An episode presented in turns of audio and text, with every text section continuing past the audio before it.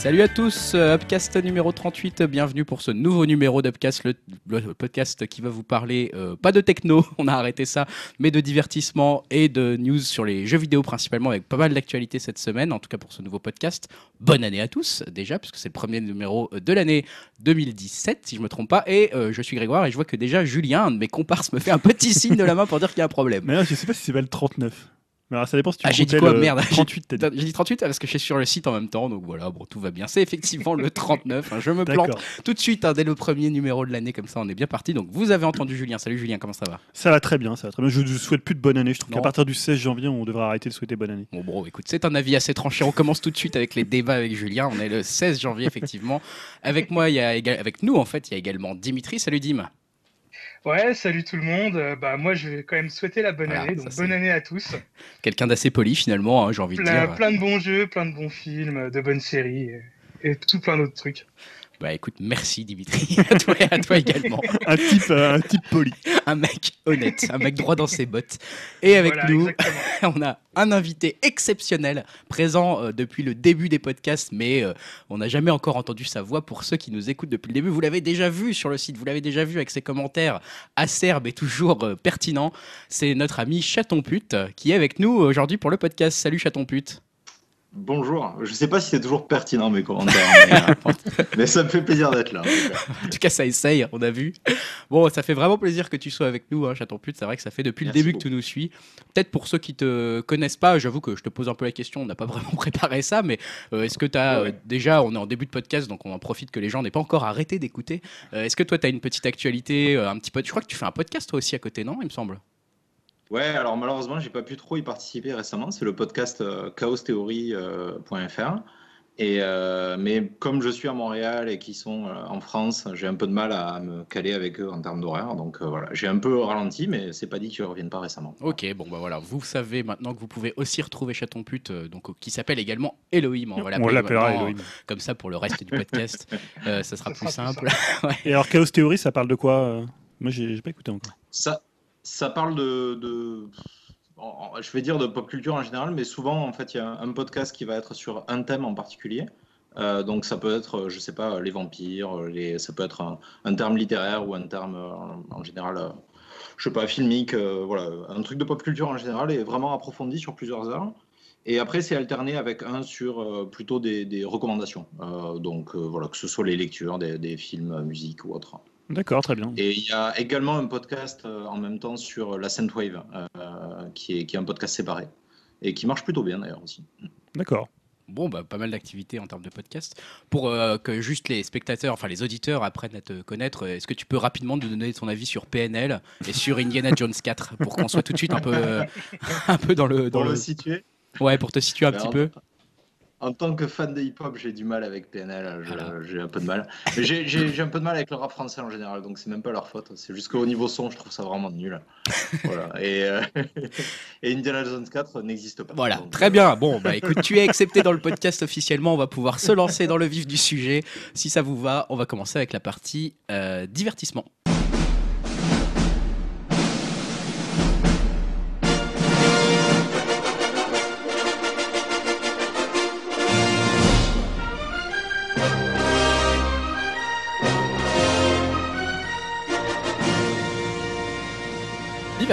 Et tout de C'était avant- Je voulais faire un Ouais. truc avant, en fait. Ah, excuse-moi, mais je te Ouais, coupe la parole, C'est- vas-y. c'est- c'est- Non, c'est la nouvelle année. Je voulais faire. un- Tu sais, parce que finalement, on est, on est... il y a eu Noël. Je crois. Il y a eu la bonne année. Et moi, je voulais un peu savoir si vous aviez eu des cadeaux culturels. Oui. Alors, non, mais c'est- tu sais, moi, j'ai- je me rappelle, j'ai une anecdote. Je vais Ouais. la raconter. Je... C'est ça, c'est pas la période de Noël, donc ça n'a rien à voir avec Noël, donc c'est c'est En particulier. fait, ça n'a rien à voir. Mais euh, je me rappelle d'un pote qui était un gros métalleux, tu vois, il écoutait genre du Slayer, du Metallica. C'était à l'époque, c'était il y a super longtemps. Et en fait, à son- quoi. comment? Un bon gars, quoi. Un bon gars, Un bon gars, ouais. un gars qui t'aurait plu. Et euh, je me rappelle qu'une fois, à son anniversaire, une de ses meilleures amies lui avait offert un disque de Hadaway. Alors, je sais pas si pour- ça parle. C'est du troll. Hadaway, tu vois, à l'époque, c'était euh, de la dance, ce qu'on appelait la dance music. Ouais, c'est ça. Et, euh, et je me rappelle, il avait regardé le disque. Il avait fait une tête, mais bon, il souriait pas beaucoup. Il faisait souvent une tête d'enterrement. Bon, c'était un, tu vois, un peu. un- C'est normal, il écoute Slayer. Quoi. Il écoute Slayer.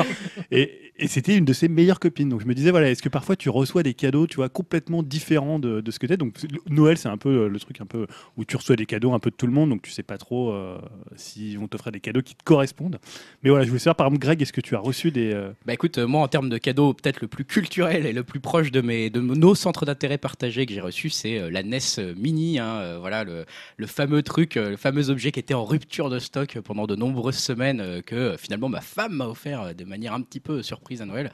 Donc euh, j'avoue que c'était effectivement plutôt un cadeau qui collait bien. Maintenant, euh, j'ai euh, un petit peu envie de pleurer quand j'y joue, j'avoue, parce que la difficulté, c'est plus vraiment ce à quoi je suis habitué.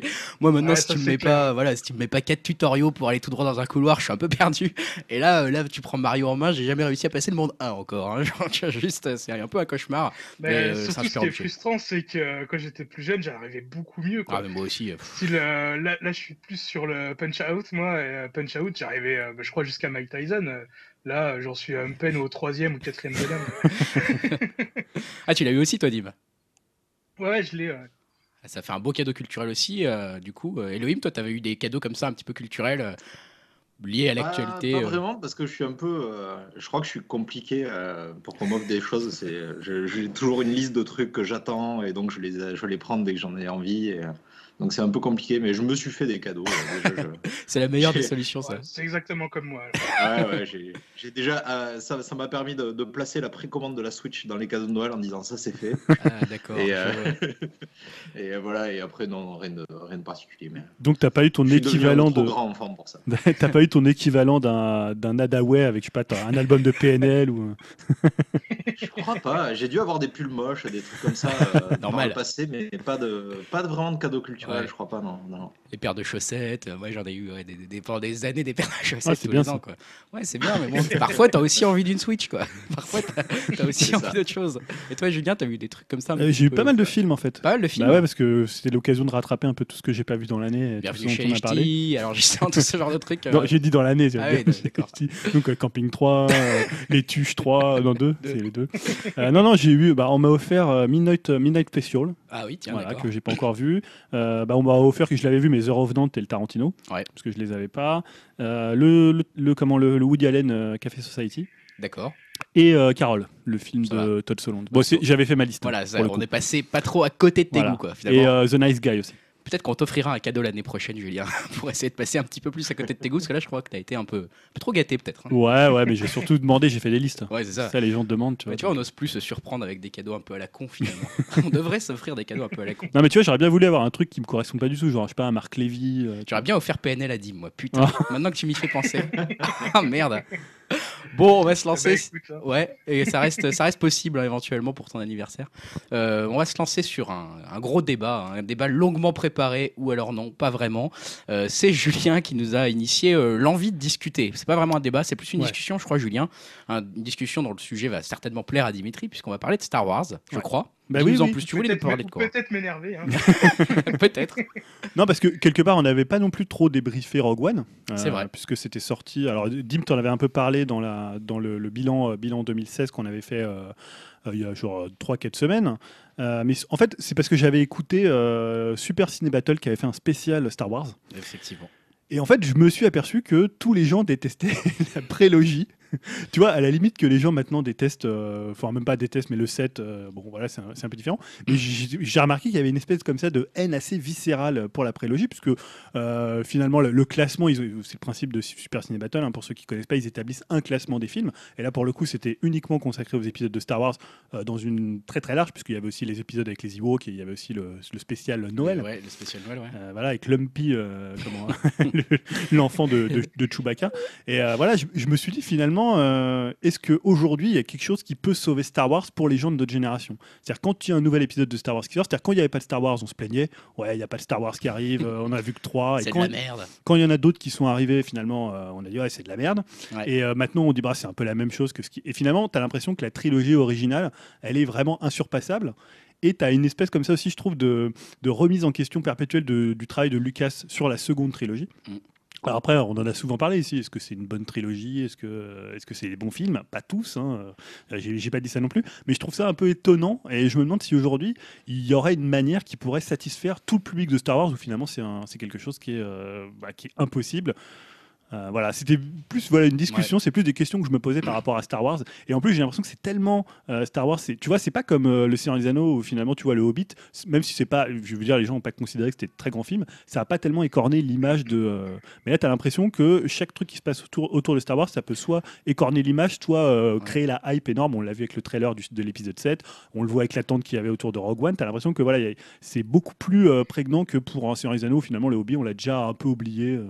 Je suis assez d'accord. hein. C'est vrai que je crois que Dim là-dessus, on en avait un petit peu parlé en off par texto.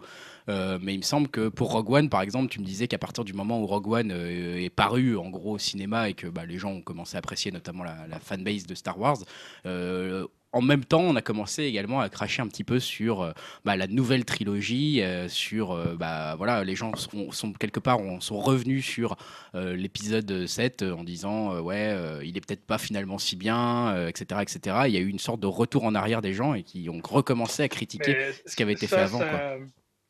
Ça, c'est pas non plus exclusif à Star Wars. J'ai l'impression que, par exemple, même, euh, on prend le cas d'un grand réalisateur.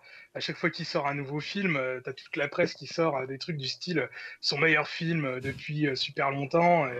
À chaque fois, on, revient sur son avant-dernier film, on dit que c'est pas terrible. Surtout, je trouve, pour Tarantino, à chaque fois, c'est toujours un peu le cas. Dès qu'il y a un nouveau Tarantino qui sort, il y a souvent des critiques qui disent que c'est le meilleur Tarantino depuis super longtemps. Alors que bon, euh, je trouve que c'est toujours un peu ridicule de, de comparer, quoi. Et euh, pour en venir à Star Wars, euh, ouais, moi j'ai du mal à comprendre, on va dire, que les gens euh, n'ont pas aimé à ce point l'épisode 7 et qu'ils le trouvent vraiment, son, enfin, qu'ils trouvent un manque d'originalité, alors que pour moi, euh, comme je l'avais déjà expliqué dans le podcast précédent, je trouve que c'est Rogue One qui est pas forcément original. Après, euh, j'ai beaucoup aimé Rogue One, mais pour moi, c'est que des éléments connus. C'est vraiment euh, les spectateurs qui sont dans une zone de confort parce qu'ils retrouvent des éléments d'histoire euh, qui se passent juste avant l'épisode 4. Euh, donc c'est peut-être ça qui, a plu généralement aux gens, mais euh, pour moi l'épisode 7, alors ok, il a un peu le même schéma narratif que l'épisode 4, ça je- j'en suis conscient et je suis complètement d'accord, mais ça rajoute quand même pas mal de choses. Euh, je trouve bah, une nouvelle situation, on va dire un peu politique, euh, des nouveaux méchants, euh, des, pas mal d'interrogations par rapport aux nouveaux personnages. Donc voilà, moi c'est ça, j'ai un peu du mal à comprendre, on va dire, la réaction des gens. Mais bon, après, il faudra peut-être aussi attendre qu'il y a les épisodes 8 et 9 euh, pour pouvoir vraiment juger pleinement de, de toute la, la trilogie en entier. Quoi. Mais toi, Dim, tu nous l'as déjà dit, t'es assez. Enfin, c'est voilà, c'est pas c'est ce que je te dis, c'est pas forcément un, un reproche, mais tu nous l'as déjà dit que tu assez facile à contenter au niveau Star Wars. C'est-à-dire, tu es assez bon public des Star Oui. Wars. Oh, bah, même en général. Hein.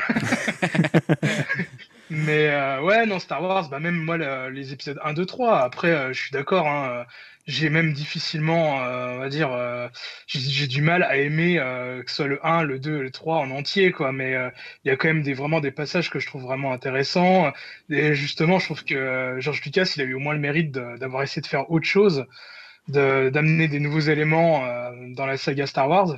Bon, après, l'un des plus gros soucis, c'est que, euh, on va dire, entre la prélogie et la trilogie d'origine, des fois, on a un peu du mal à raccrocher les wagons, quoi. Euh, Et euh, justement, c'est ce qu'ils ils parlaient de ça dans Super Ciné Battle.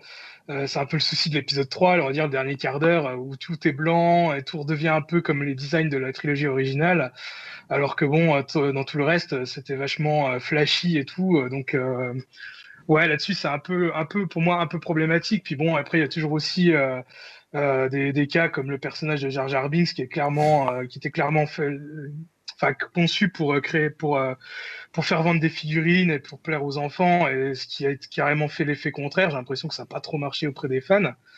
Donc euh, c'est bourré de défauts. Pareil aussi dans l'épisode 2, ce qui est insupportable, c'est l'histoire d'amour euh, entre Anakin et, euh, et Padmé, alors qu'il avait vraiment bien réussi à faire une histoire euh, de romance vraiment correcte entre Leila et Han Solo dans, le premier, dans la première trilogie. Quoi. Donc ouais, c'est vraiment une trilogie qui est super bancale, mais qui est quand même loin d'être inintéressante quand même, je trouve.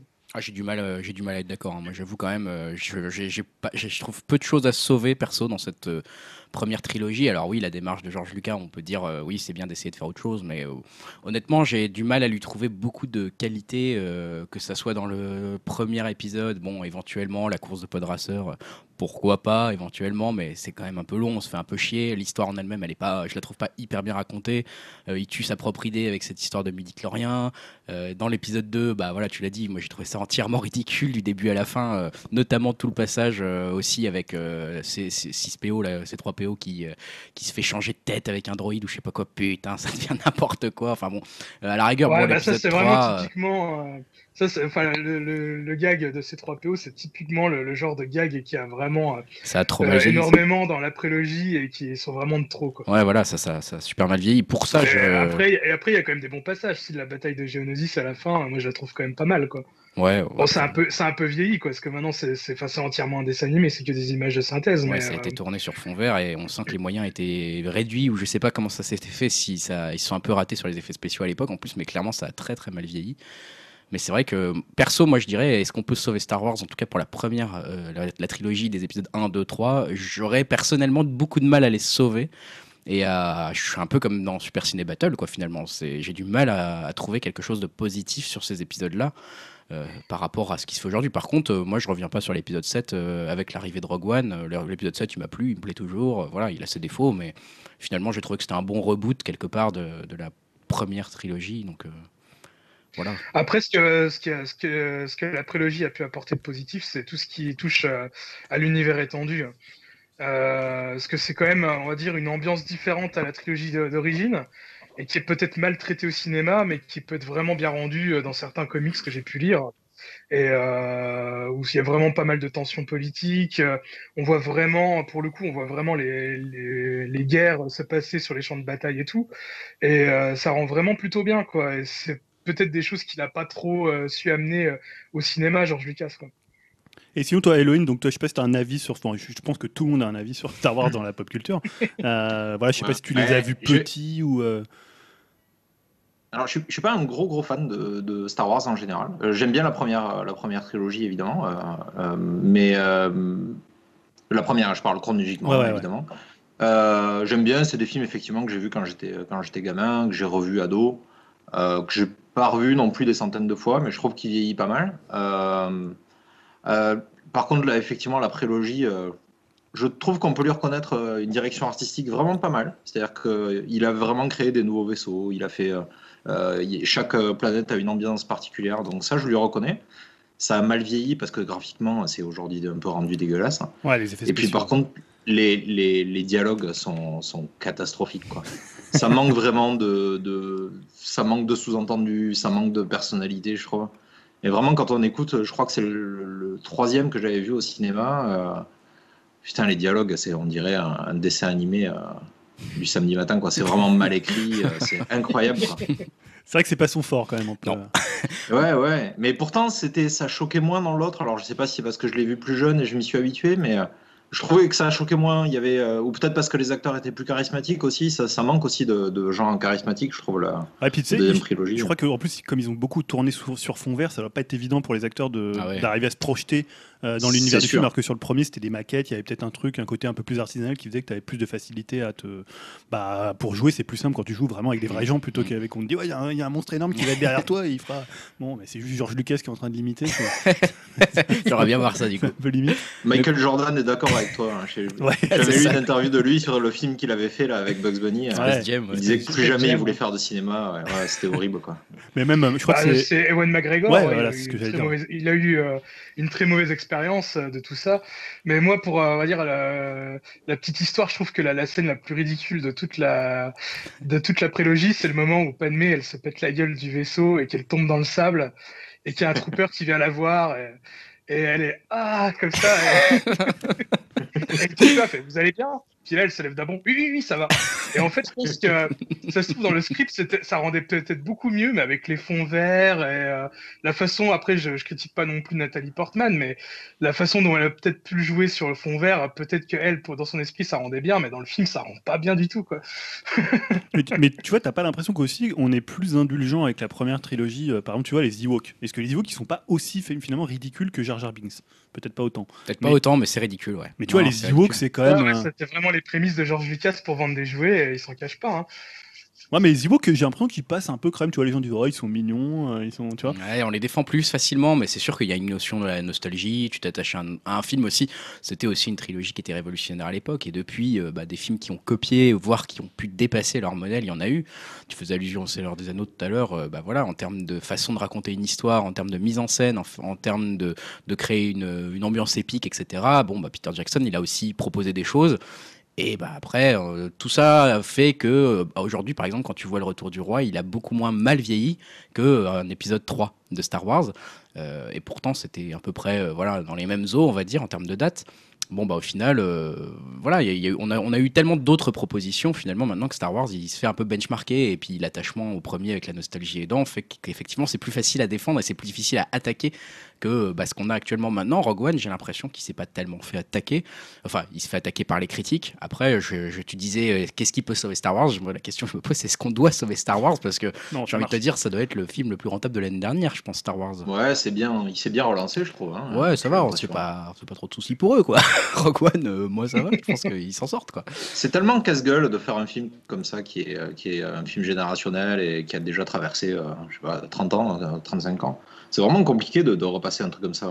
J'aimerais pas avoir la pression qu'ont eu les, les, les, euh, les, les producteurs sur les épaules et le Ouais. réalisateur et tout ça. C'est un truc qui peut te flinguer une carrière. Quoi. Ouais, clairement. Et quelque part, c'est vrai qu'on peut au moins euh, dire que c'était courageux de la part de George Lucas de dire euh, au moment où il a fait l'épisode 1, euh, enfin voilà, il y avait euh, toute la planète qui l'attendait, son film, quoi. C'est-à-dire que c'était mythique, ça faisait 30 ans qu'on n'avait pas eu de Star Wars, euh, et il, faisait- il aurait pu faire à la rigueur n'importe quoi, euh, tout le monde l'aurait critiqué quelque part, en fait. Ah, alors, ce, Enfin, que, ce que beaucoup lui reprochent pour C'est la. ce qu'il a fait, il a fait n'importe Oui, quoi. bon, en l'occurrence, euh, malheureusement. Ce que- en fait, c'est ce que j'allais dire. euh, Enfin, j'allais le dire d'une façon un peu moins directe, mais en fait, ce que beaucoup lui reprochent maintenant, c'est de s'être complètement enfermé dans une sorte de tour d'ivoire et de rien écouter autour, d'avoir juste fait sa vision de Star Wars.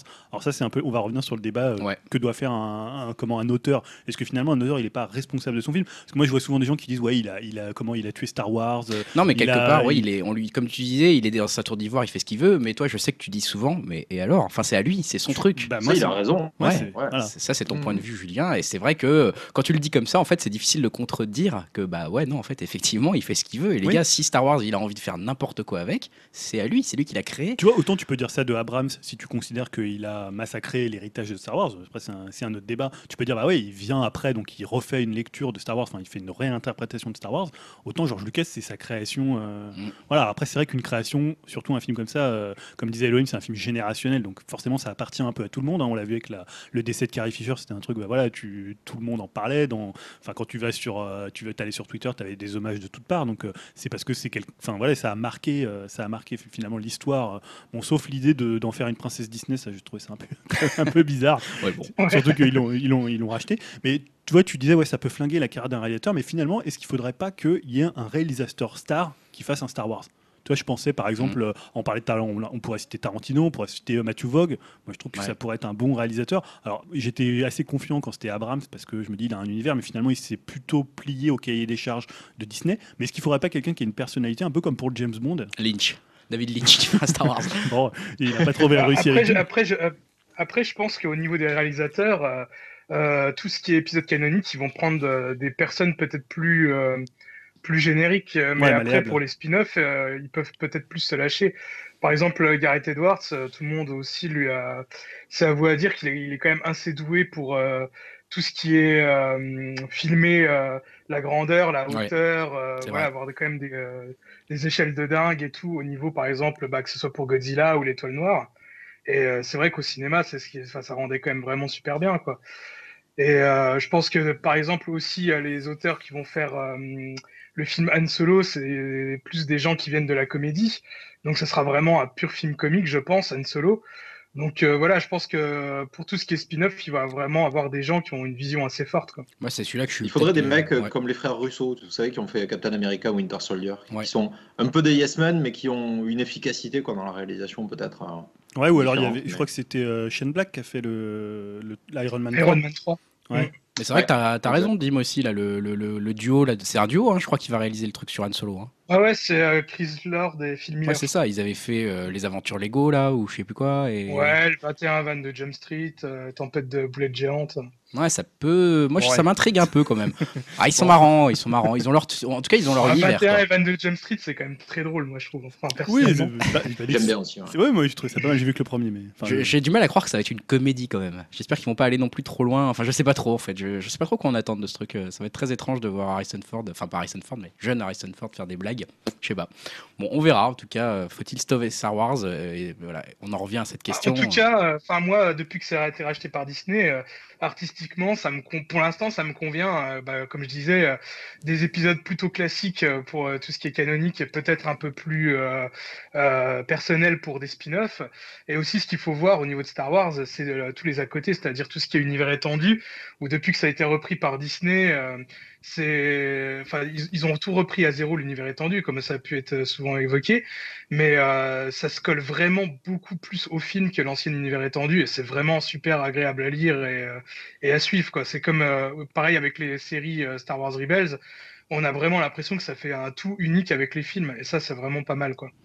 Je pense qu'il s'adresse vraiment aussi beaucoup aux fans par rapport à tout ça, ou par exemple prendre aussi un personnage comme So Guerrera dans Star Wars, Star Wars Rogue One.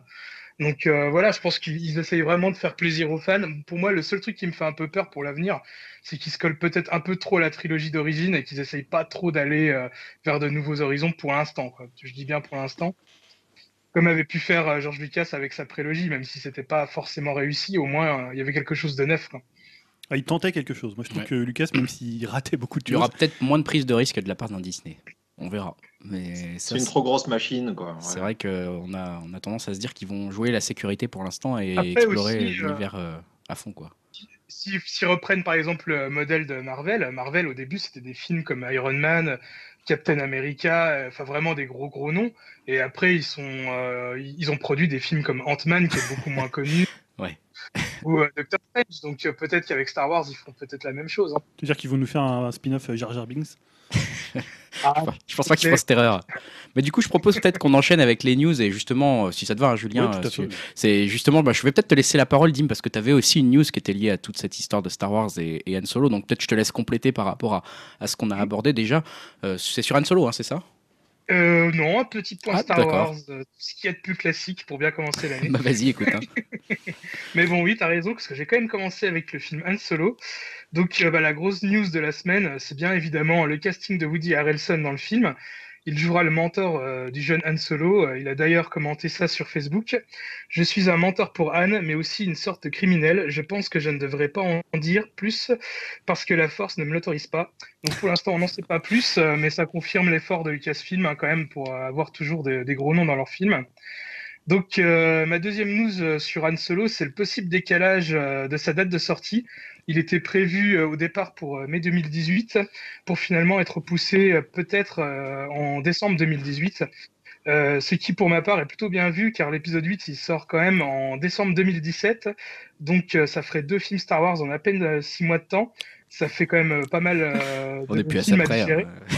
Hein. Bah, surtout connaissant la stratégie marketing de Disney depuis l'épisode 7, où la promo d'un film commence en général à la sortie Blu-ray du précédent. Euh, ça la ferait peut-être un peu aussi embouteillage au niveau euh, bah, de la promo, quoi. Euh, par exemple, on a pu avoir le premier trailer de Rogue One peu de temps après la sortie en Blu-ray de Force Awakens. Et je pense que ça ferait pareil cette année avec le trailer de l'épisode 8. surtout que ça coïncidera peut-être avec la Star Wars Célébration, donc ça faudra voir. Euh, en plus, euh, avoir deux films en, un laps de temps euh, si court et ne plus en avoir pendant un an et demi, ça paraît assez curieux. Donc je pense que c'est vraiment un bon choix pour décembre, ça reste pertinent. Surtout que Star Wars et les périodes de fête, c'est pas trop déconnant vu les résultats des deux derniers films. Et donc ensuite, ma, mon deuxième, ma deuxième news par rapport à ce point Star Wars, donc bah, c'est malheureusement l'après Carrie Fisher. Donc, bah, comme voilà, vous vous en doutez, ne peut pas faire la passe sur cette triste nouvelle et ses répercussions euh, sur la saga. Donc euh, le 10 janvier, euh, il y a eu une, réunion entre, avec entre autres Colin Trevorrow, le réalisateur de l'épisode 9, Kathleen Kennedy, la boss de Lucasfilm, et tout le staff du Story Group pour réfléchir au personnage de Leila et des conséquences de la disparition de Carrie Fisher et savoir comment gérer son image au mieux et de la façon la plus décente possible. Euh, ce qu'il faut en plus savoir, c'est qu'elle était censée avoir un rôle beaucoup plus important dans l'épisode 8, et ce rôle devait être encore plus dans l'épisode 9. On parle notamment des scènes de réunion avec Luke ou une autre avec Kylo Ren.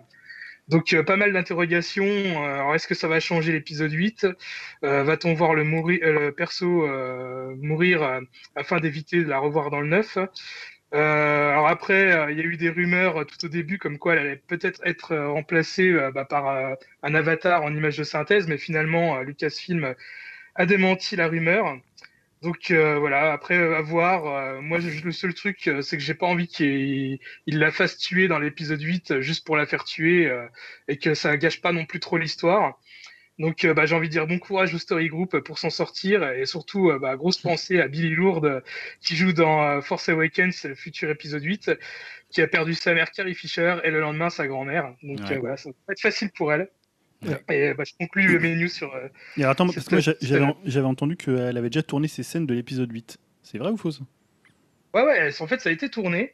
Mais bon, là, ils sont en train de réfléchir. Euh, est-ce qu'ils vont garder ces scènes, la, totalité de ces scènes euh, Est-ce qu'ils vont la faire mourir euh, On ne sait pas trop. Quoi. Pour l'instant, ils sont encore en train de réfléchir. Le seul truc qu'ils ont affirmé, c'est que voilà, ils voulaient pas la remplacer numériquement comme ils avaient pu faire avec Rogue One ou par exemple qu'ils ont pu faire aussi avec Paul Walker dans Fast and Furious. Belle référence. on, sent, on sent la référence bah, culturelle de hein, pointe. Il n'y a pas de film où ils ont fait euh, cette prouesse, donc euh, voilà. Bah, surtout qu'en plus, que les persos avec une tête numérique comme ça, ça manque d'émotion quand même. Je sais pas ce que vous vous en pensez. Non, Paul Walker, il m'a fait chialer, mec. Rip, Paul. vous, vous, saviez qu'il y avait une, une, série euh, en CGI qui avait été tournée sur Star Wars par les créateurs de Chicken, Robot Chicken, et qui en fait qui est jamais sortie après l'achat de de la licence par Disney, ils l'ont gardé dans les cartons. Et donc, c'est une parodie euh, de Star Wars, ouais, et c'est un peu con, quoi, parce que ça avait l'air sympa comme truc. Ah, surtout que les Star Wars Robot Chicken, euh, c'était super drôle hein, à l'époque. Ah ouais. Vraiment bien, bien marré. Et c'était une parodie, ah c'est ça? Ouais, ouais, ouais, complètement. Bah, une parodie, non, c'était pas une parodie puisque c'est vraiment des nouvelles histoires finalement. Euh, mais c'était vraiment sur le ton de la, dérision absolue. Hein. Et toujours en stop motion, je crois, si je dis pas de bêtises. Comme, euh, non, non, c'était en image de synthèse, hein, ce qui était assez. Ah, c'était en image de synthèse. Hein. Ouais, il y a des images hein, disponibles, ça s'appelle Star Wars Détour. Ok, d'accord. je, crois que j'avais déjà vu, mais je m'en rappelais plus. Du coup, on a fait le point des news Star Wars, Dim? Ouais, ouais, ouais, c'est bon. Bon, bah écoute, parfait, merci pour ça. Hein. Moi, je vais, je reprends la parole peut-être pour quelques news. J'ai pas mal de news sur des séries euh, qui euh, sont à venir ou qui vont venir euh, prochainement. donc, je vais les diviser en deux hein, parce qu'il y en a vraiment pas mal. Donc, je vais commencer déjà rapidement avec The Leftovers. ça, vous en savez, hein, moi, je, j'aime cette série, donc j'en parle à chaque fois que je peux.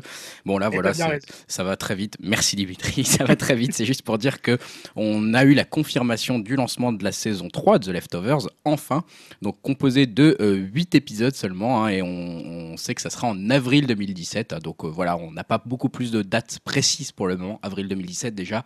On et donc là, c'est l'ultime saison. Hein. C'est l'ultime saison, effectivement. la série ne marche pas trop, forcément. Donc euh, voilà, euh, elle, elle, va être déprogrammée à la suite de ça. Mais je pense aussi que c'est pas mal parce qu'ils ont fait un peu le tour du sujet. Ça serait dommage d'en faire peut-être un peu trop. voilà, en tout cas, on verra le magnifique Justin Theroux à nouveau dans cette saison 3. Et surtout Carrie Coon. Carrie, on t'aime. Donc voilà, tout ça, c'est en avril 2017. On l'a pas trop vu dans la... On l'a pas trop vu dans la fin de la saison 2 quand même. On l'a pas trop vu, euh, mais cette saison 2, euh, bon, je sais que toi, tu es un peu plus partagé. Moi, je, moi je l'adore. Hein, voilà, c'est, je trouve ça. Bon, bref, en tout cas, ah, si vous avez.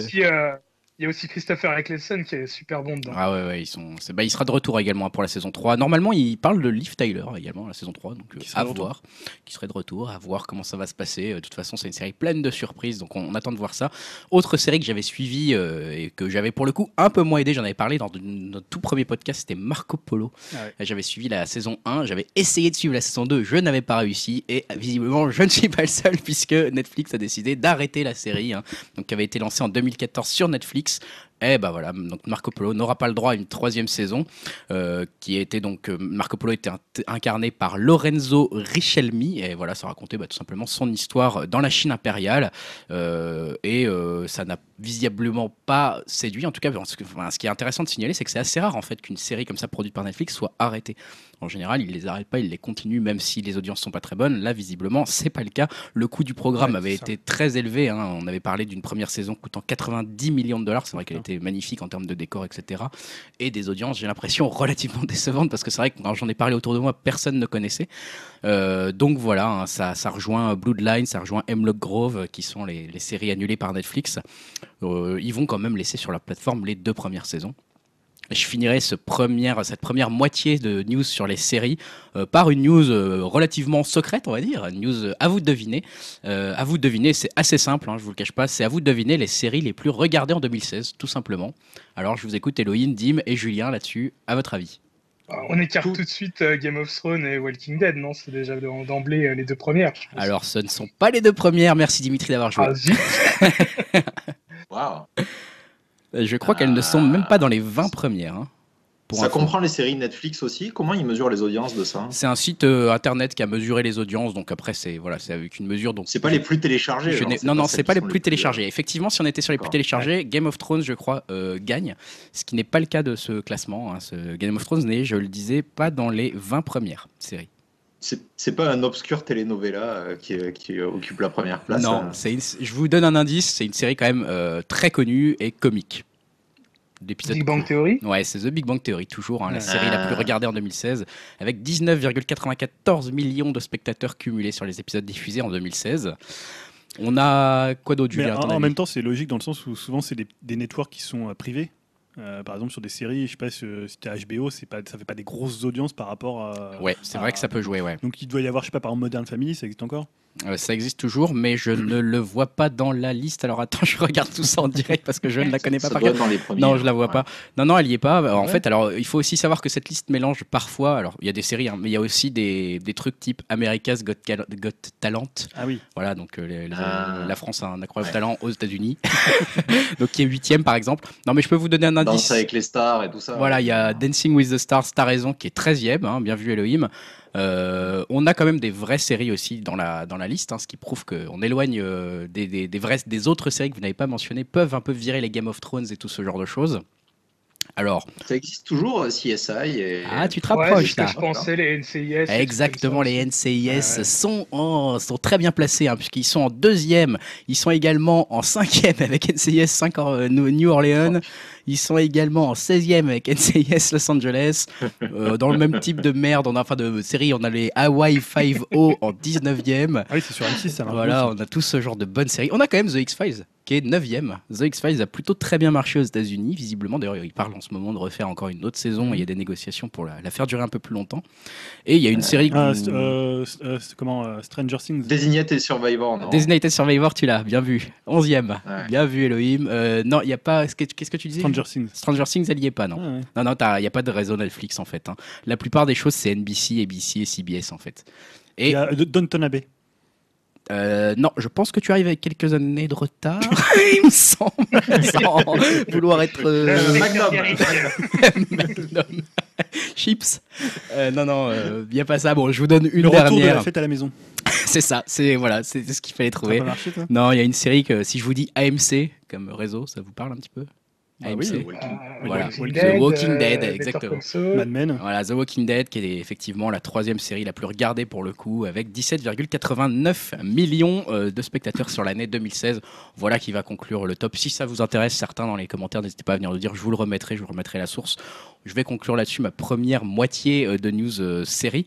Et euh, je vais passer la parole à Elohim, justement. Bah, je crois que tu vas aussi nous parler d'une série, peut-être Légion, ça me semble que ça s'appelle. Je ne sais pas exactement de ce Ouais, que c'est c'est. mais- ça, mais je, je vais en parler rapidement. Juste avant, il y a, y a, ils font quand même un film basé sur Chips. Hein, tu parlais de Chips juste avant. Oui, Oh, pas mal tourné autour du pénis, le, le trailer. C'est ça, il y, a, y Baywatch, il y a Chips, ils font quand même des adaptations de- des meilleures. Quoi. Bon, on va tous À aller les voir. en Walker, même Texas temps. Ranger hein. Oh putain, on peut pas adapter ça. C'est péché. Et euh, Légion, ben, je- c'est juste, euh, je suis curieux en fait. Je connais pas, euh, je sais pas si c'est adapté exactement d'un comics ou si c'est plus ou moins un spin-off de X-Men, mais c'est censé être dans le même, euh, euh, dans le C'est même. le fils du professeur Xavier, en fait, le, le héros. C'est ça, ok. Mais en fait, ce qui m'a attiré dessus, parce que moi, les, les séries sur les super-héros, ça ne m'attire pas forcément. En tout cas, les adaptations récentes ne m'ont pas convaincu à fond.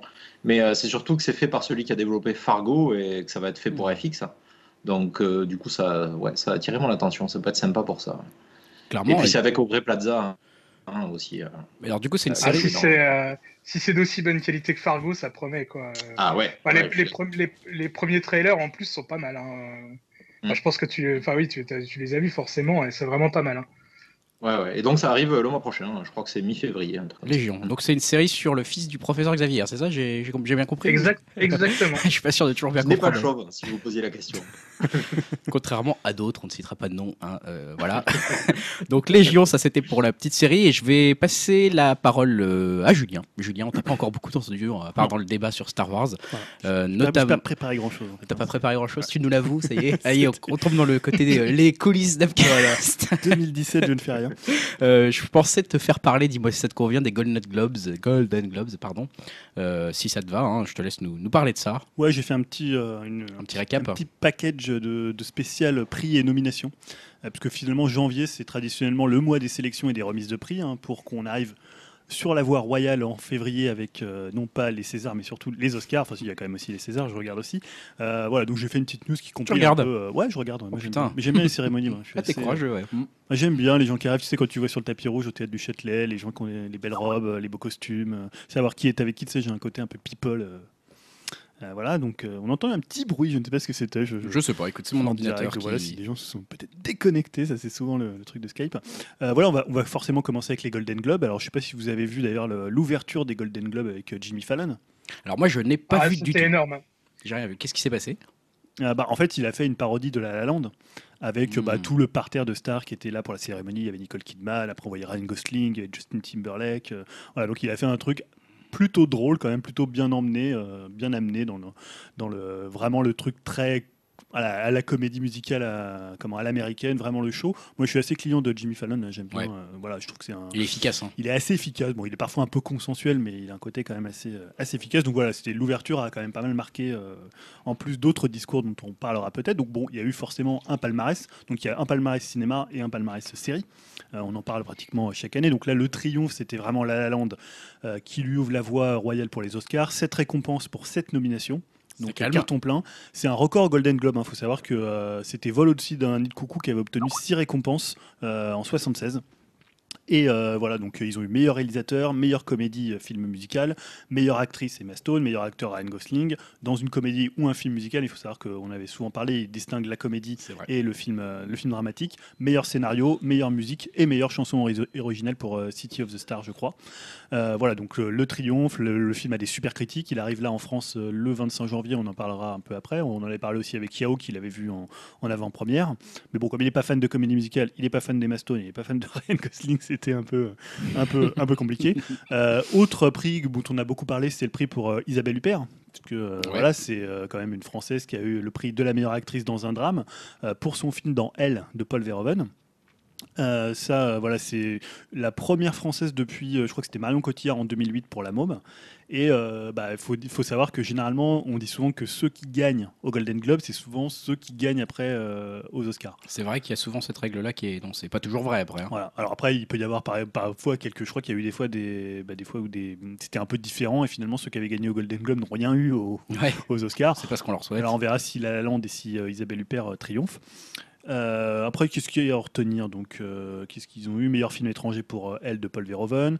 Manchester by the Sea, on en avait parlé la Mm. semaine ou peut-être la. A- non? Ouais, on en avait parlé effectivement quand c'est sorti. Dans les sorties, ils ont eu meilleur acteur dans un film dramatique pour Casey Affleck, qui est vraiment excellent. Qu'est-ce que j'ai retenu? Zootopie, un meilleur film d'animation. Et Meryl Streep qui a reçu bah, le prix Cécile B 2000, 2000 pardon, pour l'ensemble de sa carrière.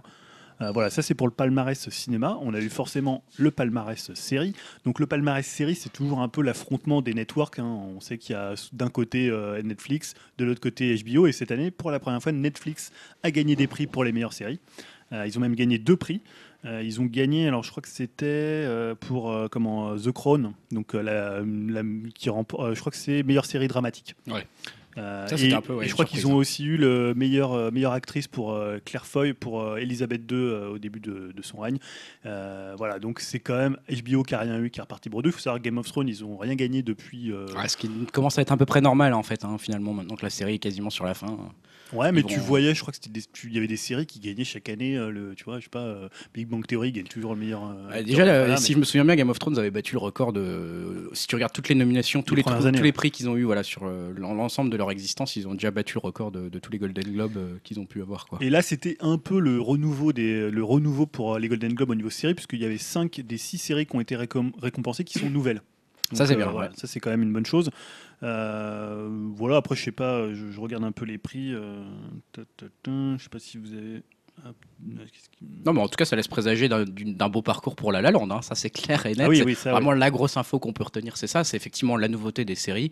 Un renouveau, on va dire, sur, les, sur le monde des séries. Et puis, à côté de ça, La La Land qui est bien parti pour cartonner sur euh, tous les Oscars. Euh, Ouais. On a l'impression qu'il va un peu tout gagner, ce, ce film. Quoi. Et on, parlait de, tout à l'heure de Star Wars, puisque Donald Glover, qui va incarner Ouais. euh, Lando Calrissian, a gagné donc le, le prix du, euh, je crois que c'est meilleur acteur pour euh, Atlanta, donc une série dans, dans la catégorie comédie.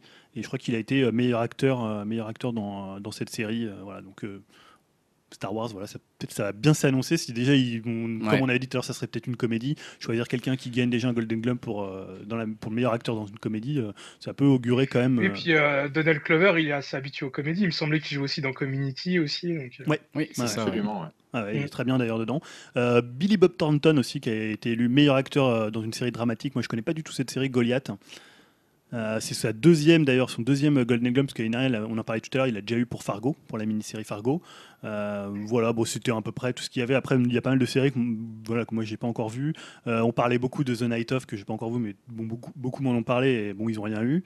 Euh, il y avait, donc je connais pas The Night Manager, je sais pas si on avait déjà parlé ici, euh, c'est une série On écrite par euh, pas parlé ici. une adaptation de John Le Carré. Il me semble que tu regardes ça, toi, Elohim, toi. Ouais, j'avais vu ça sur Sens Ouais, j'ai- Critique. j'avais vu ça. C'est sympa. Bon, c'est, Je veux pas dire c'est une série apéro, parce que je veux pas être méchant avec la série, mais c'est euh, ça, ça suit comme on, comme on suit un, un- je sais pas comment dire, un un espèce de James, euh, mais sans le côté cascade et tout ça, mais je sais pas comment dire ça. C'est une ambiance sympa, on y revient avec plaisir, et puis c'est une mini-série avec un début et une fin, donc ça c'est vachement bien aussi, je trouve. D'accord, Ça change. Mais euh, non, non, je, je le conseille, ouais.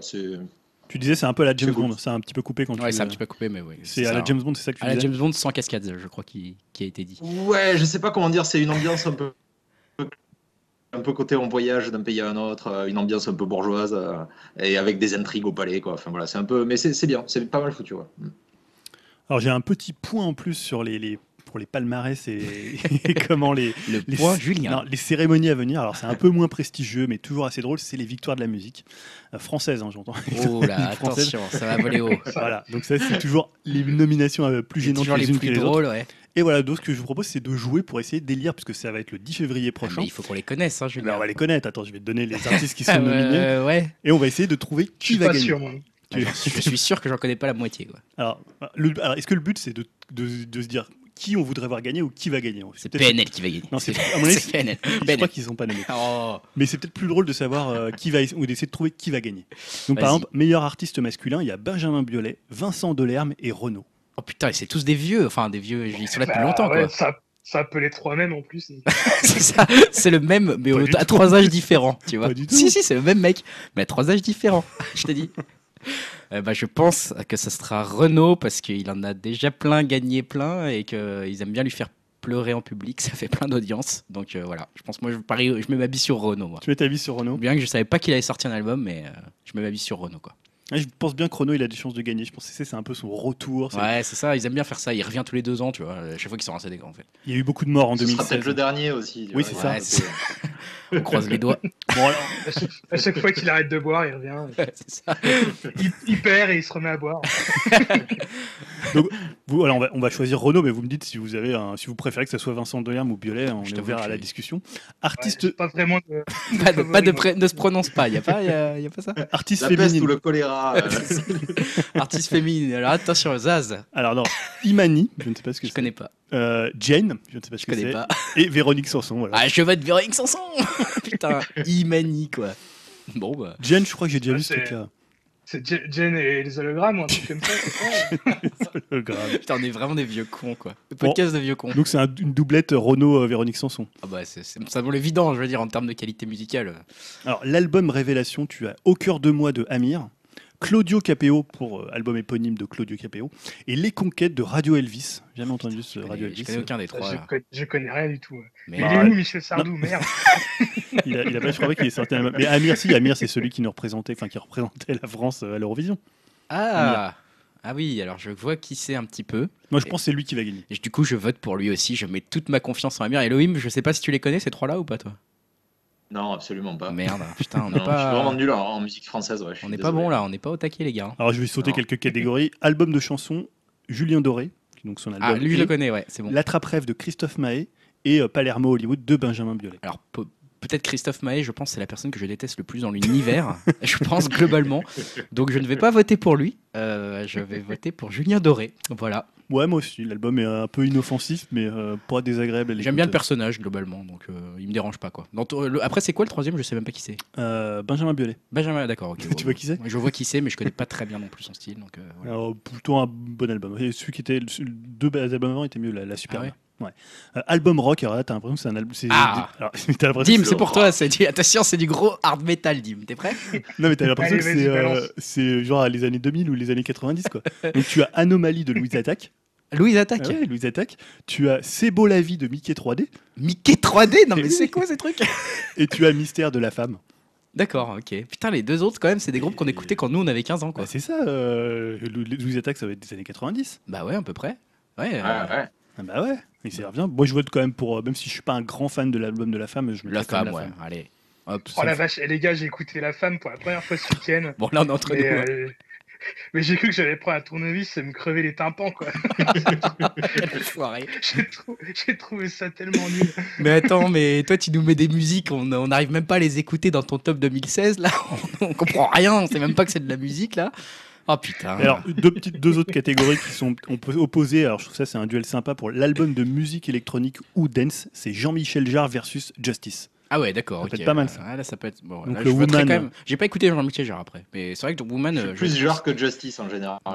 j'avais trouvé que c'était un bon album, moi, perso. Mais- L'album de Justice? Ouais, mais j'ai pas écouté. Jarre, donc euh, je crois qu'il est très compétent, hein, Jean-Michel Jarre. Voilà. Et aussi le clip, on a, parce que ça, je fais une petite dédicace à Stan, qui nous avait parlé du clip de, du clip de Yael Naïm. Que j'ai vu, j'ai été Euh, voir Coward. suite à la, la, la conseil de, de Stan, effectivement, un très beau clip, ouais. Ben, il est nommé dans parmi les trois clips, Ah, donc bah. on va dire qu'il va gagner. puisque Ouais, c'est on, vote tout un sur lui. conseil quoi. de Stan. voilà, il y a d'autres catégories. On retrouve pas PNL, on retrouve parce qu'il est pas dans l'album de musique urbaine, ça m'a surpris. Il y, a une- il y a une catégorie album de musique urbaine. oui, où il y a Era de Giorgio. Je ne sais pas qui est Giorgio, c'est un rappeur, je pense. Euh, My World de Joule. Hein, tout le monde connaît Joule ou Joule, Joule. Et euh, sur le fil du, roi- du rasoir de chaîne, on parlera français tout à l'heure avec euh, Elohim. Je sais pas si euh, Elohim, si c'était euh, NTM, non, ça fait pas partie non plus de ce que tu pouvais écouter en termes de rap français. Peu. Peu. Mais, euh, mais c'est ce qui se rapproche le plus, ouais. Ouais, Ouais, ouais, ils ont quand même eu des grandes périodes, on va dire, dans les années 90. euh. ouais, ouais, c'est Bon, ça, c'est ça. on À l'époque, on faisait des instrus intéressantes encore. Non, mais il y en a des nouveaux, hein, je pense qu'ils font des instrus sympas, mais c'est vrai que je suis un peu plus euh, old school. euh, Ouais. et ouais. Voilà, donc c'était, euh, voilà, on va voir qui gagnera si on avait les, les bons résultats. Je pense pas que je regarderai la cérémonie par contre, parce que là, ça Ah va bah être, t'aimes bien les cérémonies, Julien Ouais, mais là, il n'y a pas de tapis rouge, il n'y a pas le théâtre Oh. du Châtelet. Là, c'est- À toi, il te faut du glamour. hein. Bon, écoutez, allez, on va passer euh, à notre fameuse rubrique qui revient depuis euh, que tu l'as instaurée depuis la rentrée du podcast après l'été euh, dernier, après l'été 2016, à savoir l'heure des trailers. hein. Donc, le principe pour ceux qui découvrent, qui nous écoutent pour la première fois, déjà désolé parce que ça fait une heure qu'on est en train de parler, mais on prend du temps pour bien faire le podcast. Et ensuite, donc l'heure des trailers, c'est tout simplement, bah, on se met des petits trailers euh, sur notre document commun, on va tous les regarder, puis on vous dit un petit peu ce qu'on en pense, si ça nous donne envie ou pas. Et là, les gars, vous avez pas été, euh, vous en avez pas trop partagé avec moi des trailers, il y a moi qu'on ait mis, donc je suis pas très content. Mais bon, voilà, moi je vous avais proposé d'aller voir le trailer de Alien Covenant. Donc je sais pas si vous avez été le voir et qu'est-ce que vous en avez pensé. Euh, Je vous laisse la parole, hein, Elohim, Dim, Julien. Bah, c'est un peu un, on va dire un, remake déguisé, j'ai l'impression. Ça ressemble plus à Alien qu'à Prometheus parce que c'est censé être quand même Prometheus 2. Ah, c'est ça, hein, c'est Prometheus bon. 2. On est d'accord. Après, après oui, c'est ça. ouais. Mais bon, après, ouais, pourquoi pas. J'ai envie de lui donner sa chance, mais je sais pas. Ça me paraît moins original que Prometheus. Alors, je sais que beaucoup de gens n'aiment pas Prometheus, mais moi, je, je sais pas. Je... je, enfin, je vais attendre de voir, on va dire, quoi, mais ça me, ça m'a pas plus hypé que ça, on va dire. Ouais, je vois ça, t'es pas très enthousiaste. Hein. Je sais pas, toi, Elohim, ça t'a, ça t'a plu cette bande-annonce? Je suis, je suis curieux, euh, mais euh, je suis pas un énorme fan de Alien. J'aime, j'aime bien le premier, euh, j'aime bien le second, mais j'ai pas, j'ai pas suivi plus que ça. Prometheus, je, pardon, je l'ai regardé comme un film un peu lambda finalement, donc j'ai pas été déçu ni, euh, agréablement surpris. Donc pourquoi pas ouais, Je laisse venir, mais euh, le, le, le trailer lui-même est, est, sage, quoi. Il n'y a rien de, de fantastique. Non, c'est vrai, c'est le genre de trailer qu'on n'arrête pas de voir finalement. Toi, Julien, Moi, je l'ai trouvé plutôt euh, intéressant dans le sens où c'est vrai que ça ressemblait un peu à un mélange du premier Alien. Ouais. Et en même temps, tu sais, à un moment, ils arrivaient sur une espèce de planète, ça faisait un peu plus le côté un peu badass de, euh, du Aliens de Cameron. Ouais. Euh, après, euh, j'ai trouvé quand même une ambiance. Euh, voilà, c'est toujours Ridley Scott qui est, qui est derrière la caméra. Je n'ai pas trouvé ça inintéressant, tu vois, en termes de mise en scène. Il y a une scène de douche avec un, une espèce de tentacule. C'est la scène qui m'a le plus marqué, moi. Ouais, il y a quelques ouais. trucs. je m'attendais pas mmh. forcément à ça. Après, ça, ça s'éloigne quand même pas mal de, de l'ambiance de Prometheus. Je trouve, je trouve qu'il revient un peu plus à l'esprit ouais. du premier Alien. Puis bon, s'il y a du hentai, on, on va regarder ça avec, avec un intérêt assez certain, ça c'est sûr. Donc ça, c'est en mai prochain dans nos salles. Je vous ai mis aussi le trailer de. Je les remettrai sur le site hein, pour ceux qui nous écoutent. The Girl with All the Gifts. D'ailleurs, je ne sais pas pourquoi tu as mis ce trailer. Bah écoute, j'avais envie. C'est un film dont on entend parler un petit peu. Voilà, c'est un film qui a un peu la hype, on va dire. Ah ouais autour de... ouais, ouais, je pense qu'il pourrait bien marcher, euh, notamment en fait parce qu'il vient, il est adapté d'un best-seller qui est paru en 2014, donc il s'est extrêmement bien vendu, hein, forcément, puisque best-seller. Et du coup, en général, quand il y a une adaptation d'un best-seller, euh, type euh, World War Z, là, ou je sais pas quoi, ça, ça marche plutôt bien, ce genre de film. Euh, là, ils essayent de faire un truc un peu différent, puisque c'est un film de zombies, hein, je ne vous Ouais. cache rien, vous l'avez vu dans enfants. la bande-annonce, avec des enfants zombies aussi, ou en tout cas des, enfants- des enfants sur lesquels on fait des tests peut-être pour euh, Mm. essayer de trouver une sorte de vaccin, j'imagine, contre le, le virus que- qui, qui contamine et qui transforme les gens en zombies. Voilà, bon, en gros, il y a une sorte de hype autour de ce film, du coup, je me suis dit, je vais leur soumettre le trailer pour voir ce qu'ils en ont pensé. Visiblement, Julien, t'as pas été convaincu. Bah, non, en plus, je trouve qu'il y a la, la plus grande phrase des trailers qu'on a vu depuis longtemps et qu'on voit à peu près 12 fois. C'est euh, un truc du genre euh, la- notre plus grande menace est aussi notre plus grand espoir, un truc comme ça. Je crois que c'était ça la phrase du trailer. Voilà, parce que finalement, elle va être. euh, Enfin voilà, il y a- elle s'est- on voit un moment où elle- apparemment elle s'échappe, puisqu'ils sont. Au début, tu penses qu'ils sont. Moi, au début, je pensais qu'ils étaient vraiment handicapés en fait. C'est un non, film sur des enfants handicapés. C'était un film sur des handicapés. Parce que le titre, le- le- tu vois, le titre, c'est un peu genre à la fille qui a tous les talents. Donc je me disais, je sais pas, c'est une handicapée qui va faire des choses extraordinaires. C'est un peu la, la Forrest Gump des, des handicapés, je sais pas. Un truc comme ça. En fait, pas du tout. Après, il y a des zombies, ils se bouffent. euh, voilà, ils courent assez vite. C'est des zombies version un peu speed. euh, Ouais, depuis genre 28 jours plus tard, là. depuis 28 jours, voilà, ils sont Ouais, très lents. ça m'a fait vachement penser à ça, justement, à 28 jours plus tard. Et T'en as Bon. pensé quoi alors, euh, Dim? Bah moi j'étais, enfin déjà je connaissais pas du tout ce film quoi. Quand j'ai cliqué sur le lien là, je savais pas du tout à quoi m'attendre. Euh, ouais non ça, ça a l'air d'être plutôt pas mal quoi. Euh, en plus, enfin se dire euh, voir un film de zombies, euh, peut-être plus du côté, euh, on va dire de personnages euh, enfants, ça peut ça peut le faire quoi. Après euh, ça peut peut-être apporter une petite touche d'originalité parce que bon euh, ça je l'ai déjà dit plusieurs fois dans les autres dans les précédents webcasts mais euh, moi, les films de zombies, je commence vraiment à en avoir trop trop marre. Quoi. Oh. Enfin, tout ce qui a... Il y en a pas non, beaucoup, pas, attends. tu vois, ça- Ah, ou je sais pas, enfin tout ce qui a rapport avec les zombies, que ce soit dans le jeu vidéo, les, les séries, euh, les comics, les films et tout, enfin ça commence un peu à me, à me saouler, mais bon, celui-là, je, pourquoi pas, j'ai envie de lui donner sa chance aussi. Ça, ça peut être pas mal, c'est anglais, non, il me semble. Bah écoute, je ne sais pas. je pense que oui, je crois ouais. que c'est anglais, Ouais. mais bon, en tout cas, il y a Gemma Ar- Arterton dedans là. Je ne sais plus comment ouais, on ouais, bah son nom. oui, ouais, Gemma Arterton, bah, c'est Voilà, pour ça c'est que suis dit que ça doit être anglais. Et c'est réalisé par quelqu'un euh, de connu, ou on sait pas C'est C'est réalisé- le mec qui réalise euh, Peaky Blinders. en Ouais, fait. c'est ça. pour ça que je suis tombé dessus. Ah, euh, ok, ouais. d'accord. Colm. McCarthy, toi, ça te donne envie, euh, Elohim? Ben, parce que j'aime beaucoup la réalisation de Peaky Blinders qui est, qui est sobre, mais euh, vraiment avec de la- un calcul de la lumière et tout. C'est assez magnifique généralement. vrai. Donc je suis assez curieux. Maintenant, comme dit, moi, les zombies, euh, c'est comme les elfes et les nains, quoi. J'en ai marre. mais, euh, mais bon, voilà, je le regarderai à l'occasion. J'irai pas au ciné pour ça, je pense. Non, bah, bon, ça sort euh, le 24 février dans les salles américaines, mais il n'y a pas de date de sortie française hein, pour l'instant. Donc, euh, Moi, ça m'a fait penser un peu à District 9, tu sais, ce côté finalement un peu, tu vois, euh, le côté un peu réaliste ouais. et en même temps un côté décalé, enfin par la SF, tu vois, une espèce de SF assez proche de nous en fait. Ce qui peut être un parti pris qui marchait Ouais. plutôt bien sur District 9, par exemple. Ouais. hein. D'ailleurs, ça- je trouve que ça avait un peu une ambiance d'ailleurs euh, sud-africaine, je sais pas, il y avait un truc un peu dans les Mhm. décors, je trouvais pas que ça sonnait très anglais euh, dans ce Je sais pas vu. où ça a été euh, tourné, je te le cache pas, mais bon. En tout cas, c'est effectivement un mode. euh, apparemment, ça sera aussi un road trip. Hein. J'ai pas lu le roman, mais apparemment, ça, ça ne se déroule pas qu'à un endroit. Ça évolue à Ah, travers un road trip. Moi, ce qu'on voit film. pas trop dans la bande-annonce? Non. Et enfin, C'est un dernier. budget super réduit aussi. Hein. Et à noter Ah ouais que c'est, je crois qu'ils ont moins de 8 millions euh, d'euros, euh, largement moins. Je crois que c'est genre 6 ou un truc comme ça. Ah, ce qui explique euh, pourquoi il n'y a peut-être pas de sortie en France aussi. Une sortie internationale coûterait Bah peut-être trop ouais, cher. euh. ils ont peut-être. Il faut retrouver un distributeur. Et en même temps, c'est des fois tu peux parier sur ça en te disant bah, si ça fait un carton, tu vois, box office, euh, c'est le truc tu as investi peu et ça rapporte beaucoup. Enfin, c'est souvent un calcul plutôt que de tout de suite de te lancer un truc qui coûte, euh, tu m'en disais, c'était combien 90 millions de dollars pour euh, Marco Polo. Bon, Ils auraient pu enfiler un petit peu à The Girl with All the Gifts, parce que vu la merde que c'est devenu après. Bon, bref. Euh, dernière, euh, dernière bande-annonce, dernier trailer pour le coup euh, que je vous ai soumis, euh, c'est celui de Twin Peaks, puisque enfin, ça y est, on en sait un peu plus sur le, sur le retour de la série de David Lynch et, euh, et de Marc, euh, comment il s'appelle déjà? J'ai oublié son nom, euh, je ne sais Frost. plus. Marc Frost, merci, je, je le cherchais dans mes notes. Qu'est-ce que bon, il n'y a pas grand-chose à dire, je pense hein, euh, là-dessus. Je ne sais pas si vous avez des choses à ajouter. Bah, euh. sinon, là, c'est juste pour marquer le coup avec le retour de, de Del Cooper à Twin Peaks. Donc, euh, tu vois aussi le passage du temps. hein, c'est un peu comme le principe Carrie Fisher quand tu la vois de, de Star Wars. Et voilà, là, tu vois. euh, bon, on l'a- pas. C'est ce a, c'est que, c'est que Kyle MacLachlan, on l'a souvent vu. Il a joué dans plein de séries. hein, il était dans Desperate Housewives. euh, on l'a vu. Enfin, voilà. il n'a pas disparu des écrans. Bah, moi, je suis super impatient parce que forcément, c'est David Lynch et que David Lynch, il a rien fait depuis, depuis Inland Empire, Empire, à part ouais. construire des tours pour la paix dans le monde ou je ne sais quoi.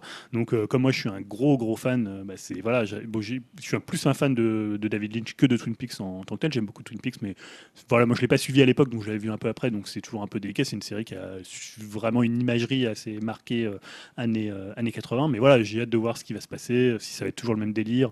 En plus, c'est- Showtime hein, qui fait ça. Il y a eu, on sait qu'on en avait parlé, la, la jeunesse du projet, il a failli partir au moins deux fois, je crois. On avait, Ouais, c'est Voilà. un projet qui est quand même dans, dans les, dans les, on va dire en question depuis 1992, hein, la suite de Twin Ouais. Peaks. Donc, euh, c'est lui qui réalise, donc euh, voilà, c'est c'est lui qui écrit avec Mark Frost. Il y a les acteurs d'origine. Bon, il y, en a- y en a qui sont pas, qui sont, qui sont décédés. hein, ouais, il y en a certains qui seront pas là. Euh, bah, le, le Bob aussi, donc le, on va dire le, le, le- le terrifiant Bob. hein, finalement, je, voilà, je dirais, j'en dirais pas plus, qui sera pas là.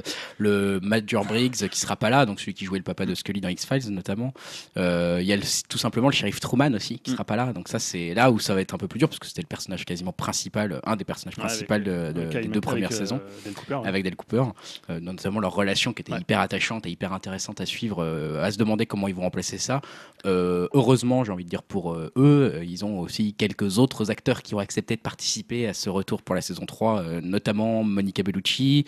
Ça, c'est peut-être pas une. on verra, ouais, je sais pas trop quoi en penser. Après, ça reste David Lynch, hein, donc Ouais. il peut en faire des choses. voilà, il peut, il peut quand même sublimer pas mal ses Ah, actrices. il peut on ne pas la vu. faire parler, tu veux dire. Il peut ne pas la faire. Monica Bellucci, euh, Mike- Michael Serra, Tim Ross, Trent Reznor, quand même. Euh, voilà, Amanda Seyfried, euh, Richard Chamberlain. ouais, Il y, a y beaucoup de. Voilà, on- a priori, il y aura peut-être même Naomi, Naomi Watts, Ouais, Laura c'est Dern qui vont participer. Laura Dern, je crois que c'était acté. Voilà, donc ouais, bah, vu que bon, voilà, David Lynch, forcément, Laura Dern, elle est quasiment toujours dans les parages. Mais moi, j'ai hâte de voir s'il va faire un truc où vraiment comment il va considérer la- les premières saisons de, de Twin Peaks. Est-ce qu'il va faire un truc où c'est vraiment la suite Il va faire plein de clins d'œil ou alors il va partir vers vraiment quelque chose de Ah, c'est complètement un vrai différent mystère là, j'avoue. euh, mais du coup, ça sera l'occasion, euh, bah, de peut-être pour vous, euh, de revoir Twin Peaks euh, bientôt, puisque donc on a eu la date, c'est le 21 mai prochain sur Showtime. Donc a priori dès le 22 mai ici sur OCS ou ce genre de trucs. Et, euh, et puis voilà, donc ou- Je crois que ça va être sur Netflix. sur Netflix? Oh purée, ça c'est. Il me semble. J'avais complètement oublié que c'était sur Netflix. Ah bon, c'est- Bah, remarque, c'est vrai qu'ils ont les deux premières saisons sur Netflix, parce que je suis en train de les re-regarder à ce moment. Donc euh, voilà. Et toi, Dim, du coup, ça te donnera l'occasion de voir Twin Peaks, hein, parce que tu me disais hors, hors Ouais, antenne, bah, j'ai pas, j'ai pas, j'ai pas regardé hein, le trailer exprès parce que je voulais pas me spoiler. Enfin, je sais pas Ouais, je pense que tu vas pas dedans, trop mais te spoiler là. ça devrait Ah, aller. non, non, franchement, c'est J'ai en 30 secondes. préféré regarder le trailer de- du retour de Prison Break. Ah ça les conneries, ça marche. Toi Elohim, t'es un fan de, de Twin Peaks ou pas? Euh, je, je suis pas parti du culte de Twin Peaks, mais j'aime beaucoup. Euh, mais voilà, je le, me le referai pas forcément euh, avant la saison. Je pense que j'ai un souvenir à peu près. Ouais. peut-être regarder le film qu'ils avaient sorti, que Ouais. j'avais vu il y a longtemps et je l'avais vu d'un œil un peu distrait. Il y a des moments, Mais, euh, mais non, non, j'aime bien, hein, j'aime bien la série, mais je, ouais, voilà, je suis pas, je suis pas aussi. euh, il y a des moments clairement passables hein, dans la série. Euh, Moi, je, là, je, pour, pour me la refaire, là, le début de la saison 2, c'est un calvaire à regarder. C'est c'est un cauchemar. hein. C'est très très mauvais. hein. Bah, à, partir du moment où il avait il, faut résolu, être, ouais. il faut être en bonne condition pour le regarder aussi, je crois. Ah ouais, C'est, ouais. euh, C'est Peut-être au moment où je l'ai vu, je buvais un peu trop d'alcool, euh, j'étais un peu trop euh, étudiant. euh. Mais voilà, ouais. Euh, juste une petite question. euh, faut regarder d'abord les deux, deux, deux saisons de la série et plus le film. faut regarder ou le le film film après. en premier. Ou... Le film après. Parce que, Comment Il faut regarder le film après. Le film, c'est une préquelle, mais c'est quand même mieux de le regarder après. Il vaut mieux avoir vu ouais, D'accord, les, bien. les Bon, deux ouais, saisons. Je vais faire ça euh, Ouais. très prochainement. Parce que moi, j'ai regardé le film euh, avant et j'ai rien compris. Donc c'est pour ça que je te dis ça. en même temps, je l'ai revu après, j'ai pas compris beaucoup non plus, mais bon, ça c'est un, autre débat. un autre débat. Euh, Dim, du coup, je vais te laisser la parole. Tu voulais nous parler, euh, ta news a un titre assez énigmatique, puisque tu veux nous parler de speedwatching, c'est ça? Ouais, bah on reste dans le domaine des séries. Alors je sais pas, vous avez peut-être euh, entendu parler euh, de cette nouvelle pratique euh, qui m'a bien fait halluciner. C'est un peu l'évolution, enfin logique, je sais pas, mais en tout cas du euh, binge watching. Alors le speed, le speed watching, euh, c'est le fait de regarder un épisode de série en accélérant certains passages. Donc je présume des plans assez longs, mais même certaines scènes de dialogue. Il y a même quelques applications qui permettent désormais de visionner en augmentant de 20 à 50% le défilement des images. Euh, à ce qui paraît, ça ne déforme pas vraiment l'épisode, mais je dis bien à ce qui paraît car j'ai vraiment pas envie d'essayer. Euh, déjà que j'arrive pas à trop enchaîner 15 000 épisodes d'une série à la suite. Mais en tout cas, pour revenir à, à certaines de ces applis, donc euh, avec par exemple un épisode de Game of Thrones qui dure en moyenne 50 minutes, on peut le raccourcir à 39 minutes. Donc euh, évidemment, euh, je pense que c'est euh, une certaine, enfin voilà, c'est une branche de spectateurs assez jeune qui est concernée euh, par ce phénomène. Moi, j'aime pas trop dire ça, ça fait un peu vieux con, mais le public visé par ce genre d'appli, euh, c'est un peu la génération YouTube, on va dire. Et euh, là, je cite, euh, c'est Pascal Breton, c'est producteur de Marseille pour Netflix et du Bureau des légendes pour Canal+. Il y a la génération euh, soprano âgée aujourd'hui de 40 à 60 ans qui ne se sont pas forcément concernés et la génération plateforme de diffusion et YouTube plus adepte de ce genre de consommation. Donc, euh, vous l'aurez compris, euh, les producteurs de séries commencent aussi à se pencher sur ce phénomène. Donc, euh, j'espère que euh, voilà qu'ils ne prendront peut-être pas trop forcément en compte. Euh, J'ai pas forcément envie de regarder euh, des séries qui ont un rythme speed, comme par exemple une vidéo de Squeezie. Enfin, je sais pas vous ce que vous en pensez, mais moi c'est quelque chose que j'ai vraiment pas envie d'essayer. Quoi. Ah ouais, non, j'avoue que là, je découvre un peu en fait. Euh, je savais pas trop que ça existait ce truc-là. Mais en fait, c'est parce que tu as une application qui permet de faire ça, c'est-à-dire qu'elle va à une vitesse Alors- un peu plus euh, élevée qu'une vitesse traditionnelle de lecture et euh, Il y a déjà des certaines, euh, enfin, certaines plateformes assez connues. Bah, je crois par exemple YouTube ou sur euh, VLC, il me semble que euh, y a déjà une option pour faire du speed watching. Ok. oui, bon, effectivement, ça peut peut-être tenter d'autres personnes. Moi, j'avoue que ouais, je. Bah, je vois pas, trop- l'intérêt, c'est quoi? C'est que tu as Tu- plus de temps, donc tu gagnes du temps, donc tu, Tu vois peux en plus de consommer séries. plus, peut-être, ouais. Ou c'est juste Voilà, tu l'idée, gagnes du temps et donc tu peux en regarder plus. mais c'est juste l'idée d'être Ouais, à la page sur les séries, c'est un peu triste quoi. Ouais, voilà, en gros, tu gagnes 10 minutes, un quart d'heure par épisode. Donc, euh, bah, une soirée, peut-être que si tu en mates beaucoup, tu peux en voir un de plus euh, par soirée. Quoi. Donc, Mm. euh, mais bon, ouais, à mon avis, euh, je sais pas. Si pareil, ça déforme pas trop le, le visionnage, mais j'ai quand même des doutes. hein. Mais tu Ah. casses forcément le rythme, les moments de, de contemplation. Enfin, Oui, Ah, imagine de regarder The Leftovers en accéléré. C'est ce que j'étais en train de penser. Putain, j'étais en train de me dire, là, Tu vois, peux, tu peux passer 90% de la série, du coup, en accélérant les moments où il se passe rien. Ouais, mais Après, je pense que les gens qui utilisent ça, je suis pas sûr que euh, The Leftovers, ça les intéresse. non, non, je comprends bien. ouais, ils doivent regarder euh, Girls et ce genre de trucs. Ouais, ou Game of Thrones, tu vois, c'est toujours le truc, le truc dont tout le monde parle, t'as envie d'en parler. Ah, euh, mais tu, justement, si tout le monde en parle, t'as pas envie de rater un détail ou un truc important, quoi. Quoi, il est, il est pas un- mort, John résumé, quoi, tu vois. Ouais, c'est Ouais. vrai. con. Ouais, c'est bizarre. Bon, écoute, euh, étonnante news. hein. Dites-nous dans les commentaires ce que vous en pensez. Si vous avez envie d'essayer euh, le speedwatching ou si vous l'avez déjà fait, est-ce que ça Cette marche news va vous bien étonner. hein, Cette news, ouais, exactement. Je crois que je le mettrai comme ça sur Twitter. On va peut-être enfin avoir un retweet ou deux. Ça va être pas mal. Euh, je vais vous faire tout de suite une petite news secrète. On va aller assez vite sur celle-ci. Je voulais presque un peu annoncer dans le document commun. Je vous ai demandé de pas trop vous renseigner là-dessus, mais parce qu'en général avec Julien, on prépare les mêmes news secrètes à chaque épisode. Donc là, du coup, c'est une news secrète où je vais tout simplement vous demander euh, de trouver, de découvrir, de, de me dire à votre avis qui sont les acteurs les plus et les moins rentables euh, dans cette année 2016. Alors les plus rentables, euh, sous-entendu, ils ont rapporté énormément d'argent avec leurs films. Et les moins rentables, c'est en fonction de ce qu'ils ont retourné, euh, enfin on divise entre guillemets le coût, c'est-à-dire combien on les paye par rapport à ce qu'ils ont rapporté. Donc euh, voilà, ça permet de... Ça, c'est un mec qui paye 100 millions de dollars et que le film en rapporte 20. tu voilà, vois. exactement. Oui, il est, il est mauvais. Voilà, donc euh, Alors je- c'est français ou américain? C'est américain. Euh, ouais. Est-ce que Will Smith a fait un film cette année? Will Smith a fait des il, en- films il en a cette fait année. même deux. hein. Il en a fait plusieurs, ouais, ouais. Il a fait le film super-héros. Ah, il a fait Suicide bon. Squad euh, qui a Suicide. Squad, ouais. Ah, merde, Et un film qui avait l'air tout glauque euh, de Noël là, il y a pas longtemps. Mais alors c'est marrant parce Ah, que oui. Sur les footballeurs américains, non, c'est ça?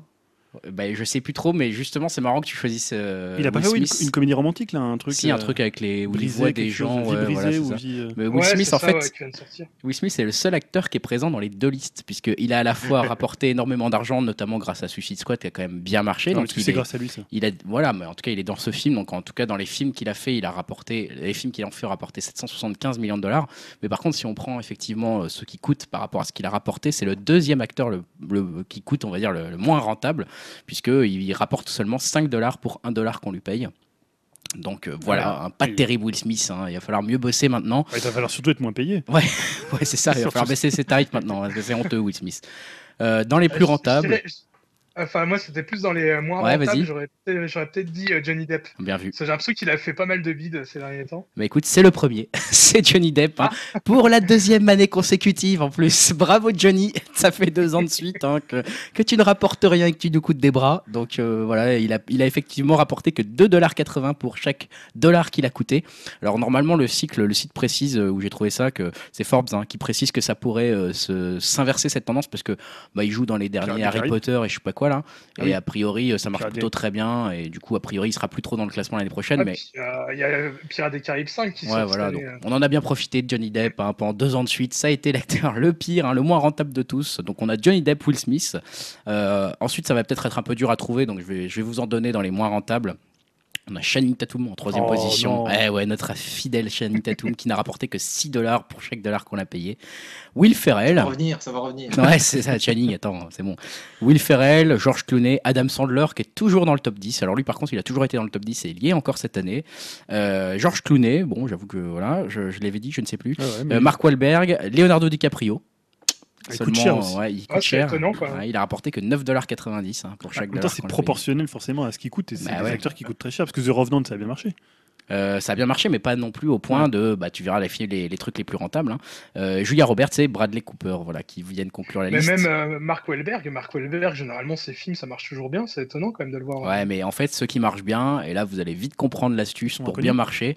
Euh, donc, les acteurs les plus rentables, Ah, en des- premier, c'est. Alors, je dirais que c'est dans des licences qui sont très porteuses, mais les gens sont inconnus. Genre, par exemple, à Marvel. Non, euh, c'est des gens connus dans des licences très connues, en fait. Ah, Ils sont à la fois bien payés. C'est qui? Tu dis The Rock, je dirais. Non, c'est pas The Rock, il est même pas dans le top 10, The Rock. Eddie Redmayne, là, le mec qui avait dans Fantastic Beasts, non, Non. comme ça. Non, non, en fait, il faut viser super-héros et super-héroïne, hein, tout simplement. hein. donc, il faut pas se faire chier à aller chercher très loin. On va taper dans la première, c'est Scarlett Johansson, la Ah plus ouais. rentable, avec 1,2 milliard de dollars rapportés euh, en cumulant tous les films qu'elle a fait en 2016. On a ensuite Chris Evans, on a ensuite Robert Downey Jr., Margot Robbie, euh, voilà, Ouais. Amy Adams, euh, Ben Affleck. Henry Cavill, Ryan Reynolds, Felicity Jones et Will Smith. Donc on a quasiment que des super-héros, Ouais. à part Felicity Jones, mais bon, c'est un Star Wars. Euh, Oui. Donc euh, voilà, c'est vous savez hein, maintenant si vous voulez être dans ce top 10 qu'il vous reste à faire un petit film de super-héros et c'est fait. Donc euh, donc voilà, ça c'était la petite news secrète. C'était pas facile à trouver parce que Non, c'est pas encore, facile, hein. Felicity Jones, elle a joué dans Amazing Spider-Man 2 et elle devait avoir un rôle plus important dans le 3. euh, Je crois un personnage Ah ouais euh, style Black Cat ou un truc comme ça. Ouais, ouais. Ah bah écoute, je savais même pas quoi. Mais je vois euh, tout de suite, je voulais te passer la parole, Elohim. Tu vas nous parler d'un trailer. On aurait peut-être dû le passer avec les autres trailers. Je suis un peu, j'avais pas vu en fait que tu parlais d'un autre trailer. Tu nous parles Ah, du trailer de Guardians. Je l'ai rajouté un peu. euh, Ouais, ça s'appelle Guardians. Et bah, en fait, je pense que ça vaut le coup juste pour le trailer, comme souvent euh, les gros films russes comme ça. Le trailer, il y a une post-production de dingue, quoi. C'est un truc de fou. euh, euh, Il y a des robots qui euh, tirent sur des hélicoptères et des ours avec des bazookas. Enfin, c'est n'importe quoi. Euh, je vous conseille, ça- hein, pour tous ça- les amoureux de cinéma bis euh, avec du gros budget, ça vaut le coup. hein. Oh, ça a l'air mortel, ouais. C'est un peu les, les Avengers euh, russes. ça. C'est ça, ouais, ouais. D'ailleurs, il y a une grosse repompe du soldat de l'hiver dedans. hein, C'est vraiment le même personnage. Ouais, c'est clair, c'est ça. ouais. Donc le trailer des Avengers russes qui sera sur le site de Upcast avec les autres trailers. Euh, du coup, bah, j'en profite, Dim, pour te passer la parole puisque tu parles des Avengers. Euh, tu voulais également parler après des Avengers américains, après les Avengers russes. Euh, tu voulais parler des Avengers français Et C'est- oui, mon bon monsieur. avec un coup de baguette de pain dans la gueule. Eh ouais, tremble Hollywood. Nos, Améri- nos amis américains euh, n'ont pas le monopole du crossover et des univers partagés. Je vais vous parler. Ah, les mecs là, ils en peuvent plus là, ils se chient dessus là-bas. Attends. Oh non. Ah ouais, non, mais là, c'est- clair. hein. Parce que je vais vous parler du futur numéro 1 des salles euh, en 2018, voire 2019. non, en fait, je vais surtout parler d'une news bien pourrie. Et j'avoue, je l'ai préparé juste pour, euh, voilà, quoi, pour l'amour de la vanne, parce que ça me faisait vraiment trop rire. Euh, en fait, euh, il pense, le réalisateur de Camping pense faire un crossover entre Camping et les tuches. Ouah. Donc, euh, voilà, voilà, mes amis, vous êtes euh, comblés. Surtout toi, Julien, hein, je t'entendais parler des tuches et de Ah bah camping oui. tout à l'heure. Et euh, mais bon, après, plus, plus sérieusement, euh, je trouve que voilà, c'est plutôt une évidence. Je sais même pas pourquoi ils l'ont pas fait avant. euh, faire une histoire commune avec euh, deux gros cartons français comme ça, c'est pas si bête financièrement parlant. Bon, après, au niveau de la qualité, euh, j'en suis beaucoup moins sûr. Oh. Et euh, donc voilà, je plaisantais pas forcément quand je disais le futur numéro un euh, français. Bon, après, c'est un peu triste quand même pour euh, le paysage culturel français, mais bon, voilà, c'est comme ça. J'espère que Stan reviendra à ce moment-là pour nous faire au moins une petite. Mais en même temps, ça doit, être, ça doit être quand même difficile à faire dans le sens où tu sais, c'est des films qui tournent. Par exemple, je sais pas, à Camping, ça tourne autour du personnage de- du Bosque. Donc quand tu fais un film avec un univers comme ça, c'est dur de respecter en fait, pas, enfin pas de respecter, mais de, de trouver en fait le terrain où ça fonctionne pour les deux. Ouais. C'est-à-dire souvent, t'as, euh, parce que tu vois, ils vont, il y, a- il y a des trucs quand même d'ego, il y a des trucs. euh, C'est vrai, ouais. C'est qui la star dans les tuches? euh, c'est euh, Jean- Jean-Paul Rouve. Jean-Paul Rouve, ouais. Ouais, il est moins connu, enfin il est un peu Ah, moins moins connu, ouais. que.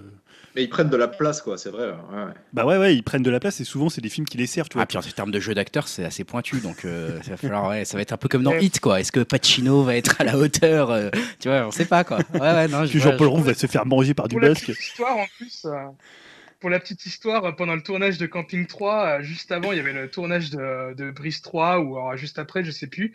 Et euh, ils ont pas réussi à trouver un bon timing au niveau des, euh, des deux tournages, mais euh, ils auraient bien aimé faire, euh, on va dire, une scène crossover pour les deux films-là. Oh, putain, bon, ça va trop loin. Les- pas se rattraper avec Camping, Cross, euh, les tuches. Ah, ils, sont en train, ils sont en train de faire un univers étendu, quoi. Les, les Ouais, bah univers voilà. étendus vont trop loin, là. Ça y est, c'est officiel. Les univers étendus des beaufs. Je suis désolé, il y a peut-être des auditeurs qui. qui Non, ouais, on respecte, hein, bien sûr, tout ça, on adore, euh, tout ça, tout ça, quoi. Mais surtout, vous, vous aviez vu le crossover euh, de Men in Black et 21 Jump Street qui avait été, euh, qui avait vrai, été ouais. découvert, quoi. Ouais, c'est vrai Ouais, qu'il y c'est a. C'est toujours un projet, je pense. Hein. Ah ouais, on en avait dingue, parlé. Dim en avait parlé. Je crois que c'est toi, Dim, qu'on avait parlé, ouais. J'en avais, j'en avais parlé, bah, c'est produit par euh, Phil Lord et Chris Miller, bah, ceux Bah, qui vont faire Han Solo. Et voilà, c'est- ça suit toujours son, son cours, je crois. Euh, Ah. C'est vrai qu'on n'a pas eu trop de news ces derniers temps, mais Tant mieux pour je crois que c'est toujours d'actualité. hein. Ça, il va revenir dans les Shining, trucs les plus rentables, là, ça y est, c'est bon. Allez, Shining. He's back. Shining is back. Euh, je continue, je reprends la parole et je continue ma fameuse euh, news sur les séries euh, que je reprends. Ça sera un peu plus rapide puisque c'était juste pour signaler le retour pour ceux qui apprécient ou pas cette série. Moi, j'ai jamais regardé, mais c'est Charmed, la série sur les trois sorcières euh, qui était un peu euh, dans les trilogies du samedi quand on Ah était ouais. jeune à l'époque avec Buffy et ce genre de X-Files. Il y avait Alissa Milano, il y avait deux autres Shannon acteurs. Shannon Doherty, Doherty. Shannon Doherty et Il y a la blonde qui joue dans euh, Big Bang Theory, j'arrive jamais à me rappeler de son nom. bah écoute, je sais Coco, pas. euh, Coco machin, hein, Coco. Ouais, ouais, c'est ça. Sérieux, elle était dedans Ouais, pas. Ouais, ouais, pas. bon, elle, a, elle pas joué au début, mais je crois qu'elle est venue après. Bon, en tout cas, voilà, a priori, il y aura un reboot de, de, de Charmed. hein, donc euh, voilà, euh, là, c'est la créatrice de Jane the Virgin qui a l'initiative de ce retour. 11 ans après l'arrêt du show originel. hein. donc euh, voilà, tout ça a priori se déroulera au milieu des années 70 et le casting euh, sera euh, complètement renouvelé. Donc on devra à nouveau trouver trois nouvelles sorcières, voilà, donc qui ne seront pas incarnées, bah, pas celle que tu as mentionnée, Dimitri. A priori, au niveau des personnages, c'est assez creusé, hein, puisque je vais vous les décrire. Ça va être Tina, une doctorante afro-américaine pragmatique et futée. Annie, une jeune femme intense qui s'énerve facilement. Et enfin Paige, une girl next door. ouais, Paige, une girl next door avec des formes, dont le but ultime est d'épouser un riche docteur et de devenir maman. Voilà pour le, le pitch. Euh, globalement, ça a les, les euh, descriptions des, des personnages des Lego, des, C'est au dos des boîtes. c'est exactement ça. Donc ça a l'air assez riche, hein, tout ça. Bon, euh, rapidement, ce qui est un peu drôle, c'est que justement les, ah bah voilà, justement les, les autres acteurs euh, qui avaient joué dans le- la, la première, ces- première version, et dont Holly, Marie Combs, sont pas forcément hyper heureux de ça, parce qu'en plus ils n'ont pas vraiment été prévenu en fait que la série allait être bootée. Donc ils l'ont un peu appris par Twitter. Donc voilà, ils ont fait quelques petits commentaires sarcastiques en leur disant euh, qu'ils espéraient que ça allait être mieux que la présidence de Trump. On ne se prononcera pas sur ce point-là. voilà, autre news. Ah, euh, fa- Fallait pas vieillir, hein, c'est ça, il fallait rester bien. euh, voilà. Euh, autre série sur une news, une news de série que je trouve intéressante pour le coup. En tout cas, à surveiller, c'est une série avec James Van Der Beek. Donc décidément, on est vraiment dans les séries adolescentes hein, dans ma news, Dawson. puisque c'est effectivement le mec qui jouait Dawson. Et il reviendrait euh, un peu plus sur le devant de la scène, en sachant qu'il n'a pas arrêté de jouer. Il est dans pas mal de petites séries euh, ici et là. Et là, il va, il va jouer dans une série euh, qui sera sur Diplo, le DJ Diplo. hein, Ah ouais. ouais. Donc voilà, où la série s'appellerait What Would Diplo Do? Et qui serait une série proposée par Viceland. hein, pro- donc euh, voilà, euh, donc Diplo pour ceux qui connaissent pas, c'est notamment donc c'est un DJ qui a co-créé le trio euh, Major Lazer pour ceux qui ont déjà entendu parler de ça, j'imagine.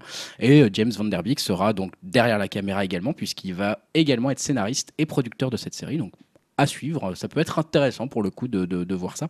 Et puis je finis par un petit clin d'œil. Alors c'est pas vraiment une news, hein, il n'y a pas vraiment de contenu là-dedans, mais c'est parce que ça parle de Lost, donc j'étais obligé d'en parler puisque c'est juste Carlton euh, Ah oui. Cuse euh, qui a qui a parlé de Lost un petit peu euh, dernièrement, euh, puisqu'il a estimé que il a déclaré que Lost euh, reviendrait un jour selon lui, donc euh, sur le petit écran. Donc forcément, en lisant un titre de news pareil, j'étais obligé de cliquer dessus et de voir ce qui se passait. Et en fait, il simple- simplement il est il évoque la possibilité que quelqu'un reprenne en fait l'univers de Lost Ouais, pour se le réapproprier et en faire ce qu'il voulait. Et lui, il suggère comme idée que euh, Damien Chazelle, le réalisateur de Whiplash et de La La Land, en fasse une comédie musicale. En tout cas, et voilà, il dit en gros, je suis pas contre.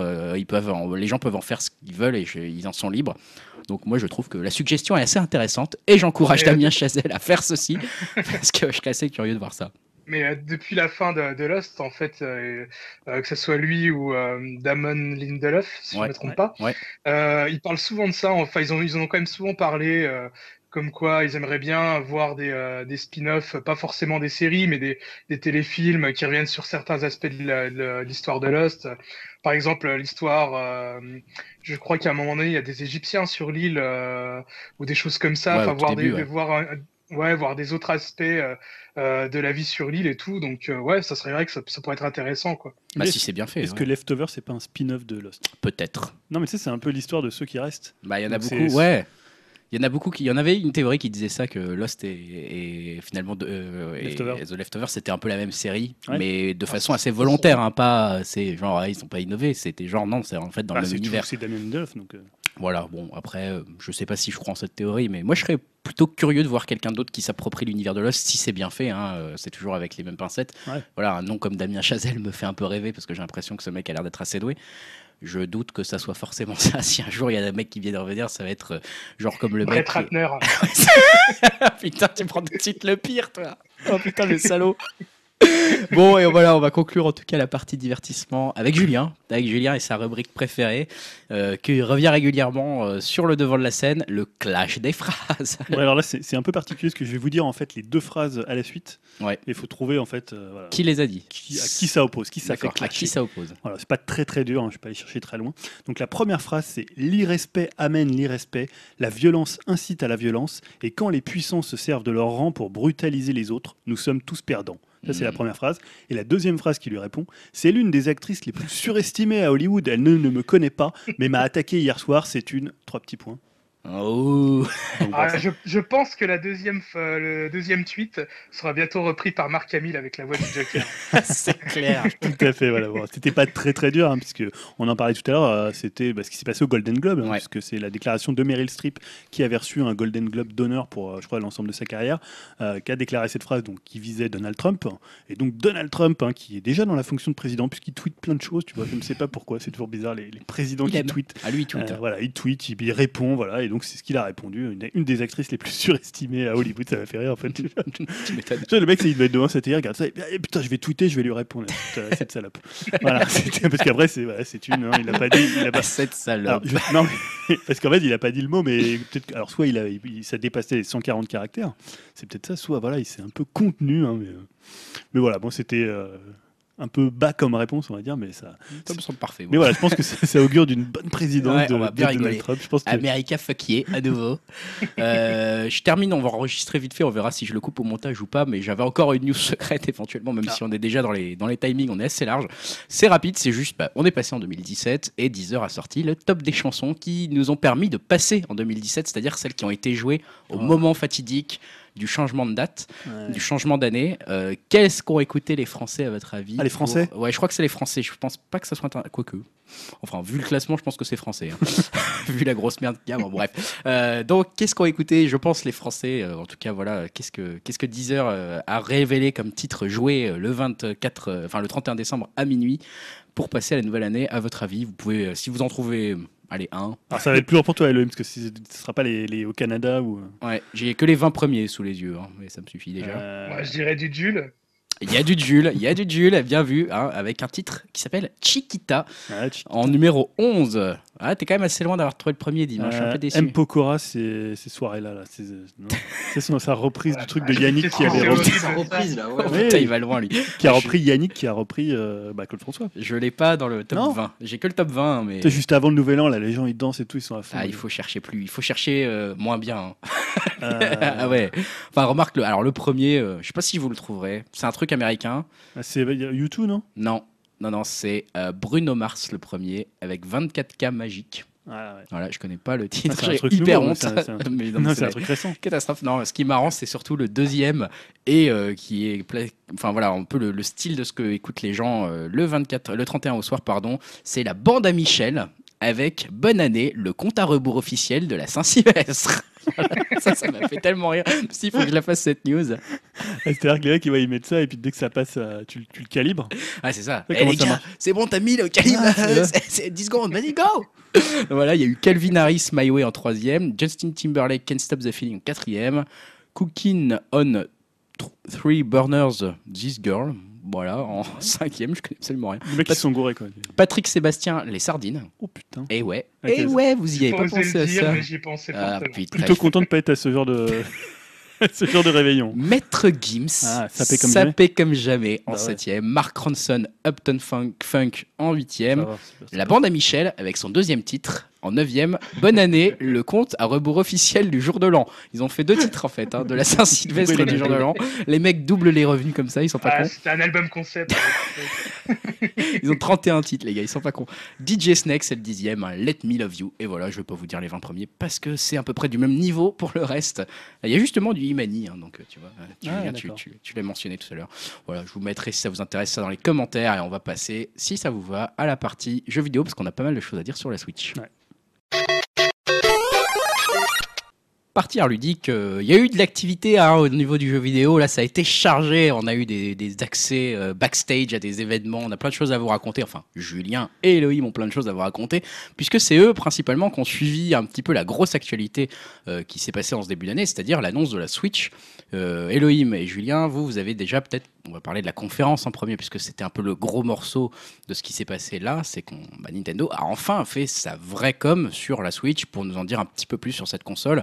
Racontez-nous un petit peu. Alors pour, pour résumer rapidement, on avait eu déjà un premier trailer dont on avait déjà parlé avec euh, une vidéo de 3 minutes qui montrait l'usage de la console de la Switch, donc une console, on va dire hybride, plutôt transportable euh, entre console portable et console de salon. Donc ça, c'était, euh, si mes souvenirs sont bons, je sais pas, ça devait être en octobre ou Ouais, novembre, octobre, je ne sais novembre, plus. ouais, comme ça. dans ces eaux-là. Et donc, ils avaient pris date pour le 13 avec un événement qui se tenait au Japon.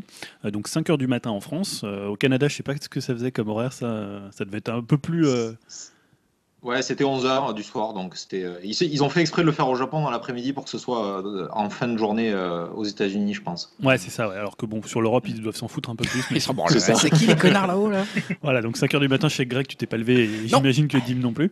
Euh, Non plus. moi, moi, oui, je me suis levé. pigeon. pour regarder. Donc c'était une con- c'était une conférence, moi j'ai trouvé euh, très japonaise. Euh, pour le coup, euh, ils l'ont fait en direct du Japon, ils l'ont fait en langue japonaise.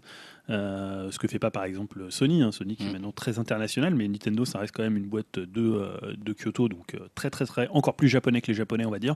Euh, donc c'était présenté par le nouveau président depuis le, le décès d'Iwata, donc Kimishima, mais présenté par Kimishima, j'ai envie de dire c'est plutôt Koizumi qui est un des pas, pas des pontes de Nintendo, mais qui est un des plus gros créatifs qui s'occupe notamment des notamment des, des Mario.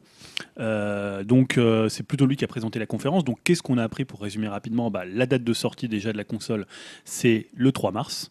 Le prix, donc le prix, bon, c'est un peu problématique, c'est 299 dollars. Je dis problématique parce qu'en France, euh, Nintendo ne donne jamais les prix puisque c'est les revendeurs en fait, qui fixent les prix.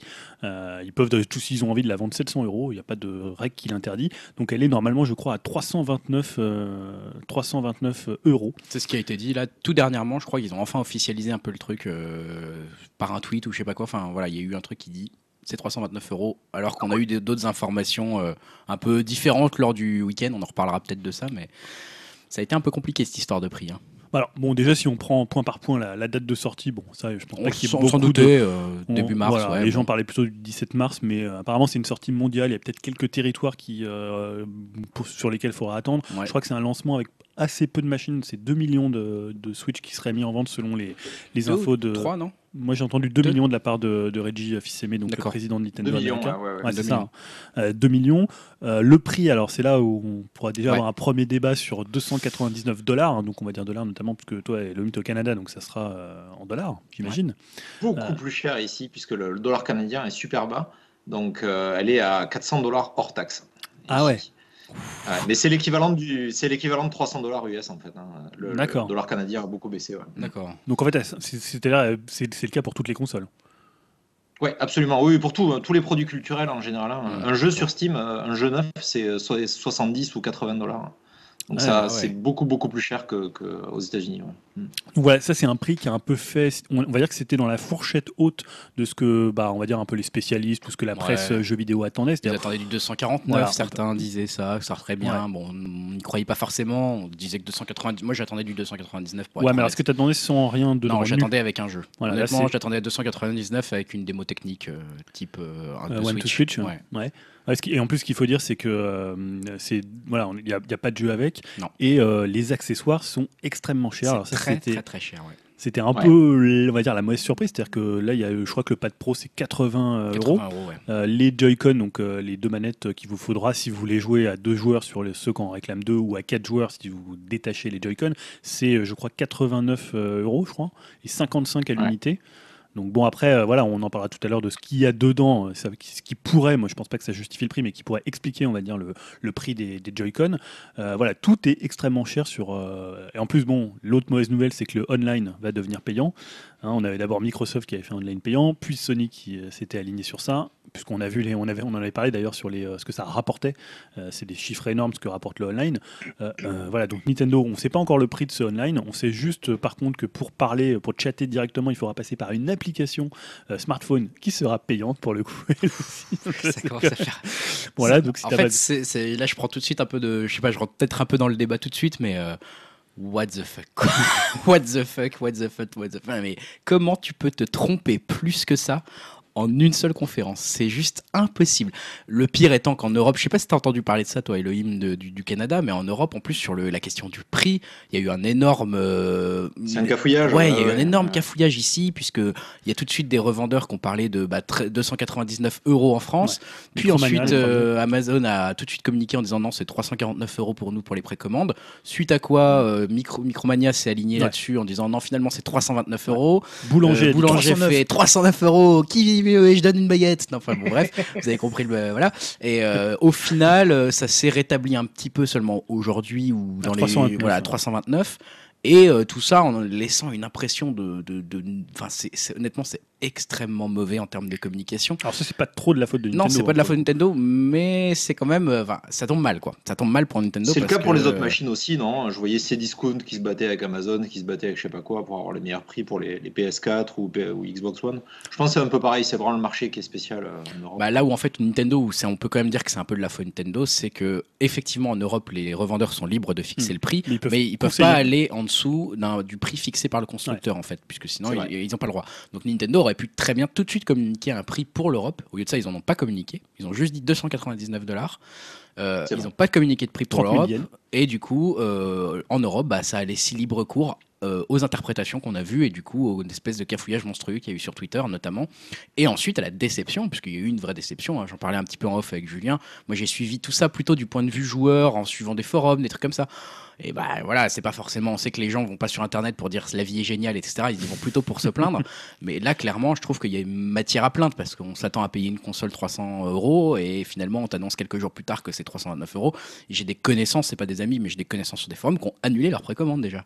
C'est la première fois que je vois ça. Mm. C'est des précommandes de consoles déjà annulées quoi. Pour bon, voilà, c'est un détail le prix, mais mine de rien, ça participe à un ensemble de trucs qui donnent un peu une mauvaise impression. Et à ça se rajoute un peu ce que tu mentionnais, Julien, à savoir des accessoires hors de prix, enfin qui paraissent hors de prix. Je les ai pas eu en main, t'en parleras peut-être après.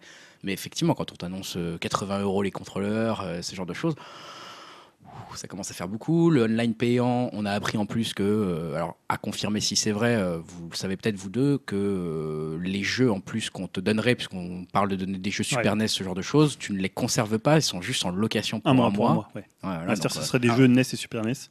Donc ça c'est quand même un point non plus pas terrible par Ouais, rapport tu voulais à ce dire que quelque chose, la euh, PS4. Elohim, tu voulais compléter peut-être ouais? Il faut, il faut préciser un truc euh, là-dessus. Ouais, effectivement, donc ce sera des jeux Super NES, NES et euh, je sais pas, ils n'ont pas précisé exactement, euh, mais euh, donc ils seraient disponibles pendant un mois. Et euh, si on voulait les garder plus, il faudrait payer pour. Donc je sais pas combien ce sera le prix de, de- du truc, mais je pense que ce qu'ils veulent faire, c'est qu'en fait ils disent que les jeux proposés auront des euh, des capacités online rajoutées. Ouais. Donc je pense que ce qu'ils veulent faire, c'est peut-être par exemple, je sais pas, proposer un, euh, un Turtle in Time ou un, euh, je sais pas, Double Dragon, et que les gens jouent en ligne pendant un mois à ce jeu-là, et qu'après ils passent à un autre jeu en fait. Et chaque mois changer les jeux. Donc Ouais. ça me paraît pas idiot, faudra voir dans les faits. Ils sont, Ouais. Malheureusement, ils sont pas clairs en fait. C'est ça le problème, quoi. C'est qu'ils ont pas de, et, ouais, ils sont pas clairs dans la communication. Je trouve qu'ils avaient vraiment maîtrisé la communication jusque-là, Ouais. euh, en étant sobre, juste avec la vidéo, en laissant euh, monter le buzz.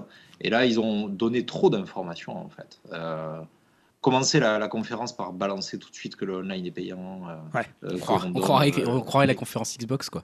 Tu sais, qu'il- au Ouais, moment où ils ouais, ont ouais, annoncé, euh, ouais, on vous pourrez vous partager les jeux si vous créez un battle tag, machin, etc. Enfin, tu sais, c'était hyper compliqué et ça a donné une mauvaise impression. Et là, ça a donné un peu ça. quoi. Autre mauvaise nouvelle, c'est encore le stockage. Alors bon, est-ce que c'est une mauvaise nouvelle? Ça, c'est un autre débat. 32 gigas, c'est comme ça sur va, Wii trouve.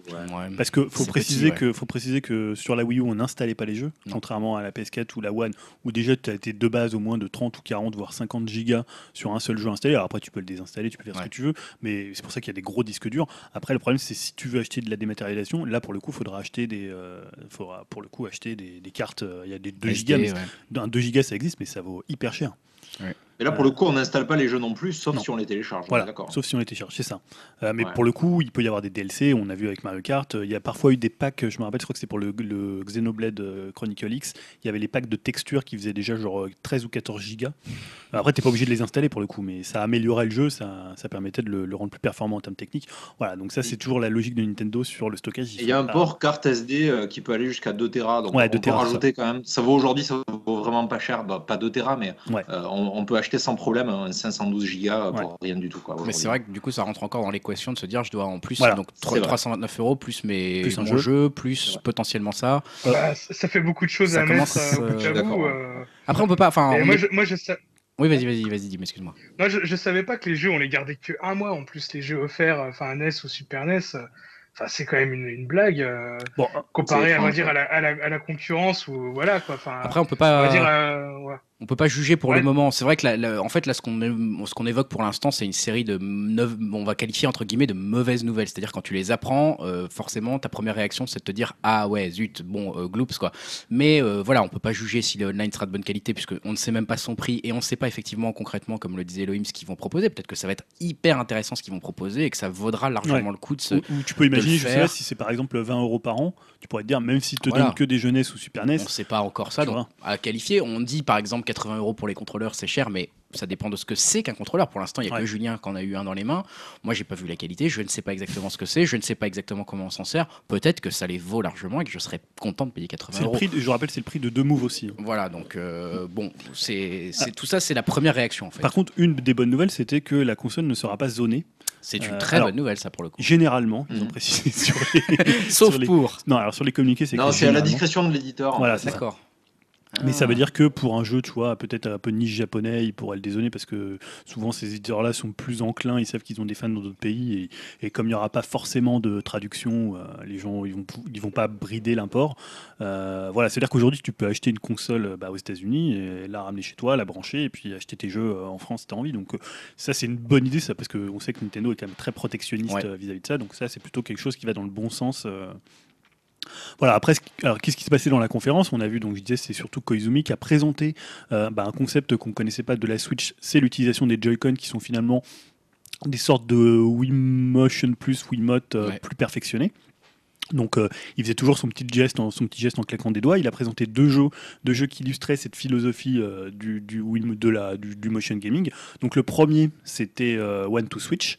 Donc ils ont clairement euh, vraiment présenté comme un jeu. Alors je sais pas si c'est le terme qui s'employait casual, mais c'est le terme un peu, tu vois, pour tout le monde, un peu Mm. l'utilisation un peu, un peu euh, facile, un peu accessible à tout le monde. Donc euh, One to Switch, c'est un jeu. C'est Wii Sport, quoi, Ouais, c'est Wii Sport. Alors d'ailleurs, je me posais la question est-ce que c'est encore du jeu vidéo? Puisque on en parlait tout à l'heure pour l'avoir essayé, on n'a presque plus besoin de l'écran. C'est vraiment Mm. presque du jouet, c'est-à-dire que tu as, ton Joy-Con, tu joues contre quelqu'un d'autre, c'est surtout des duels. Alors nous, ce qu'on a fait, j'en parlerai tout à l'heure, mais ce qu'on a fait, c'est surtout des duels un contre un. Donc euh, tu- on te t'incite même à ne pas regarder l'écran. Donc voilà, c'est un autre concept euh, voilà, qu'on connaissait pas du, du Joy-Con. Et le deuxième, ce qu'ils ont présenté en le présentant plus comme un jeu un peu plus euh, typé gamer, c'est Arms. Donc Arms, c'est un jeu de duel avec euh, qui fait très très euh, DA Dreamcast, un peu aussi un peu Overwatch.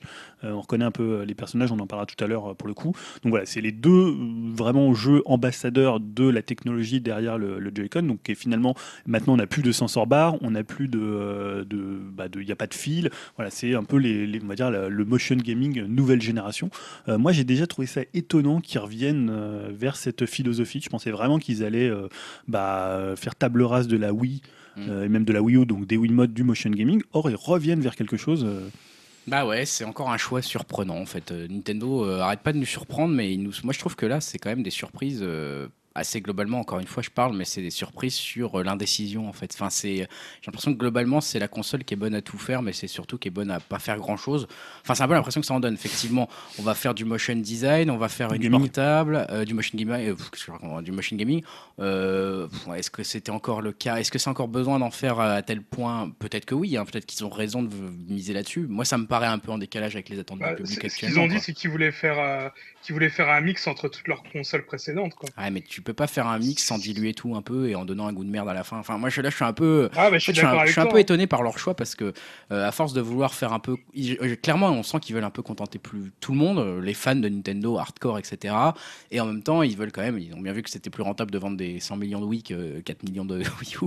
Donc, euh, je pense qu'ils essayent un peu de viser les deux publics, mais euh, ils sont un peu le cul entre deux chaises. Et on en parlait un peu sur Twitter quand on évoquait nos premières réactions.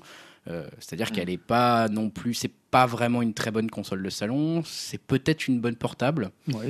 Euh, ça, on en reparlera Ouais. peut-être après, mais enfin, tout ça a donné, en fait, cette conférence a donné une impression, euh, moi perso, hein, c'est mon vécu, c'est mon ressenti, mais ouais, d'un truc où on te, on te vend une sorte de mélange et du coup, qui a pas vraiment de goût, et... ou alors qui a tellement de goût qu'elle en perd vraiment sa substance, quoi. Et alors, Voilà toi, Elohim, sur le retour un peu du motion gaming, bah, il n'avait pas vraiment disparu chez Nintendo, parce que sur la Wii U, on pouvait toujours euh, bah, utiliser Wiimote. C'est quelque chose qui ça t'a surpris, ça t'a ça t'a plutôt intéressé de voir Le, le- je trouve que si, si on, enfin, moi je considère que c'est une erreur dans le sens où ça rajoute au prix de la machine parce qu'ils ont rajouté le Rumble HD. Enfin, Ouais. t'en parleras parce que tu as eu l'occasion de le filer. Mais euh, en fait, ça rajoute du prix. C'est pour ça que les, les, les contrôleurs sont chers. Par contre, je pense que c'est pas con de continuer là-dedans. En fait, c'est pas con de, de- quitte à faire une voie différente de ce que fait euh, de ce que fait euh, la Xbox et la PlayStation. Bah, c'est pas idiot de continuer à faire une machine hyper familiale euh, qui soit une sorte de party game. Qui, c'est pas idiot. Maintenant, le, pro- le gros problème, c'est toujours pareil. C'est ce que les, les autres éditeurs vont suivre en fait. Ouais. Parce que si ça doit être encore Nintendo qui l'alimente seul parce qu'il se disperse ou parce que le public prend pas, ça va être compliqué. C'est un peu ce qui Alors, dessine. du mais- coup, euh, ouais. du coup, je trouve que ça ouvre sur autre chose. C'est que tu disais que les retours euh, sur Internet euh, des gamers et sur tous les sites spécialisés étaient euh, en demi-teinte, voire mauvais. Mhm. Et par contre, j'ai l'impression que la presse grand public, le retour est bon. Donc, faut voir ce que ça va donner en fait sur l'année. ça Et, pourrait- ouais, peut-être que c'est le syndrome et je Wii, hein. trouvais aussi que, ouais, et je trouvais aussi que la conf et toutes les, tous les jeux présentés s'adressaient vraiment au public japonais, Ouais, qui est un public qui a été euh, vachement oublié par les, euh, par les autres constructeurs en fait. Ouais. euh, il y avait quasiment pas de jeux occidentaux. Ouais, à part Il y avait que des japonais sur scène, enfin à part le mec d'IA quoi. Il y avait, c'était très très très japonais. Donc j'ai l'impression qu'ils reviennent à une reconquête du public japonais avec cette machine portable, avec, euh, je sais pas, faut voir ce que ça va donner. Euh, Peut-être qu'à l'E3 ce sera un peu la vraie conf occidentale. Mais je suis, assez- je suis complètement d'accord avec toi. Et c'est- et d'ailleurs, moi, c'est vraiment ce qui m'a surpris. Euh, Il y avait que des gens de studios japonais. La console, elle est finalement complètement faite pour les usages des, des joueurs japonais. On sait que le jeu de Mhm. console de salon euh, marche de moins en moins au Japon, qu'ils ont vraiment migré vers les téléphones portables, vers la mobilité. Euh, c'est une machine qui a des, des petits contrôleurs. Euh, on sait que par exemple, Microsoft, quand ils avaient lancé leur Xbox, ils avaient essayé de faire des manettes, Ouais. soi-disant destinées aux mains des japonais qui auraient euh, voilà, des, des plus petites Plus mains ouais, les Voilà. S-controllers. les ouais. S-controllers. Et là, quand euh, on- tu, testes, tu testes les Joy-Con, ça fait voilà, c'est très très petit. Il y a un Mm. côté très mignon, même dans la façon dont tu peux les prendre avec les couleurs qu'ils ont choisies. Il y a vraiment un truc euh, fait vraiment pour le marché japonais. Et je suis assez d'accord avec toi que c'est un marché qui est très délaissé aujourd'hui par Sony. Bon, Microsoft, j'en parle même pas puisque euh, c'est même pas qu'ils le délaissent, c'est qu'ils n'arrivent pas à s'y Ouais. imposer. Ils y arrivent pas. Voilà, mais, mais même Sony l'a un peu délaissé. Sony, euh, Sony, les studios Sony Japon, bah voilà, maintenant ils sont, ils ont mis des occidentaux à leur tête. Euh, ils sont plus tellement sur ce marché-là. Il y a encore la Vita qui, euh, bah, qui vivote un peu, mais pour encore combien de temps? Donc je pense vraiment qu'ils ont un coup à faire sur le marché japonais. Sauf que le marché japonais, c'est pas un marché aujourd'hui qui est énorme. Euh, voilà, la Wii U, c'est, je crois que c'est 3 millions de ventes. Alors ils ont la 3DS qui est à 23 Ouais. millions. Euh, Euh, c'est le portable en fait, c'est ça. Donc Ouais. ils essaient de reconquérir un peu le, le marché du portable. euh. Ça peut peut-être leur permettre de survivre, hein, honnêtement, enfin de continuer à vivre et Bah, d'être. euh, Ils peuvent aussi récupérer tous les éditeurs qui étaient sur Vita, ou enfin Ouais. qui sont encore sur Vita, qui vont sûrement sortir leurs jeux. D'ailleurs, on a vu que c'était là beaucoup de jeux japonais qui étaient annoncés sur la machine. Ouais. Voilà, des jeux, il y a du Street Fighter qui revient, il y a un Bomberman qui revient, il y a un peu tous les éditeurs qui ressortent un peu leur vieille licence en se disant, bah voilà, il y a peut-être un peu d'argent à se faire. Voilà, c'est peut-être pas bête. Après, moi, je m'attendais plutôt vraiment à une ouverture vers euh, l'international. Et juste pour rebondir sur, euh, sur One to Switch, voilà, après, c'est vrai que nous, on mesure ça un peu. C'est un peu comme la Wii avant, quand elle, quand elle Mm. est arrivée. Toi, tu te dis, est-ce que tu as envie de jouer à, as envie de jouer à Wii Sport? Voilà. Est-ce que le phénomène, tu pouvais le prévoir au moment où ils l'ont présenté C'est toujours euh, assez délicat. Donc peut-être que One to Switch, s'ils le marketent bien, euh, voilà, maintenant le ticket d'entrée, il est quand même à 299 plus le jeu 350 si tu veux jouer à, à deux. Bon, non, Ouais, parce que coup, ça la, marche. la Wii, je sais plus combien elle coûtait, mais euh, il me semble 249, que, et avec le, Wii Sport. Le jeu était dedans, ouais. Donc c'était quand même déjà un investissement de base pour le grand public. Euh, qui n'était pas aussi important, j'ai l'impression. Alors c'est avec l'inflation, il faut voir, hein, parce Ouais. que c'est vrai qu'en fait aujourd'hui ça reviendrait à plus. Alors, elle est pas très chère dans le finalement Elle quand, tu, très chère, quand ouais. tu regardes le prix de toutes les consoles dans l'histoire, elle Non. se place plutôt. Alors, elle se place assez haut dans l'histoire de Nintendo. C'est ça en fait, c'est ça mais que les gens place n'attendaient pas. pour le coup, elle se place assez bas par rapport Non, aux non, consoles. globalement, je crois que j'avais vu, c'est une, genre la troisième Ouais. console la moins chère de l'histoire de. Si on prend l'inflation en Si on, compte. prend, en- si on prend comme quoi c'est une console de salon. Oui. C'est toujours le Voilà. débat. euh, Euh, ça, ça reste à voir, mais non, non, c'est vrai qu'elle est pas si chère. Et on... Alors après, j'avais quand même l'impression, mais je me trompe certainement, hein, qu'à l'époque de la Wii, euh, il y avait quand même un espèce de. C'était la première fois qu'on faisait du, du motion gaming. Euh, le- On avait ouais, un il y peu. avait aussi quand même. Ouais, hein, mais on un avait, je sais que je, les, voilà, les files d'attente qu'on voyait à l'E3, Ouais. tout le monde voulait essayer euh, de faire son strike au bowling euh, sur Wii Sport. Quoi. Euh, là, je sais pas encore si, euh, bien que peut-être un One to Switch c'est génial, je sais pas encore si ça parle à ce point-là au grand public. Alors Elohim me dit que effectivement peut-être au niveau du, des retours des grands médias, médias grand public, ça se passe plutôt bien. Moi, j'ai pas vu trop ça pour l'instant, mais j'en ai pas vu vraiment en fait. hein. Tout simplement, j'en ai pas vu. Alors, parce que tu, justement, tu parlais de quel média euh, grand public euh, Les, les médias anglophones, en fait, des sites Ouais. spécialisés euh, techno, mais euh, généralistes, quoi. Les, les Gizmodo, les Ouais. euh, tech. euh, Enfin, ouais, voilà, et plusieurs des médias anglophones, euh, anglais ou américains. Les articles étaient super positifs et ça contrastait vraiment. Après, je pense que la, leur- la plus grosse erreur de la conf et, euh, et du lancement, c'est justement ce One to Switch, de pas l'intégrer avec ouais, ouais. Ah ouais, et de, faire. hein. euh, Et puis le design du jeu est dégueulasse, quoi. Les, les trucs en. FMV, là, je trouve ça vrai. vraiment très très moche. Ils auraient dû prendre du, du WarioWare ou tu vois, faire un truc comme ça, putain. quitte à y aller dans le. Alors, est-ce que tu peux pas Ouais, penser c'est qu'ils- dommage, quoi. Est-ce que tu peux pas penser qu'ils ont une stratégie à moyen terme? C'est-à-dire de se dire, là, on va la lancer pour notre cœur de cible. On a dit qu'il y avait, en avait 2 millions, les gens vont acheter Zelda à 90%. Et finalement, les grosses ventes sur le marché vraiment grand public, ça se fait à Noël. Nintendo, on sait que c'est là où ils vendent des consoles, où ils vendent des jeux. Et que peut-être à la, euh, à no- vers Noël, il y a le Mario en même temps qui sort. Ils feront un bundle avec euh, One to Switch, avec peut-être un repositionnement tarifaire de la machine. Et que là, au début, ils font un peu leur Apple en essayant de vraiment, vendre de l'accessoire, de vendre euh, leur machine à leur public. Euh, on sait que la Wii U avait pas trop mal démarré, je crois que c'est Mm. 3 millions euh, le premier mois, donc là ils en ont mis 2 millions sur le premier mois, donc ça c'est encore moins Mm. que la Wii U, donc peut-être qu'ils vont jouer un peu Ouais. sur l'idée un peu de pénurie, comme ils ont fait. Bah, c'est jamais, on joue jamais trop sur l'idée de pénurie, mais ça peut faire un petit peu de hype si c'est pas trop peu, mal ouais. fait et s'il n'y a pas trop de délai dans, après le, le réassort. Mais est-ce que finalement ils n'ont pas une stratégie? Parce que on l'a- Régis Fils-Aimé dit, il, il vise un peu tous les publics. Les gamers, on sait que Miyamoto a déclaré que le Mario il serait euh, hardcore gamer. Alors, je sais pas si c'est le terme qu'il employait, j'imagine pas Miyamoto parler vraiment Ouais. hardcore gamer, ça c'est pas un truc qui est tellement dans la bouche de Nintendo, mais on va dire qu'il est plus adressé aux joueurs, à ceux qui voilà qui veulent un Qui peu en de challenge. Mm. Euh, voilà, même si on sait que tous les Mario on présente quand même du challenge. Donc est-ce qu'ils n'ont pas plutôt une, euh, moi je pense, je sais pas si c'est une bonne stratégie, mais est-ce que leur stratégie ce serait pas finalement de fonctionner sur un peu plus long terme en visant plusieurs publics à différents euh, stades de la vie de la machine? Ouais, c'est possible. Et du coup, ils auraient pas dû faire une grosse conf comme ça, en fait. Ils auraient dû peut-être euh, rester dans, le- la, dans la sobriété euh, du début, je pense. Ouais, c'est mon avis, après, euh, je sais pas. Bah, parce que c'est vrai qu'ils à en ont dit voir, beaucoup. mais- quoi. Tu vois, on peut dire que d'où ils partent, euh, là on sait qu'il y a un échec quand même qui est retentissant pour la Wii U, c'est 13 millions de machines. Euh, moi je pensais vraiment Ouais. qu'ils allaient tout de suite envoyer du lourd, euh, vraiment au niveau jeu, tu vois, qu'au lancement t'aurais le Mario, t'aurais le Zelda, t'aurais je sais pas un Metroid, t'aurais vraiment du truc qui parle aux gens. Bah, c'est ça. Alors que là, euh, tu vois le line-up de lancement. Alors, on va parler des jeux qu'ils ont présentés dans la conférence. mm, On a dit que c'était très japonais. Il y a eu, alors, on va passer rapidement, il y a eu du Xenoblade, du Shin Megami Tensei. Voilà, des jeux qui parlent vraiment au public japonais et quand même un peu au public euh, européen, gamer. ouais.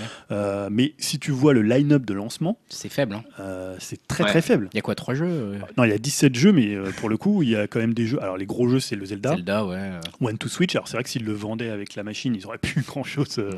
euh, au lancement, mais en même temps, ça aurait pu être un produit d'appel euh, voilà, pour faire découvrir ce que c'était euh, les Joy-Con. Il y a, après, il y a des jeux un peu comme ça, tu vois, le Bomberman. Bomberman, euh, ouais, ce genre de euh, truc. on en parlera tout à l'heure, mais le Mario euh, sortira plus tard dans l'année. Le Mario Kart, il sort juste un peu après, je crois, en Mm. avril, le Deluxe. Euh, le Splatoon, il sort cet été. Mm. Donc, au lancement, à part Zelda. Bah... Non, mais en fait, c'est ça. Alors, moi, je n'ai pas suivi autant la conférence que vous, euh, Elohim et Julien. Euh, je l'ai un peu comme Dim suivi de loin et l'impression que ça m'en donne, mais je me trompe peut-être, c'est à vous de me répondre, c'est une vraie question que je me pose, c'est que j'en suis ressorti de là en me disant, bah, en termes d'éditeur tiers, ça a l'air assez faible. quoi. Euh, c'est un peu là où je les attendais au tournant. En fait, je me suis dit, euh, c'est la console où ils vont essayer de renouer un peu avec ça. C'est le gros problème de la Wii U, c'est qu'on avait plus de jeux parce qu'il n'y avait plus d'éditeurs tiers qui venaient dessus. Euh, notamment, hein, je dis pas que les jeux Nintendo, voilà, moi j'en suis parfaitement satisfait, ils étaient parfaits. Mais parfois, tu avais un peu envie de te dire, bah là, j'ai pas, j'ai pas eu une sortie de jeu pendant six mois parce que j'avais pas d'éditeur tiers. Et j'ai Mhm. eu l'impression, en la suivant d'un peu loin, cette conférence, que ça m'avait pas rassuré sur ce point. Je me suis dit, bah c'est pas la folie en termes d'éditeurs tiers là. Ou alors des éditeurs tiers très pointus sur un public éventuellement un peu japonais, les Atlus, les, trucs comme ça. Mhm. Mais euh, voilà, on va dire le gamer de base, père de famille que je suis devenu, euh, n'a pas été hyper impressionné par cet aspect-là. Est-ce que je me trompe? Moi, je sais pas si Elohim, tu veux répondre en premier, vas-y. Ben, euh, ce qui est, alors, de, de à peu près de sources sûres, c'est qu'il y, a- il y a pas mal de jeux occidentaux en développement qui n'ont pas été dévoilés. Ouais. Euh, par exemple, Ubisoft était quasiment absent, où ils avaient présenté des jeux euh, qui étaient attendus ou des remakes, alors que normalement, ils ont des jeux inédits pour la machine. D'accord. Donc c'est un peu étonnant, je sais pas quelle est la stratégie derrière ça. Ouais. Mais, euh, mais donc, ils gardent clairement des cartouches pour, pour le 3. Ouais, Euh, Voire peut-être avant, hein, peut-être aussi un Nintendo Direct avant. ou- Peut-être avant, ouais, tout à fait, tout à fait. Mais clairement, ils gardent, ils gardent des cartouches. Donc, comme tu disais, c'est peut-être une communication à, à moyen long terme. J'imagine que ça doit être ça. Je, je vois pas autrement. Ça serait bien de faire quand même encore euh, quelques annonces avant la sortie de la console. Enfin, on a encore Il devrait, ouais. hein. ouais. c'est vrai ouais, que il là, pas. Ouais. Enfin, moi, vous me connaissez, je suis pas non plus le, le plus grand fan de Nintendo au monde. Mais euh, disons que voilà, moi, je me suis quand même un peu intéressé sur cette machine-là et tout. Et quand j'ai vu, ouais, voilà, ce qu'on disait tout à l'heure, quand j'ai vu l'annonce des jeux à la sortie, euh, bah, je me suis dit, je vais pas la prendre Day One, quoi. Si je me la prends un jour ou l'autre, ça sera plus dans un an, euh, quand il y aura plus de jeux de disponibles, quoi. Mais Mm. bon, après, euh, si, si tout le monde pense comme moi, ça va faire un four euh, à, la, à la sortie. Et après, il y aura, voilà, il y aura peut-être aussi beaucoup d'éditeurs tiers euh, qui vont être plus frileux. Et c'est un peu le serpent qui se mord la queue, quoi. Alors, on peut, Hmm. pas- on peut, enfin, on peut quand même euh, rassurer les fans de Nintendo. Euh, à la sortie, ça fera pas un four dans le sens où s'ils en mettent que 2 millions, ça sera vite écoulé. Ouais. Après, c'est plus euh, ce qui va se passer entre euh, avril et euh, on va dire jusqu'à la fin de l'année. Ouais. Euh, moi, j'ai pas du tout été surpris par l'absence des éditeurs tiers. C'est quelque chose dont on parlait assez souvent ici. Et moi, ma position, c'est que Nintendo fait rien pour attirer les tiers. Euh, disons que s'ils voulaient les attirer, euh, on pourrait pas s'y prendre aussi mal. C'est-à-dire qu'avec une console qui techniquement, bah, elle est quand même encore assez loin de la PS4. Je parle même pas de la PS4 Pro, de la One et euh, de, de la Scorpio. Alors bon, c'est pas trop encore où elle se situe euh, techniquement, mais donc s'ils voulaient vraiment attirer les tiers, notamment les tiers multi, bah, ils feraient une console qui soit euh, équivalente en termes de puissance et ils rajouteraient pas des gimmicks qui font plutôt chier les gros éditeurs, style les Rockstar, les Bethesda, tout ça. Donc voilà, je pense que finalement ils veulent être sur leur marché, vendre leurs propres jeux, assécher suffisamment le territoire et travailler avec d'autres éditeurs dont ils sont assez proches. Non, moi ce qui m'a surpris, c'est notamment les first party, donc tous les studios qui sont internes, enfin pas, pas que internes Nintendo, mais qui représentent finalement, les, par exemple Retro Studio. euh, qui voilà, Retro Studio, moi je me dis, je vais postuler chez eux euh, là parce qu'on fait rien chez Retro Studio. Ils n'ont pas fait de jeu depuis euh, Donkey Kong Country Tropical Freeze, qui est un super jeu, mais qui était quand même un jeu qui va pas te demander quand ils avaient déjà les assets du euh, Country Returns, qui était sorti sur Wii. Là, on ne sait pas ce qu'ils font. Alors, euh, alors tout le monde dit oui, ils vont les montrer à l'E3, mais à un moment donné, ils ont, on n'a rien vu de Nintendo pendant pratiquement deux ans depuis qu'ils ont euh, bah, mis un flingue sur la tempe de la Wii U. Alors on disait oui, ok, ils gardent des jeux pour la Switch. Ouais, c'est un peu ce qu'on se disait. ouais. À un moment, faut peut-être les montrer ces jeux. Ouais. Si tu as un nouveau Metroid, si tu as Next Level Game qui travaille sur un Luigi Mansion 3, si tu as un Pikmin 4, bah pourquoi, Bah tu, ouais. pourquoi tu les montres pas? Euh, Voilà, et je veux dire, à un moment, là, ils sont quand même dans une situation où ils arrivent en milieu de génération, tu as déjà 70 millions de machines, euh, ils sortent de l'échec de la Wii U, la 3DS, elle est quand même en train de décliner. Bon, Pokémon les a bien aidés sur la fin de l'année, mais c'est pas une console qui a une dynamique euh, de vente, et c'est souvent ce qui intéresse Nintendo, c'est les dynamiques de vente. Euh, donc pourquoi tu montes, tu sors pas tes grosses cartouches? Alors peut-être que ça va être à l'E3, mais j'ai l'impression que chaque fois à l'E3, on disait Ah, la prochaine fois, c'est le retour de Nintendo. Ouais. Ils vont revenir. vous verrez, il y aura du F0. Bon, ça, ça arrivera jamais. Je pense que les gens rêvent un peu. Mais voilà. Et le Mario, il sort. Alors, moi, je trouve, moi, vraiment, c'est le seul moment où je suis sorti de ma torpeur, c'est le Mario. Euh, alors, moi, j'ai pas du tout été euh, choqué par le côté très réaliste. Tu sais, la ville, un Ouais. peu, tout le monde a comparé ça à Sonic Adventure 2 avec euh, les gens réels. Mario, il est dans le monde réel. Moi, j'ai trouvé ça euh, hyper bien foutu. Le terrain de jeu new-yorkais, je trouve que c'est un terrain de jeu qui se prête vraiment à de la plateforme. Je trouve qu'il a l'air d'avoir encore plein d'idées. Alors, on sait que c'est vraiment un Mario qui va revenir vers l'esprit Mario 64 et, euh, et Mario euh, Sunshine. Euh, donc, le côté plus niveau ouvert de Mario, là où Galaxy 2 euh, et, Super Mario World, enfin 3D World, étaient des niveaux, des, des jeux un peu plus fermés. Donc, moi, il m'a vraiment impressionné en termes d'idées, tu vois, en termes d'idées Ah ouais. de, de design, de level design, de même Ouais, de, il est. Il a un vrai parti pris qui est hyper intéressant aussi, je trouve. ouais. Et voilà, il a l'air vraiment de, bah, de, de tenter quelque chose. Le Zelda a l'air très bien, mais c'est pour moi un jeu Wii U. Donc, euh, bon, voilà, moi je, je pense que si je prends pas la console tout de suite, je, ferai, je le ferai sur Wii U. Mais sorti de là, je trouvais pas que la conférence, elle te disait, euh, voilà, ça, donne, ça donnait pas forcément envie. Je trouve qu'ils ont pas donné envie d'avoir la machine. Et après, tout ce qu'on a dit au début sur le prix, sur le stockage, sur les accessoires, je trouve que c'est des trucs à chaque fois. Et en plus, tous les jours, tu as l'impression que tu apprends un nouveau truc. Là, tu apprends. Alors, c'est des c'est un peu des détails et tout le monde se, se Ah, monte un peu là-dessus. Mais tu as eu l'histoire du prix en France, tu as eu l'histoire des recharges des Joy-Con qui apparemment pourraient pas se recharger euh, euh, indépendamment si tu n'achètes pas un chargeur, mais ils se rechargent sur la machine. Donc est-ce que si tu l'emmènes, comment ça se passe? Est-ce que ça... Voilà, tu as plein de trucs Ouais, comme ça. bah, l'histoire des jeux qu'on garde que un mois et ensuite Voilà, ils sont payants, on l'a appris encore euh, un jour après. Ouais, Enfin, le, le, le chat vocal qui passe par une application. c'est quand même, euh, payante. c'est quand même année 2000 quoi. Enfin, Voilà. là tu passes vraiment par un. Ils ont l'air ridicules parfois. J'ai un peu l'impression qu'on retourne un peu. au- Alors après, ça ressemble un peu à un bashing, un peu comme il y a eu Microsoft. non, voilà, c'est leur. c'est ça qu'il faut éviter. Il faut éviter de Mais en même temps, ils le cherchent un peu quelque part. Mais ils nous donnent un peu les arguments pour le faire. Quoi. Ils nous donnent un peu le bâton pour les battre. Et tu vois, comme, moi, ce qui m'a inquiété, c'est quand j'ai vu Le Monde, euh, quand même, euh, un journal assez sérieux, etc., qui titre euh, Est-ce que Nintendo refait les erreurs de la Wii U quoi Ouais, alors après, tu sais qu'en France, comment ça se passe Maintenant, le monde, c'est des gens qui étaient dans la presse jeux vidéo avant. hein. Voilà. C'est, euh, Il y a Corentin Lamy qui, est dans, J- qui était dans JV et Ça reste le euh, monde. William Oduro. Euh, voilà, donc c'est des gens qui sont dans la sphère des gamers. Ça reste, euh, pas oui, un- oui, oui. Voilà, c'est pas ça un reste, ça reste Le Monde, ça reste un, un Ouais. journal sur Internet, sur Facebook, sur quelque chose. Euh, Les gens qui lisent Le Monde, euh, c'est les gens. Enfin, voilà, c'est c'est- pas forcément d'accord par rapport public, dire, au public. que Mais la- le ressenti de la personne, elle est liée quand même à la sphère. euh, Oui, oui, mais tu vois, c'est comme si tu prends ça fait ça partie va de la com qu'il y a actuellement autour de Nintendo. Tu vois, dans les retombées grand public, dans ce que va voir le grand public, il y a ce genre d'articles qui commence à apparaître aussi. Alors, tant mieux s'il y a des articles positifs, notamment en langue anglo-saxonne. Moi, j'en ai vu quand même pas mal où c'était mitigé. Et pour le coup, même des sites techno français, type Numérama, etc., euh, sont très, très, très mitigés sur la Wii. U. Eux, ils sont allés la tester également Mhm. aussi. Donc, Numérama a fait un retour là-dessus. Euh, tous les grands sites, voilà, techno en ont fait. Je sais pas si Presse Citron en a déjà fait un, il faudra que je regarde. Mais globalement, tous euh, sont ultra, ultra mitigés sur et la conférence et le retour sur la console. Voilà, bon, moi je sais que je lis ça parce que justement je suis le podcast, donc on se renseigne, etc. Je, je me doute qu'on n'est pas trop nombreux à forcément lire toutes ces sources ou à aller regarder tout ça. Il faut être déjà intéressé par la console, il faut déjà suivre. Mais euh, j'ai pas eu beaucoup de lecture positive Ouais. là-dessus. Et je pense que nous, voilà, tous les bâtons qu'on a mentionnés là, que Nintendo nous tend pour, ce, pour, euh, pour qu'on la batte, bah, les autres journalistes, ils les ont vus aussi et ils peuvent pas faire autre chose que bah, Ouais. les prendre et taper sur Nintendo à un moment parce qu'il y a juste effectivement pas assez de jeux pour se défendre, il y a pas assez d'avantages euh, concrets. Et le parti pris de la console qui est hyper intéressant, qui qui l'est vraiment. Moi, je suis convaincu que c'est une bonne idée de faire une portable de salon quelque part. Enfin, tu vois, un portable et de salon. Mais euh, ça n'a pas été suffisamment défendu et on va se retrouver avec la même idée que la Wii U, avec euh, de faire un jeu asymétrique qui n'a pas été suffisamment défendu pour qu'on puisse vraiment se mettre du côté Nintendo et dire non, non, attendez, c'est vraiment une idée de génie. Là, euh, on se Ah retrouve bah, un peu à sec, quoi. pour continuer sur ce sujet portable et salon, il y a juste un truc que je voulais dire aussi sur la conférence, c'est que tu voyais donc des, tu voyais finalement très peu de jeux qui étaient très avancés. Tu vois, à un moment, il y a, il y a Suda Goichi, donc, euh, qui a fait euh, No More Heroes, qui annonce un No More Heroes, Ouais. enfin un nouveau avec euh, Travis Sturgeon. Tu vois pas d'image. Mm. À un moment, Sega vient. ouais. Ouais, Sega, il y a le mec euh, qui, fait, euh, qui fait les Yakuza qui vient. Il dit Ok, on va bosser sur Switch, mais tu sais pas ce qu'ils vont faire. Ok. Ok. Euh, Konami viennent avec un bombard. Bon, Konami, on ne sait pas trop ce qu'ils sont, ce qu'ils sont en train de faire. Mais tu vois, Capcom, ils n'ont pas présenté leur gros jeu. Ils sortent un vieux Street Fighter à 50 euros. Le Street Fighter, il vaut 50 euros. Street- Mm. Ultra Street Fighter euh, Mm. 2. Euh, donc, c'est le Street Fighter de l'époque Super Nintendo avec des, avec des, des, des persos en HD. 50 euros. Ouais. Et tu vois, et même euh, Nintendo, ils n'ont pas montré grand chose comme jeu. Le Fire Emblem Warrior, tu vois juste une cinématique. Alors, il y a un Fire Emblem euh, euh, direct qui arrive, je crois, c'est après-demain.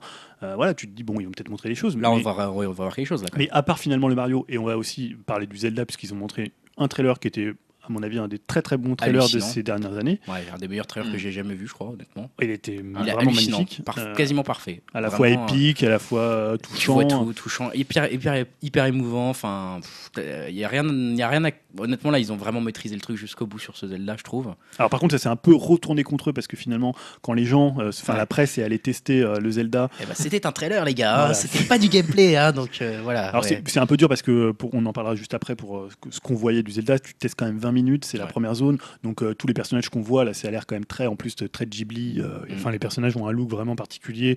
Euh, moi je trouve que la Zelda elle est vraiment magnifique. euh, Enfin elle a un charisme. Voilà, je trouve que le, le trailer est très très bien foutu et la musique est assez, géniale. Ouais. Donc ça ils ont fini sur ça, donc c'était une note. Le Zelda sort bien le 3 mars, hein, donc ça- parce qu'il y avait des rumeurs. On savait pas quoi, forcément, ouais. C'était pas Notamment en Europe, officiel. puisque le- il sera localisé pour la première fois, donc euh, il est en français. hein.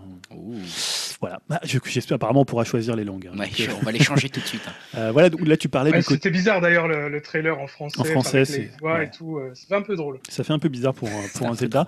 Euh, on va parler donc le concept portable euh, salon. Est-ce que finalement ils ont, c'est- ils ont jamais vraiment choisi? Alors ils ont toujours dit que c'était quand même une console de salon Oui, était ils le présentent transportable. quand même comme ça, ouais, c'est vrai. parce que le prix justifie quand même qu'on est plus dans un marché de consoles de salon que de portable. On est peut-être 100 euros plus cher qu'une console, euh, qu'une console, euh, qu'une console portable. Est-ce que là aussi c'est pas un concept qui a un peu le cul entre deux chaises, c'est-à-dire le prix d'une console de salon pour finalement une console qui est plutôt intéressante en tant que portable. Euh, voilà, est-ce qu'ils sont pas encore entre les deux? Est-ce qu'ils finalement ils auraient pas dû dire un truc du genre les consoles portables n'existent plus, les consoles de salon n'existent plus. Maintenant, on a un nouveau produit, c'est la Switch. Elle fait tout en un, enfin elle fait tout. Vous pouvez l'emmener où vous voulez. Est-ce que finalement ils ont ils ont ils auraient peut-être dû encore insister comme ils l'avaient fait d'ailleurs dans le trailer euh, Lifestyle dont on avait parlé, moi qui était un peu ce qu'il était, qui était très américain, mais en même temps qui présentait parfaitement bien le concept de la console. Très facile à Et- Et, comprendre, qui ouais. disait, bah voilà, finalement, c'est une console transportable, tu l'emmènes où tu veux, tu la gardes sous le bras, tu la poses sur ta télé, tu vas chez des gens, tu peux jouer, il y a deux personnes qui sont là, ils peuvent prendre les Joy-Con. Là, ils ont un peu, bah ça, ils l'ont un peu, ils ont vraiment mis Ça en avant les Joy-Con. ouais. Et finalement, ils ont un peu laissé cette idée de côté, même si je pense qu'elle a déjà été comprise un peu par tout le monde. Mais voilà, moi je trouve qu'ils ont un peu le cul entre deux tort, chaises ouais. et finalement, euh, il y a peut-être même pas de chaise au milieu parce que. Tu vois Bah, ils veulent se créer une espèce de, de- ouais, ils veulent se créer une sorte de marché, mais ce marché existe-t-il? Ce besoin existe-t-il? C'est une vraie question. Et toi, je me souviens que tu te posais la question avant même quand il était question de la future console de Nintendo à l'époque, où tu te disais est-ce que ça va être la console unifiée de la portable et, Ouais. et toi, tu te posais déjà la question, mais est-ce que c'est vraiment nécessaire de les unifier? Est-ce Ouais, qu'il y a vraiment bah, un marché En plus, oui, on en parlait, mais on n'a pas vu non plus de, de Pokémon, on n'a pas vu de Monster Bah. Hunter, de ces jeux qui sont capables de lancer euh, bah, des machines à la fois euh, Là, au pour le Japon. coup, ça pourrait te les lancer tout de suite. Oui. Honnêtement, euh, ils sortent un gros nouveau Pokémon uniquement sur NX, euh, sur Switch, pardon. J'y suis encore. Euh, bah ouais, ça peut. Là, je pense que tu peux en vendre 20 millions d'un coup. Enfin, peut-être pas 20 millions, mais tu, peux en vendre des, des, des brouettes, quoi. Surtout avec la mode Pokémon qui est revenue un petit peu. Alors, ils sont déjà presque en train de la rater. Mais euh, c'est vrai que ce concept euh, ne semble presque plus présenté. euh, comme si euh, c'est je sais pas s'ils veulent l'oublier ou pas. Alors, ils ont parlé en plus d'une d'une d'une batterie qui durait entre, si je me souviens Alors, bien, 2h30 et 2h30 et 6 heures. Donc, Ouais, c'est 3 deux heures pour, 3 heures pour du Zelda, sur un heures, jeu quoi. qui, est très, qui consomme euh, beaucoup de ressources, qui, bah, vraiment qui, qui puise dans la machine. Après, sur 6 heures, ça doit être peut-être des applications, si tu regardes je sais pas, des vidéos, des trucs peut-être C'est un vrai que peu c'est dommage de ne pas avoir consommé, de pas avoir euh, insisté un peu plus là-dessus, surtout que, comme tu le disais, et Elohim le disait aussi, c'était très clair comme positionnement. C'était un, mé- un- le message vaut ce qu'il vaut, le positionnement vaut ce qu'il vaut, mais au moins le message passait clairement et on avait tous été marqués par cette vidéo en se disant, ok, pour une fois Nintendo fait un truc clair et on sait où ils vont venir. Là, euh, D'ailleurs, et Elohim, tu disais tout à l'heure que t'avais, euh, enfin, tu, tu, disais, je sais pas si c'était, tu, tu rigolais en disant que tu l'avais précommandé. Enfin, Mm. quand on parlait des cadeaux euh, que tu aurais bien aimé avoir, il y avait la précommande de la Switch. Euh, tu, tu, t'en as, tu vas en précommander une C'est quelque chose qui t'intéresse de l'acheter Day One euh? Ouais, ben, alors c'est ça, ça- c'est une équation aussi. Hein. C'est que Ouais. j'ai pas eu de console depuis euh, GameCube. Non, j'ai eu une Wii aussi, mais euh, voilà, j'ai pas eu de console depuis.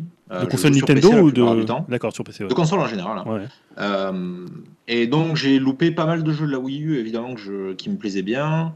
En même temps, j'ai tous, enfin tous les jeux auxquels j'aime jouer, c'est sur PC la plupart du temps. Ouais. Et je trouve que les Nintendo, c'est les seuls à apporter un truc un peu différent, d'accord, qui m'attire leur licence un peu et leur manière de jouer. Et puis ça correspond à ma façon de, de jouer aussi ici, c'est-à-dire que j'ai pas de télé, donc euh, avoir juste le projecteur et pouvoir jouer dans le, dans le canapé avec la console séparée, je trouve ça pas mal. Enfin, vraiment, ça correspond à ma façon de jouer, donc j'ai aucun mal à justifier la dépense. euh, Ouais, c'est-à-dire que là, euh, ça, c'est vrai que. précommander. Ouais, et puis Zelda en plus, tu vois, moi voilà, j'ai fait tous les Zelda jusque-là, donc euh, ça me botte carrément, quoi. Il n'y a, pas de problème là-dessus, j'hésite pas. Ouais, t'es, Je sais que je la rentabiliserai, je sais qu'avec mon fils de 6 ans, je la rentabiliserai. Ouais, t'es parfaitement dans la cible, puisque n'ayant pas eu de Wii U, t'auras Ouais. tous les jeux qui vont, euh, Ah, qui nous, vont on- revenir. c'est ça. nous on se fait baiser jusqu'au bout. Ouais, on ça. a eu une Wii U et en plus on va devoir rejouer au même jeu. Oui, finalement, si tu la prends, tu, peux, tu feras le Zelda sans te dire qu'il existe aussi sur Wii U. Il y a le Mario Kart. Deluxe qui sort, il y a un Splatoon euh, voilà, qui est, C'est un peu l'abus ça d'ailleurs hein, pour les gens qui ont eu la Wii U. hein, honnêtement, Ah bah oui, euh, bon. parlons-en hein, parce que c'est quand même la fa- les fans hardcore de Nintendo, ils sont Ouais. là quoi. C'est ceux qui ont acheté la Wii U. Et après, si tu joues beaucoup en mobilité, c'est aussi une console qui est très intéressante parce que ah bah là, on va peut-être venir maintenant à bah, l'événement. À part si vous avez d'autres choses à rajouter sur la conf ou des choses qui vous ont euh, retenu votre attention, vous ont surpris dans la façon dont ils ont euh, cherché à présenter Non, la non. console ou communiquer. Non, c'est la réaction globalement d'Internet qui a été quand même assez mitigée, moi qui m'a marqué vraiment de cette conférence parce qu'on pouvait s'attendre à un truc. euh, alors forcément, la conférence était très attendue et on est sur les internets, donc forcément toujours un peu négatif. Néanmoins, euh, tu vois, j'ai pas souvenir, à part la conférence Xbox, euh, voilà, d'une conférence qui avait reçu autant de, de hate à la suite. et ça m'inquiète un peu. Voilà, pour être très honnête. Ah, maintenant, parlons de l'événement, parlons du Ouais, test puisque alors, ce qui s'est passé, c'est que juste après la conférence, ils ont, euh, dans plusieurs pays, euh, Europe, euh, enfin en Europe, euh, au Japon et aux États-Unis, ils ont donc invité d'abord la presse et ensuite, sur les, bah, notamment pour la France, les deux jours suivants, ils ont invité les joueurs. Euh, donc c'était euh, au Grand Palais à Paris pour, euh, pour nous. Donc euh, moi, je suis allé le, le vendredi soir pour, euh, pour la tester. Donc c'est voilà, c'était vraiment l'idée. Ça d'ailleurs, si je trouve plutôt une bonne idée, tu annonces une console et puis après, la presse peut la tester et même les joueurs qui auront été invités par Nintendo pourront la tester, ce qui est plutôt toujours, je trouve, appréciable. Excellente idée. Euh, excellente idée, surtout Super que la, idée, ouais. la, la console sort dans un mois et demi, donc c'est vrai qu'ils n'ont pas non plus euh, beaucoup de temps pour, euh, pour faire comprendre ce que c'est le concept, même s'il est assez simple.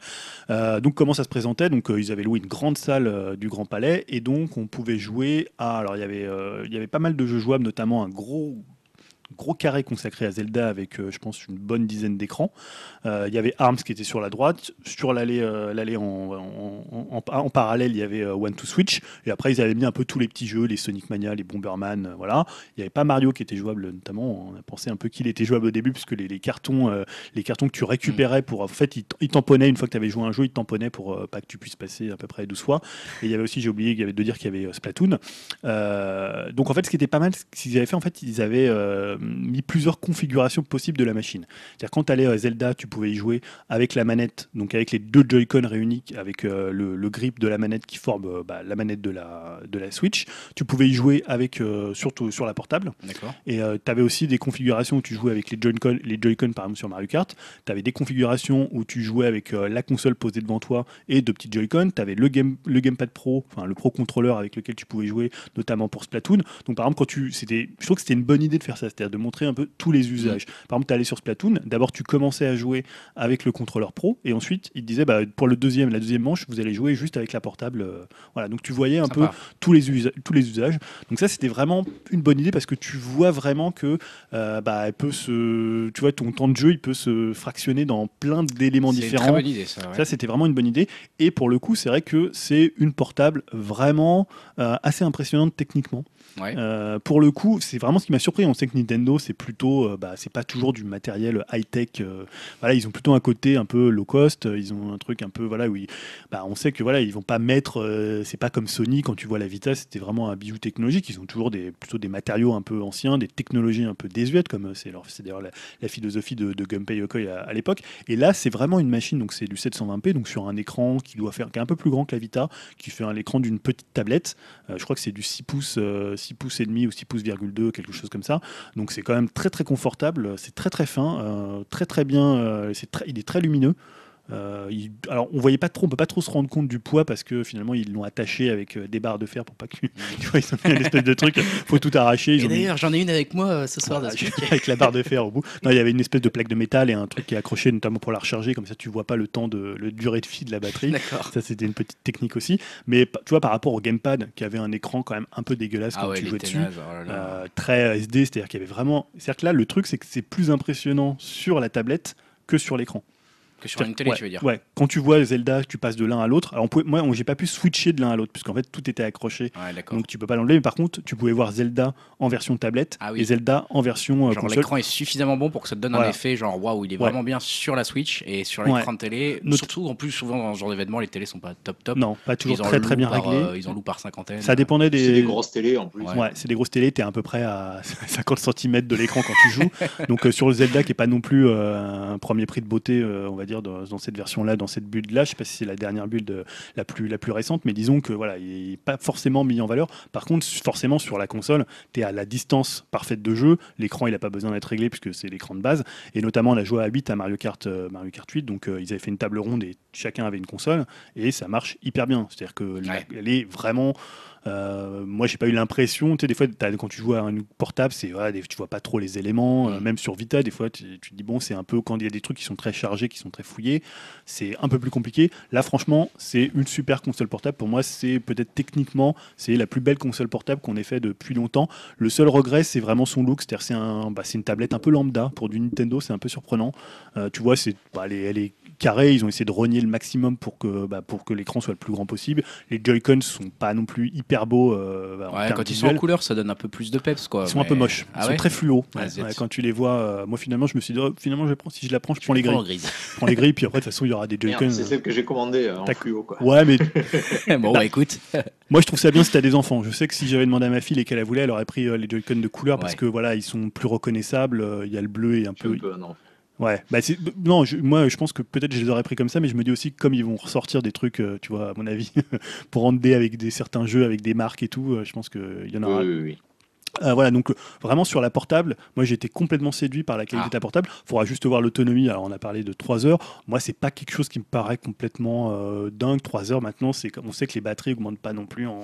Puis alors pour être très honnête, est-ce que ça sera un vrai critère important dans le sens où bah, la plupart des gens ouais. vont 95 peut-être des gens en mode portable ils joueront sur leur canapé en fait. Je dis peut-être un chiffre au hasard, mais ce que je veux dire c'est que la consommation portable elle se fera pas forcément beaucoup dans le métro, peut-être un peu dans l'avion, peut-être un peu Ouais, dans mais les trains. c'est une prise USB-C, donc, Mais voilà, donc, euh, euh, ouais, ça, c'est ça, c'est une USB-C, donc tu peux USB-C, recharger ouais. notamment dans l'avion. euh, Oui, voilà, tu donc peux. ça sera chargeable assez Rapidement. facilement. Je sais pas si ça sera vraiment un gros critère euh, si important que ça, cette histoire de batterie, moi perso. Bon, Non, c'est moi, comme ton PC portable, je veux dire, tu l'utilises Ouais, pas souvent, euh, pas branché, tu vois ce que je veux dire. tout le temps euh, branché tu t'en ouais. fous de la batterie, quoi. Ouais. ouais, moi Ouais, ça ça m'a pas surpris en termes de, de temps. Donc euh, bon, il y aura ça. Il y a le poids. Apparemment, elle fait 300 grammes, donc c'est quand même un poids. C'est très léger. Alors moi j'ai pas trouvé qu'elle chauffait. J'ai Ouais. essayé de tu vois on essaie de voir un peu, tu sais, on la tourne un peu dans tous les sens pour voir Ouais. euh, l'air euh, l'air qui rentrait, enfin l'air qui sortait, qui soufflait pour voir si finalement elle chauffait et si elle faisait du bruit. Bon dans un salon avec du Mm. bruit c'est compliqué de se rendre compte du bruit de fonctionnement. Je pense que même si tu fais essayer des PS4 tout le monde va te dire qu'elles sont pas bruyantes. super silencieuses. Elles sont super silencieuses vos PS4. Mais mais voilà, donc ça. Mais là, j'ai pas eu l'impression qu'elle faisait beaucoup de bruit et qu'elle renvoyait beaucoup de chaleur. Euh, donc voilà. Et même dans la prise en main, quand tu as les deux Joy-Con qui sont mis sur le côté, euh, vraiment, j'ai trouvé que c'était une très bonne prise en main. Alors après, il y a des gens qui aiment pas ce côté décalé des sticks comme sur Mm. la 360. Moi, je suis plutôt adepte de ce côté euh, où tu as le pouce droit plus bas que le pouce gauche. Après, ça, c'est chacun. hein. Mm. Sur la Wii U, ils avaient aligné les deux sticks. Euh, même s'ils avaient décalé les boutons, sur la, la DualShock 4, c'est les deux sticks alignés. Sur la, la, Big- enfin, la 360 et la One, c'est en décalé. Là, c'est en décalé. Donc, moi, j'ai pas trouvé que ça posait de problème parce qu'elle est quand même assez massive. C'est-à-dire qu'elle Ouais. est, euh, tu la mets pas dans une poche. hein. De toute façon, maintenant, il y a plus tellement de portables que tu peux mettre dans une poche à part la, la 3DS. Mais euh, tu vois, la XL, je suis même pas sûr qu'elle rentre dans une poche. De toute façon, les gens mettent des jeans slim. Je... Attends, un peu. à part si tu as des baggy, euh, là ça pourra, ça pourra rentrer. Ouais. Donc vraiment très bonne euh, impression sur la portable. Alors après, par contre, les manettes c'est un peu différent, c'est-à-dire que le Joy-Con réuni qui forme la manette Ouais. de base est un peu petit. Alors on en parlait tout à l'heure, c'est très japonais, tu vois. Ça rappelle un peu d'ailleurs, euh, c'est Elohim qui en parlait sur la Xbox S quand ils avaient fait des petites manettes. Ouais. Ça passe. Alors il n'y a toujours pas de, de gâchette analogique. Ça c'est un peu bizarre. Ils sont toujours sur leur truc euh, de pas mettre de gâchette analogique. Bon. Bon, ça, ça, ça, c'est un peu dommage pour les jeux de voiture où les jeux où vraiment tu dois doser ton, Ouais. ton, ton, ton appui sur, sur la gâchette. Voilà, les sticks sont un peu petits aussi, mais bon, tu peux compenser avec le pad pro, bon, pour le coup, qui vaut quand même 80 euh, euros, je crois. Le, Ouais. le pad pro, par contre, il est très bien. C'est un pad pro style euh, Xbox One. Donc, euh, si tu aimes bien le pad de la Xbox One, euh, Pareil avec les, les deux sticks les deux sticks décalés. décalés. Ouais, donc ça, c'est beaucoup bien. plus pour le coup beaucoup plus massif. T'as l'impression qu'ils se sont dit ça, on va le faire pour les Européens et les euh, Américains qui ont peut-être, je sais pas, dans leur chier, des plus grosses mains. Il tient très bien en main. Il est beaucoup mieux que si je sais pas si t'avais euh, le pad pro euh, Wii U.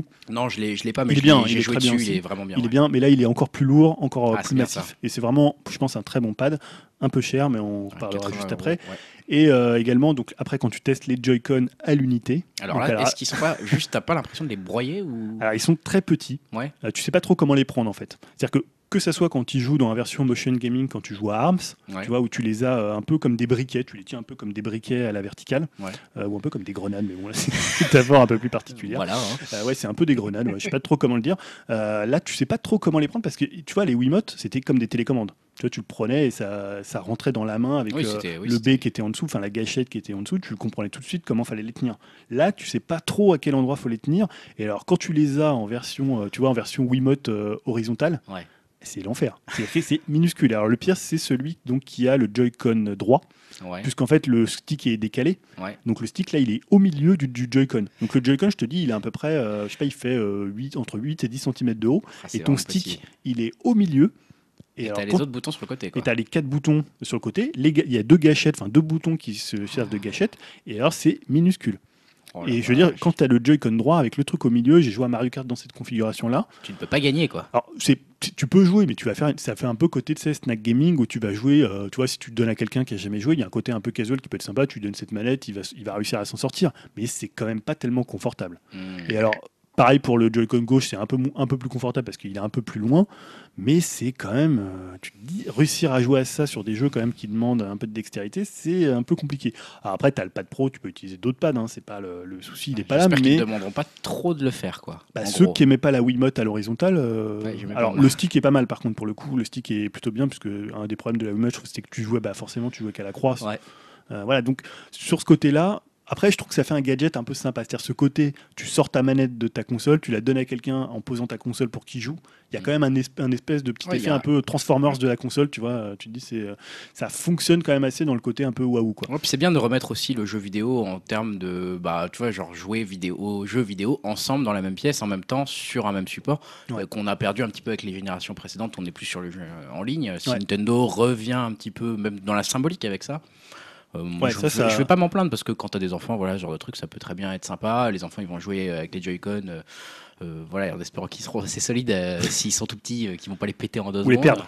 Ou les Ah ouais, à ce point-là, d'accord. Ah, ok. ils sont petits, ouais, sont- Ah ouais, ouais, d'accord.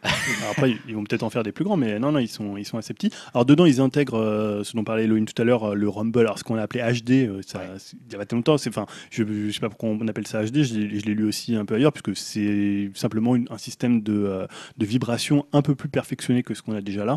Donc en fait, c'est un système de vibration qui permet de ressentir beaucoup plus de choses. Et donc notamment, c'était illustré par One to Switch avec, euh, en fait, avais un, tu tenais le Joy-Con dans ta main à Ouais. plat. Ouais. Et en fait, tu le déplaçais de haut en bas et tu avais l'impression qu'il y avait des billes à l'intérieur. Hmm. Et donc, les billes se déplaçaient quand tu baissais, ils se déplaçaient jusqu'en bas et tu devais te dire combien il y avait de billes. Ah ouais, d'accord. Waouh, c'est honnêtement, très précis. Ouais. c'était quand même assez précis. C'est-à-dire tu arrivais à quantifier, tu vois, la bille qui claque l'autre, ou tu vois, des fois il y en avait 3, 4. Et franchement, c'était assez impressionnant et c'est, je pense, ça qui justifie le prix. Alors après, est-ce que ça va être utilisé dans les jeux? Alors, je il disait vois que ils trop, vont, euh, ils vont pouvoir, euh, tu vois, simplement quand il y aura de la pluie, tu pourras ressentir la pluie directement des vibrations. Les vibrations sont très très fortes pour la manette, hein, c'est euh, par rapport à d'autres manettes. euh, et c'est pas des vibrations, tu vois, genre généralement les, enfin dans un- une manette c'est deux moteurs qui tournent et t'as juste l'impression d'un espèce de choc un peu comme ça. Là c'est beaucoup plus subtil. C'est un côté un peu ça te masse les mains, tu vois. C'est, Mm.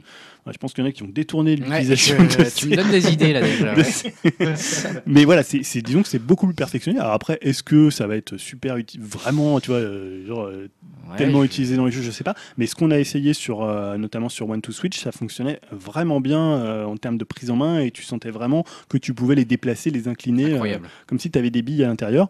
Euh, voilà, donc ça c'est pour le ressenti général sur la console. Comme je disais, l'écran de très bonne qualité. Alors après, quand tu vois sur l'écran de la télé, euh, bon, ça passait très bien. Alors le Zelda c'est un peu plus problématique, mais là ça vient plutôt du jeu, euh, vraiment que de la console. Quand on voyait Mario Kart Deluxe sur la console, il fonctionnait très bien. Tous les jeux qu'on voyait tourner sur les consoles, euh, enfin, c'est-à-dire que le passage entre l'écran de télé et l'écran portable, ça fonctionne vraiment très bien. Pour le coup, c'est très bonne qualité. Alors après, les jeux qu'on a pu essayer, il y avait notamment bah, One to Switch. Ouais. Bon, voilà, pour moi, on s'éloigne vraiment presque du jeu vidéo. Comme je disais, tu pas du pratiquement pas besoin d'écran. C'est-à-dire, c'est vraiment des duels. Alors, tu as notamment celui qui illustre bien ça, c'est un duel de l'Est, de l'Ouest, pardon. Euh, donc, l'idée, c'est de, de- tu te fais face. Ouais. Chacun se fait face. Tu as un Joy-Con dans la main. Et c'est le premier qui tire. Donc t'entends, tu regardes pas l'écran, t'entends juste euh, une voix qui te dit, euh, enfin à 3, enfin genre 1, 2, 3 et commencer à tirer. Et tu dois tirer, et c'est le premier qui, tu dois en fait lever ton arme, enfin lever ton Joy-Con, tirer sur la personne qui est en face de toi, et c'est le premier qui tire. Donc tu as un espèce d'angle qui est calculé et la vitesse en fait à Mhm. laquelle tu as appuyé sur la touche qui après à la fin apparaît à l'écran. C'est juste ça. D'accord. Voilà. Une fois que tu as fini ça, tu passes à un autre mini-jeu. Mm. Donc tu as le truc avec les, euh, les boules à, les boules à, compter. Tu avais un truc où tu, tu as peut-être vu ça, où tu traites du, des vaches. Oui, j'ai vu ça. Ouais. Voilà, donc On fait le buzz sur Internet. fait le hein. buzz sur Internet. Euh, voilà, c'était un peu bizarre. C'est-à-dire que tu sens vraiment, quand tu le descends, avec les vibrations encore une fois et le, le, le ressenti, qu'il y a du lait qui descend. Waouh. C'est un peu bizarre, c'est un peu gênant, c'est un Ouais, peu ouais, comme ça, expérience. comme tu disais, ça commence déjà à être détourné, t'inquiète Voilà, pas. ça commence déjà à être détourné, mais voilà, c'est toujours des illustrations du, qui lait. voilà, qui fonctionnent très très bien. Tu avais aussi un truc de samouraï où euh, l'idée c'est que quelqu'un est celui qui fait l'assaut avec un sable de samouraï, il va taper sur, euh, enfin il va essayer de trancher euh, l'autre adver- l'adversaire et l'autre va devoir taper dans ses mains avec euh, le Joy-Con pour arrêter comme une parade. Donc l'autre peut feinter, voilà. Mais c'est que des petits jeux comme ça. Alors il y en avait six qui étaient présentés. Il y en a combien en tout, tu sais? Il y en a apparemment une trentaine. voilà. Mais c'est des trucs qui durent vraiment une minute. Tu vois, c'est un peu des jeux Ah, de c'est. WarioWare, quoi. Mais ouais, mais presque détourné de la télé. C'est-à-dire que t'es- comme tu n'es plus sur la télé, c'est comme si tu avais un jouet et un petit truc, euh, un petit, un petit haut-parleur qui te dit euh, Ouais, bah vas-y, euh, t'as- qui a gagné et tu Non, mais c'est hyper intéressant. Le concept est hyper intéressant, hyper porteur. Maintenant, 50 euros, euh, ça fait un peu cher, mais bon. C'est un peu le problème. Fait- J'ai lu une interview de, de Koizumi justement Ouais. qui, euh, qui en plus d'être le développeur principal des Mario et, et Zelda récents, euh, pardon, des, des Mario, pas des, pas Des Mario, ouais. qui a été vraiment euh, et donc qui était aussi le, le- le principal artisan autour de la Switch. Donc c'est un peu son concept, comme l'était Miyamoto avant. euh. donc c'est la nouvelle génération et justement il disait qu'il voulait revenir à cette idée de comme quand on joue aux cartes, on regarde quelqu'un dans les yeux quand on affronte quelqu'un plutôt que regarder son jeu en fait. Et il définissait vraiment tout le concept autour de ce genre de truc. Et le problème c'est que, ouais, comme tu disais tout à l'heure, j'ai l'impression que il y a peut-être que Nintendo qui vont, qui vont suivre. Quoi. Ouais, à alors- moins que la console ait un gros succès et que les gens s'y mettent. Et, euh, donc c'est toujours pareil, j'ai pas peur que la console manque de jeux parce que je pense que la console aura plein de portages. Ça va être malheureux peut-être, mais peut-être ça va, elle va être alimentée plus que la Wii U à mon avis. ouais, je pense aussi. ouais. Bah, surtout s'ils fusionnent Ouais, un petit peu les jeux qu'ils faisaient avant sur la, sur la 3DS avec ce qu'ils dessortent maintenant sur Wii U, s'ils unifient vraiment les consoles et que Ouais. on aurait les jeux portables dessus, ça nous en ferait au moins une... suffisamment pour pouvoir justifier la choix en soi.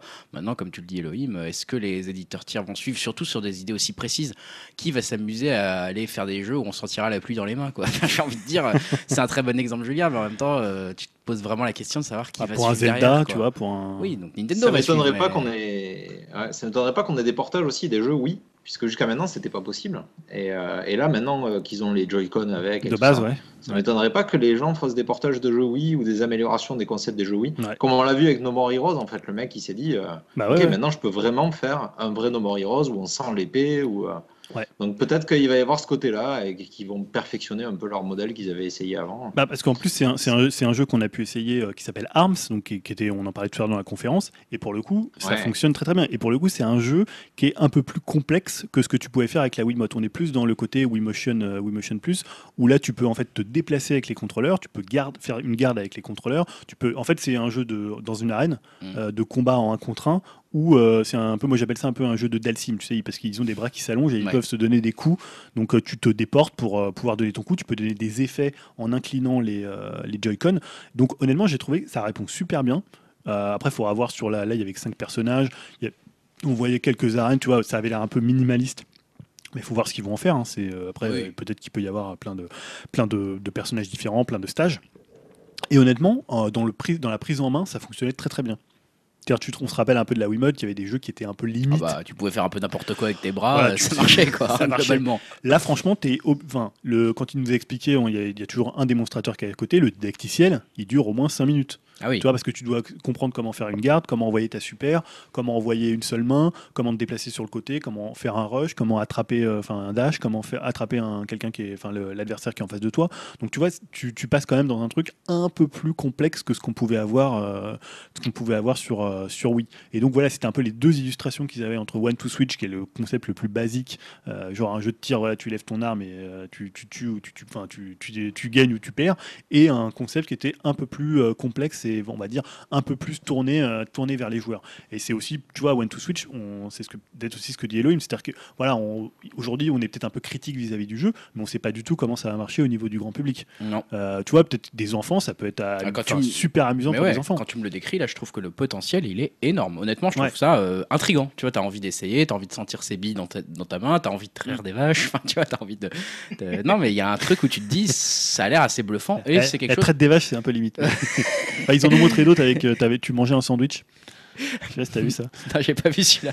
J'espère que le geste n'est pas non plus trop. Parce que, tu- en fait, ils avaient montré d'ailleurs dans la, con- non, dans la conférence, ils montrent, c'est-à-dire que le, le, le bout du Joy-Con, il y a une espèce de petit capteur, et tu, quand tu mets ta main dessus, tu peux voir la distance. Il calcule Mm. en fait rapidement la distance qui est entre ta main et le Joy-Con. D'accord. Donc en fait, là, tu as un sandwich, et plus tu l'approches, plus tu approches le Joy-Con euh, de ta bouche, plus il voit qu'il est prêt, donc, donc après, il se réduit, euh, tu vois. euh, Non, mais après, bon, euh, ça me fait penser. c'est marrant parce que ça fait un peu penser à la, réalité, à la réalité augmentée, à la réalité virtuelle.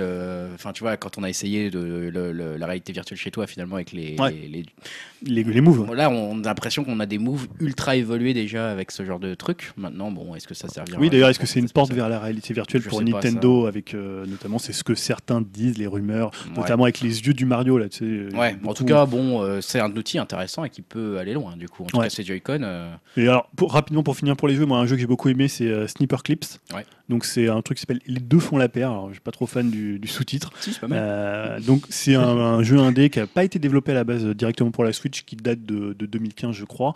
Et euh, en fait c'est un puzzle game où tu vas jouer à deux en coop. Donc euh, c'est très bien pour la Switch. C'est-à-dire là on avait la Switch posée devant nous version tablette, un peu là comme j'ai mon iPad, avec Ouais. deux Joy-Con. Donc là ça allait parce que c'est un jeu qui est, qui est pas un jeu où il faut beaucoup de vitesse. Donc le Joy-Con euh, c'est ouais, parfait pour jouer. ouais, pour les. Euh, et là, en fait, tu incarnes alors deux petits personnages un peu de papier qui peuvent en fait se découper l'un et l'autre. Euh, C'est-à-dire quand tu, tu te superposes à l'autre personnage, la partie superposée qui apparaît en vert, c'est celle qui sera découpée. Donc en fait, euh, quand tu as par exemple, un moment, pour donner un exemple concret, euh, à un moment tu dois appuyer sur un, espèce de bouton, mais qui est accessible que si tu as une pointe. Donc Mm. là, tu vas te superposer l'un et l'autre pour créer une pointe et Hmm. ça va envoyer un ballon que l'autre va devoir réceptionner, par exemple en se coupant en version un peu en, en coupant Arrondi, arrondi, pour pouvoir réceptionner euh, l'arrondi du ballon. Donc ça va jouer en fait sur les formes et c'est de la coopération et c'est hyper bien foutu. Le jeu a pas un super euh, visuel, c'est-à-dire c'est un peu dégueulasse, un peu à la- un peu flash. Globalement, on peut dire ça un peu de tout. hein, Non parce que là c'est vraiment un parti pris, euh, parti pris Ouais. artistique, mais par contre c'est hyper malin et ça fonctionne super bien sur la Switch. Ce côté, bah t'es l'un à côté de l'autre avec ta petite manette sur ta petite tablette et tu dis bah tiens là faut faire ci, ah non attends on va essayer ça. Je Tiens, trouve que c'est une voilà. bonne idée. ça Et là, c'est une super idée. Et d'ailleurs, c'est un des jeux dans la presse qui a les meilleurs retours. euh, Ah ouais alors, on mettra le Zelda de côté, c'est parce que voilà, c'est un, c'est un gros jeu. Mais voilà. Euh, le Splatoon, bon, qui est très bien, c'est Splatoon. Euh, ils ont mis un gyroscope dans la manette, donc tu peux la relever. Donc finalement, tu peux jouer comme quand tu jouais avec le gamepad. Parfait. Euh, le Zelda, moi j'ai trouvé que ce qui était très bien, c'est que c'est pas du tout didactique par rapport aux autres Zelda, c'est-à-dire que tout de suite t'es lâché dans. Donc ça commence, c'est la même démo la que 3. promesse, la fameuse promesse de vous faites ce que vous Voilà. voulez, vous êtes dans la nature et vous vous faites. Ouais. euh, Et pour le coup, ça vous. fonctionne très bien. Alors, ils te, ils te disent, oui, vous pouvez aller par là. Là, vous allez voir, il y a un vieillard à qui parler. Là, vous pouvez aller là si vous voulez suivre la Oui. quête. Mais tu peux très bien faire ce que tu veux, aller couper du bois, aller attaquer euh, des ennemis, des espèces de gobelins là, qui, sont, euh, qui sont dans les petites Dans les cahutes. plaines. Euh, voilà, donc ça, bon, on a pu tester que 20 minutes, donc c'est quand même super court. Euh, mais bon, voilà, c'est pas le plus beau open world qu'on ait vu. hein. Je pense Ouais. qu'il va sortir le même mois que Horizon, euh, euh, enfin le, le jeu de Guerrilla Games, qui est techniquement, bah, qui est quand même une claque, Mm. notamment quand on le verra sur PS4 Pro. Mais voilà, c'est pas le, le même registre, le même but. et- Ouais, il y a eu pas mal. bah, justement, Numérama avait fait des retours sur ce Zelda. Enfin, je dis Numérama, mais à revérifier dans mes, dans mes sources. Mais comme quoi, bah, Zelda, c'était un peu tranché les avis que j'ai vus et plutôt aussi tranché vers le négatif, notamment sur l'aspect technique. hein. Je parle pas du. Tu peux pas Mhm. tester en 20 euh, beaucoup plus que ça. Mais euh, eux, ils, ils mentionnaient du clipping, ils mentionnaient des choses comme ça, euh, ils mentionnaient euh, voilà, des textures qui étaient apparemment pas terribles. Enfin, il y avait beaucoup de reproches techniques. hein. Bon, c'est peut-être pas un reproche qu'il faut faire à un Zelda, c'est pas pour ça qu'on achète un Zelda. c'est plus pour ça qu'on a fait. Mais un- disons que au point que ça leur posait problème, quoi, et qu'il y avait quand même un aspect très décevant. Est-ce que toi, ça t'a Ah, pas du tout. Moi, j'ai Ouais. vraiment été. tu vois, c'est c'est très rare. Au bout de 20 minutes, j'avais envie de continuer. Alors que généralement, dans les salons, t'es debout, il y a du bruit, ça te fait un peu chier. Il y a un bar à côté. Ouais. tu tu vas plutôt aller au bar. Non, mais euh, vraiment, au bout de, de 15-20 minutes, j'avais pas envie d'arrêter, tu vois. Et parce que je trouve qu'il y a une liberté. Tu peux faire vraiment ce que tu veux. T'as pas ce côté didactique où t'as un personnage qui te raconte. Ah Oui, là, tu, sais que tu pourrais faire ça. T'as pas envie qu'il te parle. Ouais. Et là, personne te parle. Si tu vas pas voir le vieillard, moi je suis allé le voir au début pour essayer, mais après tu fais vraiment ce que tu veux. Et je trouve qu'il y a un vrai appel de l'aventure, un vrai. Moi vraiment, voilà, je, je trouve pas que le jeu soit moche. Il a une- quand même une DA euh, dans le style un peu impressionniste, très pastel. Mais c'est, j'espère que voilà, et que ça va être comme ça pendant tout le jeu, que tu vas pouvoir faire un peu ce que tu veux, que tu vas pouvoir prendre ton temps, que tu vas pouvoir explorer, que tu vas pouvoir te promener. Euh, moi, les gens qui disent que c'est vide, moi je trouve pas ça vide. Je trouve que c'est- justement ça permet de prendre ton temps, de te déplacer. Tu vois, t'as- tu sors t'es tout nu, tu peux ramasser des armes que tu vas Mhm. trouver, tu peux couper un arbre si tu as envie, tu peux aller euh, attaquer. Voilà, il y a- Ah, c'est comme dans. Mais finalement, Ocarina of Time, euh, la grande plaine d'Hyrule, elle était complètement vide, mais c'était ce qui faisait euh, Ouais. l'aventure, quoi. C'était de la traverser avec ton cheval, et c'était ça qui était Ouais. plaisant, quoi. C'était l'aventure. Après, sur 20 minutes, c'est compliqué de se rendre Bien compte sûr. de toute la richesse que pourra offrir le jeu, hein, même si tu Mais t'es plutôt hypé, toi. Ça t'a plutôt. Ah ouais, plu, moi quoi. ça m'a complètement donné envie. C'est totalement ce que j'attends d'un open world. C'est vraiment ce côté un peu bac à sable. Alors après, euh, de ce qu'on a vu du trailer, on sait qu'il y aura aussi bah, une histoire, un côté un peu épique. Il y aura, Bien je sûr. pense qu'il y aura des donjons. C'est quand même la base, la base des Zelda. On Donc il y aura des, des- du level design consacré aux donjons. Donc non, moi j'ai vraiment été euh, super hypé. Alors après que techniquement le jeu soit pas euh, top, euh, bon, je comprends que ça, ça choque des gens. Euh, maintenant c'est pas non plus, enfin ça fait pas tout un jeu. Et je trouve que tous les retours qui sont sortis, on a un peu oublié le jeu Mm. et on a vraiment parlé que de la technique. Ouais. C'est quand même un peu dommage. hein. ouais. Et je dis pas qu'il est, il est beau, hein, c'est pas, c'est pas vraiment le cas, mais c'est pas non plus hyper moche. Ça ressemble à un open world de génération PS3 360 et ce qu'est la console de, qu'est la console Wii U. Donc euh, là, c'est un jeu Wii U à la base quand même. Mm. Donc euh, après, est-ce qu'il sera beaucoup plus beau que ce qu'on a vu là sur la build euh, Mais voilà, moi j'ai eu ce côté vraiment appel de, je trouve Breath of the Wild, ça, ça, ça veut bien dire ce que ça veut dire. Bon. Je, pense, moi- je pense que la, la- la déception, enfin le fait qu'ils se sur le côté technique, c'est parce que c'est la première fois qu'ils avaient euh, l'occasion de voir un jeu Switch en espérant qu'il soit mieux que sur Wii U en fait. Ouais. Et je pense que les gens, ils ont commencé à avoir des craintes en se disant, ok, elle charge, elle, elle montre pas euh, une grosse différence de, de résolution par rapport à la version Wii U.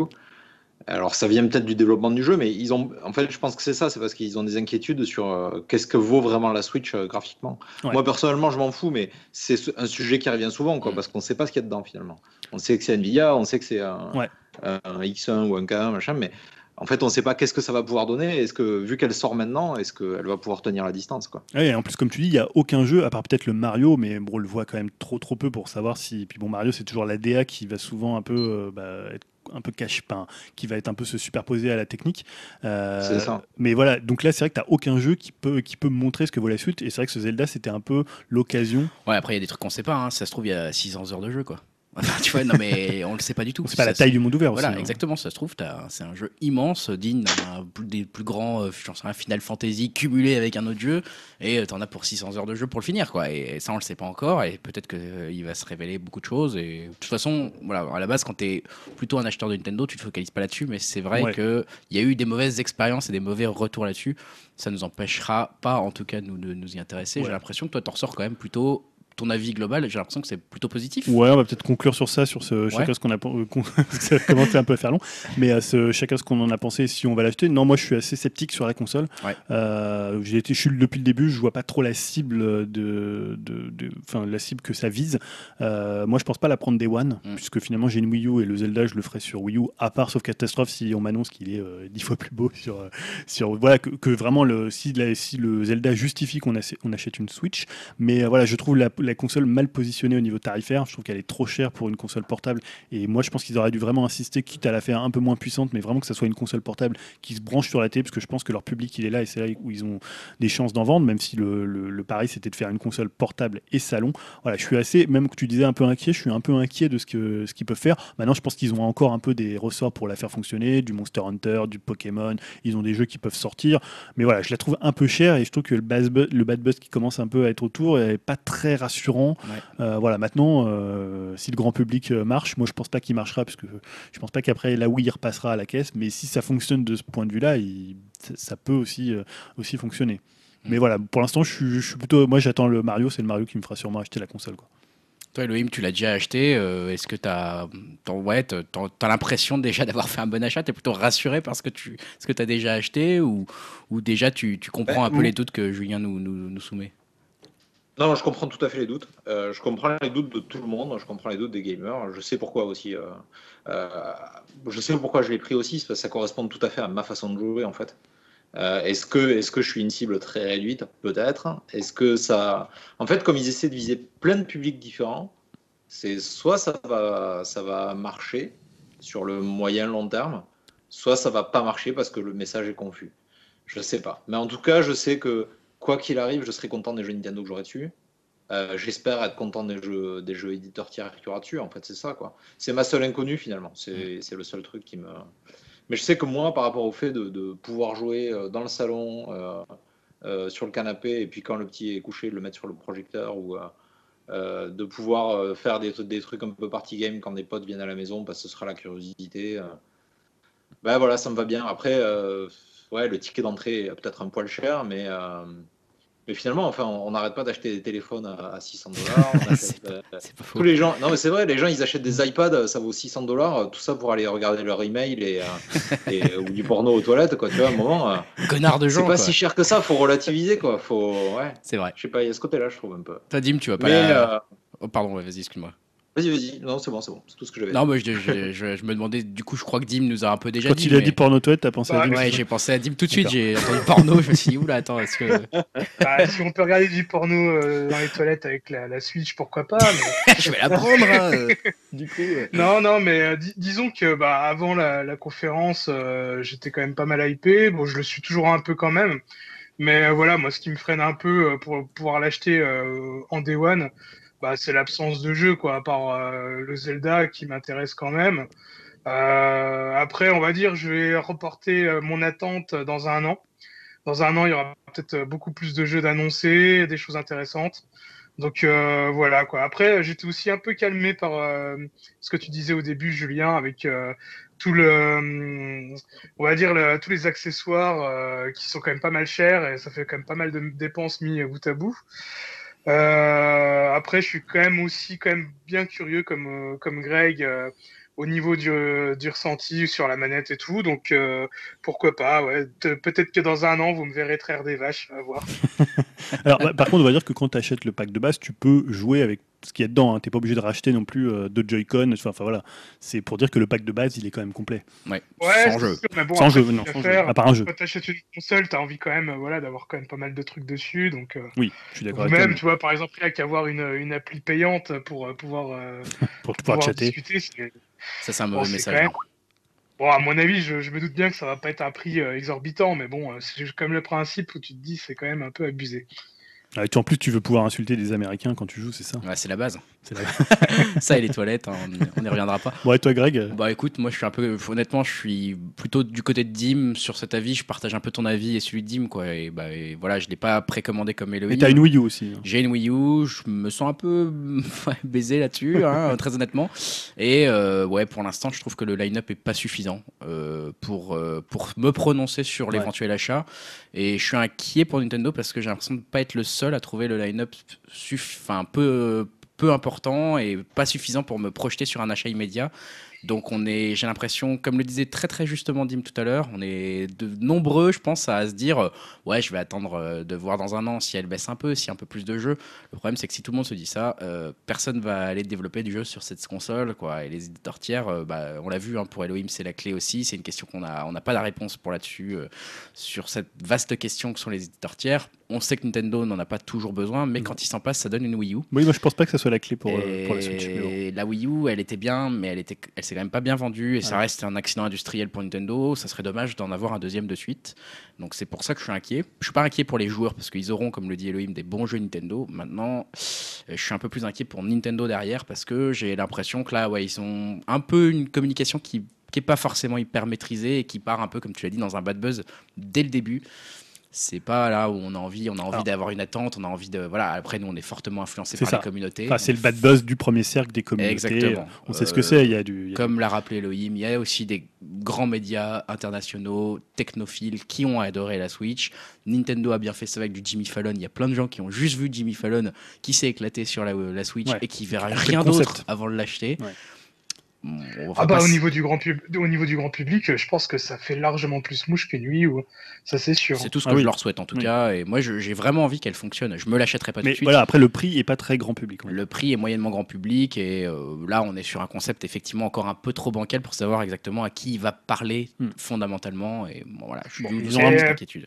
Petite petite question pour les deux euh, possesseurs français de, de Wii U. Est-ce que vous allez acheter le jeu euh, sur la Wii U, euh, moins vraiment qu'il y ait ouais, un gros gap technique, mais si, euh, Bah, moi, oui, je si pense. c'est plus ou moins le même jeu, ouais, vous allez le faire sur la Wii U. Je pense aussi mais je- j'attends encore moi je vais pas l'acheter non plus au jour de la sortie hein. je vais attendre un peu de voir un peu plus de, de comparatifs ouais d'avis euh, faut savoir vraiment si ça vaut le coup ou pas d'attendre mais bon voilà je suis pas pressé Le, côté portable euh, vous attire pas du tout. Le côté, même pas forcément d'aller d'aller y jouer dans le train, mais de- le côté de pouvoir euh, y jouer en dehors de la télé. moi Euh, si moi beaucoup perso honnêtement je trouve que c'est un Parce que je sais que vous le faites déjà avec la, vous le faites déjà avec la Wii U, mais apparemment l'écran est vraiment vraiment super bien sur. C'est le truc qu'ils ont réussi en tout cas. Ah ouais, ouais, t'es- A priori c'est ça donc. euh, par c'est pas un truc qui vous ferait dire peut-être ça vaudrait le coup pour Ah, ça. m- ou- Moi, avec la Wii U, je l'ai rarement utilisé en off TV. Ouais. Euh, c'est pas du tout moche. un. Bah non, même pas, mais c'est pas un usage que, que j'ai tellement. Ah ouais Mais par contre, moi, j'adore les consoles portables. J'y joue pas tellement, mais j'adore ça. Je trouve technologiquement, c'est toujours un truc qui m'a fasciné. Tu vois, d'avoir un écran de télé dans ta main. Moi, je me rappelle quand j'étais plus jeune, j'avais une PC Engine GT qui était un truc euh, technologiquement hallucinant.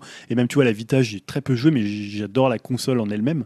Après le catalogue, c'est un autre débat. Et là, c'est vrai que de la voir, le côté portable avec les. Enfin, je trouve que c'est technologiquement, en plus, le côté transformer avec les, avec les Joy-Con, je trouve que c'est un truc. euh, voilà, c'est. c'est bluffant quoi bah, j'aime ce côté un peu waouh, euh, waouh effect euh, que tu peux avoir avec euh, une super belle machine, tu vois, un bel objet en fait. Je trouve que c'est pas un bel objet dans le sens design, mais c'est un bel objet dans le sens où voilà, c'est un écran de, belle qualité. Mais après, je pense que j'y jouerai sur la télé. Donc.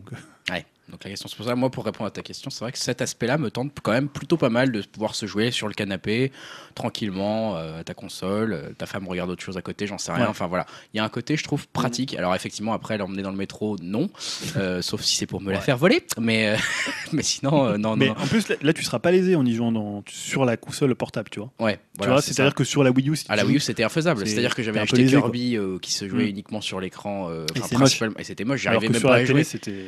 Alors que sur la télé, c'était magnifique. C'était Ouais. ça le drame de ce jeu. et là, Bref. tu seras pas pour le coup, tu seras pas lésé. Là. Bon, Parce bah écoutez. J'ai l'impression que les, les, les gens, euh, la consommation euh, des gens, des médias en fait, a changé pas mal. C'est-à-dire que euh, aujourd'hui, tout le monde regarde un peu sa série euh, sur, sur le, le canapé ouais. ou euh, Ouais, c'est vrai. ouais. sur son. Tu vois, il y a moins la consommation, la famille s'assoit devant la télé, on regarde le même Mm. truc. Donc je pense qu'il y a peut-être un truc à percer avec ça en fait. C'est vrai. Bah, c'est Euh, pour ça qu'ils ont visé les, les, les milléniums, là, comme ils disent. Tu vois. Ouais. J'ai l'impression qu'il y a un peu ce côté-là, c'est-à-dire que peut-être viser ces gens qui ont l'habitude de regarder leur série sur leur truc, euh, qui binge-watch, euh, comme tu disais. Attends, C'était quoi le. Le speed. euh, qui regardent en accéléré les séries, ouais. Peut-être que ces mecs-là, ils ont, ils ont pendant que pendant qu'ils regardent une série en accéléré, euh, Ouais. ils vont mater, à ils vont jouer à côté à Zelda, j'en sais rien. Mais Peut-être vrai qu'il y a un truc à creuser là-dedans. j'espère. Après, il y a la concurrence du, du smartphone, quoi. Directement sur ce truc-là. Actuellement, ces gens-là, ils sont sur Snapchat et ils s'amusent sur Snapchat en même temps. Euh, mais l'idée est peut-être très vrai bonne de Nintendo. Il y a une multiplication des écrans et du pas du partage, mais de la répartition des écrans. Non, mais ça se trouve, Nintendo est en train de nous la faire à l'envers. Ils ont compris un truc qu'on n'a pas compris. Et effectivement, tous les millennials vont acheter ce truc-là et vont se dire, mais c'est exactement ce qu'il me fallait pendant que je regarde la télé avec les parents, quoi. Ouais. Et c'est ce qu'on leur souhite. Euh, on, On va, va conclure là-dessus ouais, et on va passer, si ça vous va, à la partie euh, peut-être raccourcie. On va en discuter pendant qu'on coupe ça. Attends, moi j'ai juste une news. Ah oui, euh, ouais, je la fais super rapidement. Excuse-moi, vas-y. Euh, bah voilà, c'était juste sur l'annulation de Scalebound, hein, qui Ah était ouais. un peu l'autre l'autre événement de vidéo. Que t'attendais fortement. hein. Pas l'annulation. euh, non, Scalebound. non, Scalebound. Ouais, donc voilà, Scalebound c'était quoi hein, C'est bah, c'était un jeu avec des dragons. Donc si tout se passe bien pour la mère des dragons, hein, Daenerys qui devrait à mon avis bientôt conquérir on l'espère. le trône de fer.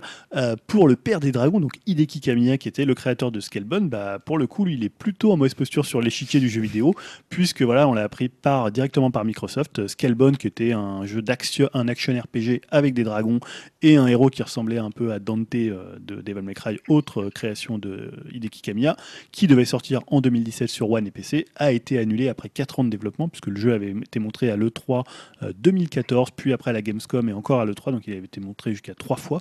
Alors c'est pas, moi ça a quand même été un choc parce que je m'y attendais pas, mais c'est pas tant une surprise euh, que ça puisque euh, voilà, il y avait quelques bruits de couloir qui circulaient sur les relations qui étaient tendues entre Platinum Games et Microsoft. On se souvient des tweets de Camilla qui se plaignait de Microsoft et de ce qu'ils attendaient de lui juste avant le 3. Il avait tweeté des, des- quelques petites tweets assassins euh, au sujet de Microsoft. hein. On sait que Camilla c'est quelqu'un qui, bah, qui beaucoup déjà, Ouais. euh, qui a pas, qui un peu, un peu une forte tête, hein, qui fait un peu, un peu tête de l'art et euh, qui est ah, apparemment au demeurant très gentil quand tu l'as en interview, mais qui a une conception de ce qu'il fait qui est, voilà, il veut pas trop faire de compromis et c'est pour ça que le mariage avec Microsoft, il n'était pas si évident de, ba- de base, même si au début c'était comme dans toutes les histoires d'amour, tout était idyllique et tout se passait bien et tout le monde disait que c'était génial d'avoir Camilla et lui disait que c'était génial de bosser avec Microsoft.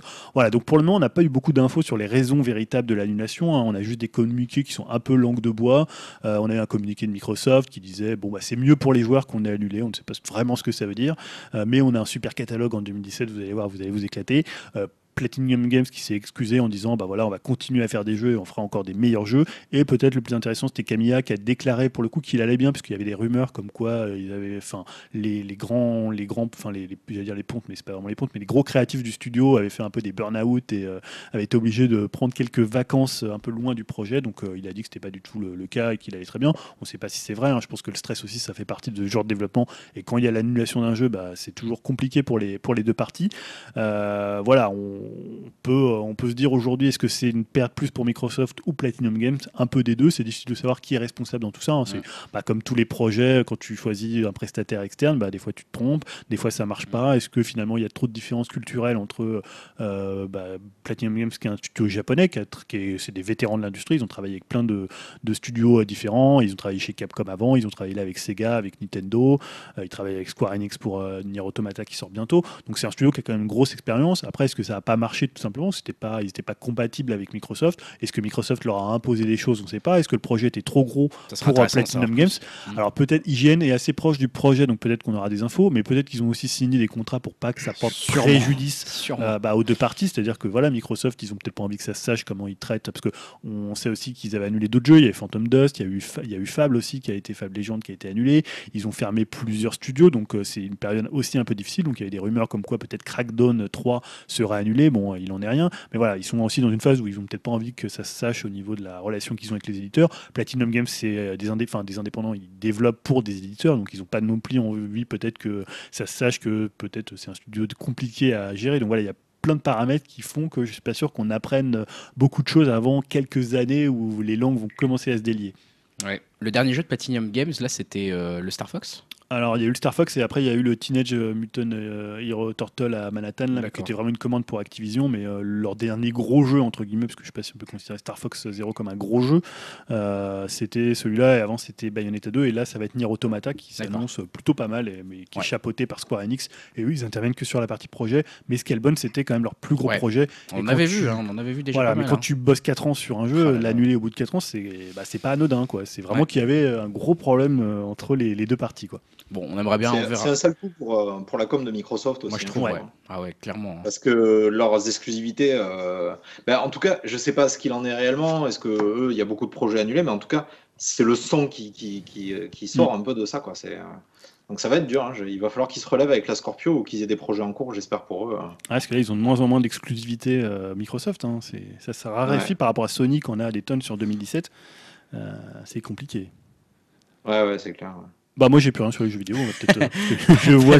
Non, je demandais, euh, des- je faisais des yeux interrogatifs à Julien savoir s'il avait terminé, Bah. J'avais une petite news mais je vais pas la faire. Très bien, merci. Full disclosure de la part de Julien avant de passer à la partie euh, critique et conseil.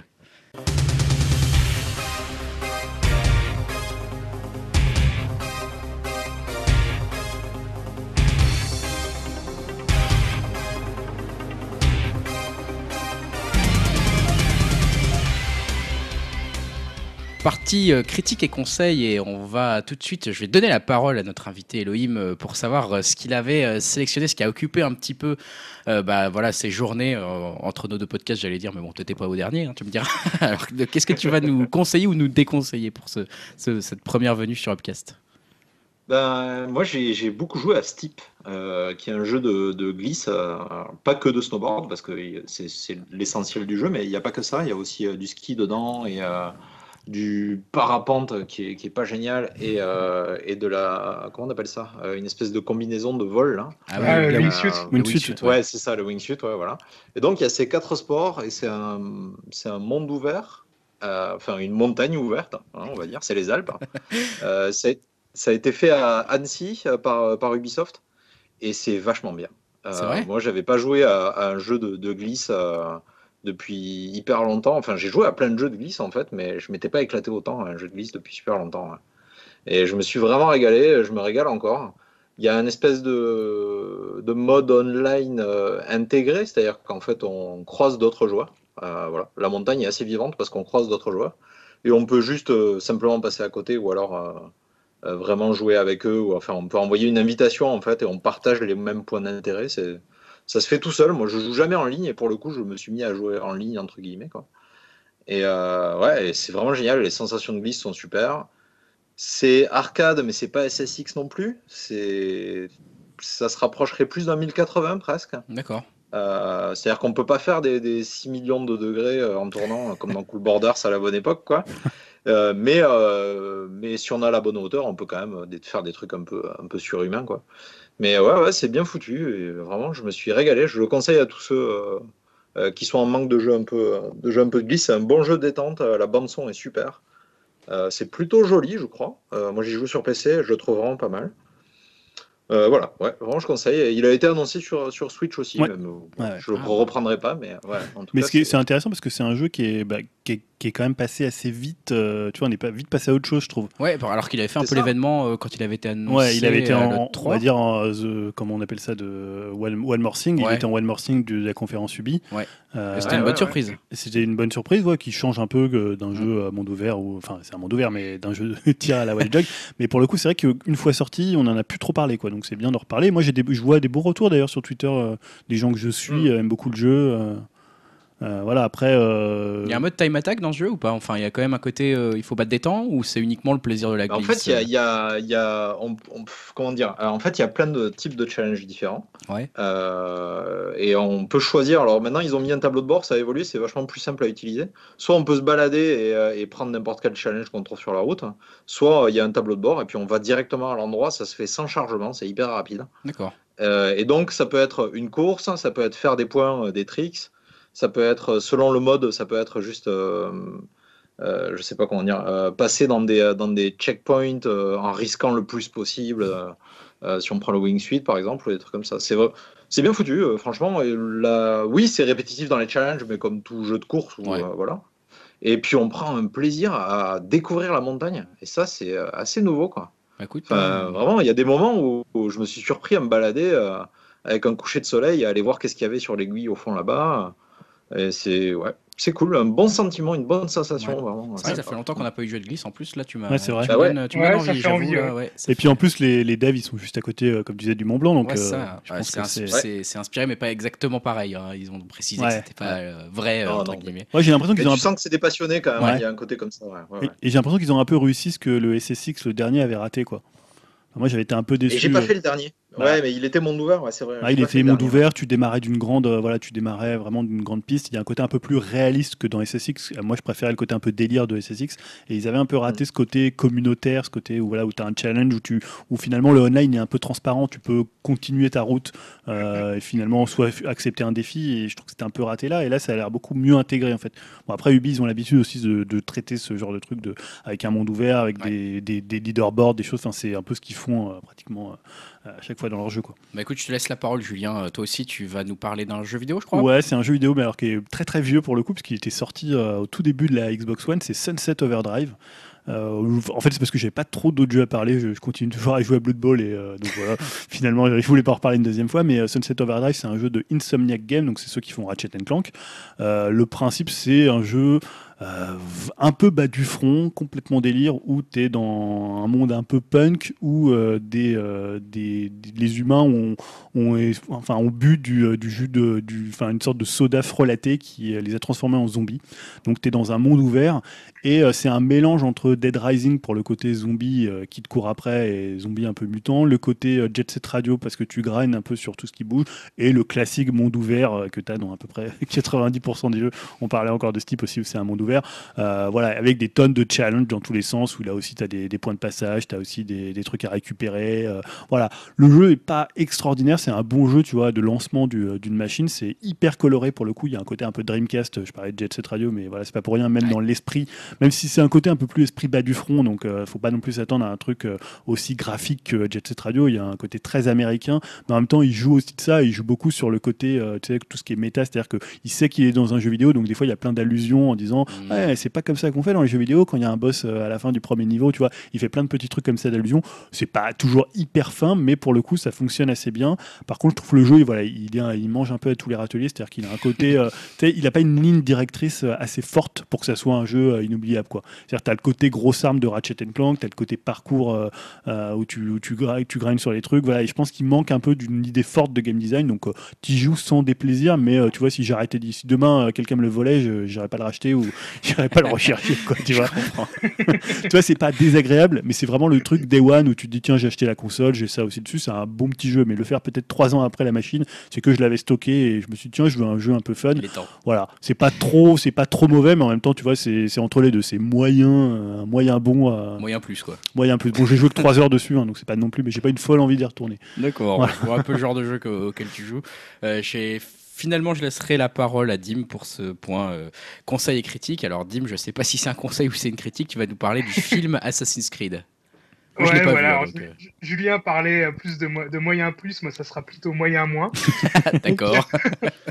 Bah, pendant notre petite pause, j'ai vu pas mal de bons films. Hein. Je pense surtout à Your Name ou quelques minutes après minuit. Mais je vais surtout vous parler ouais, du film Assassin's Creed, car c'est loupé. Mais je trouve, selon moi, que c'est un ratage intéressant c'est peut-être pas si nul qu'on veut bien nous le dire, et en plus ça fait aussi écho aux nombreux débats qu'on a pu avoir dans l'émission sur la qualité de ce genre d'adaptation.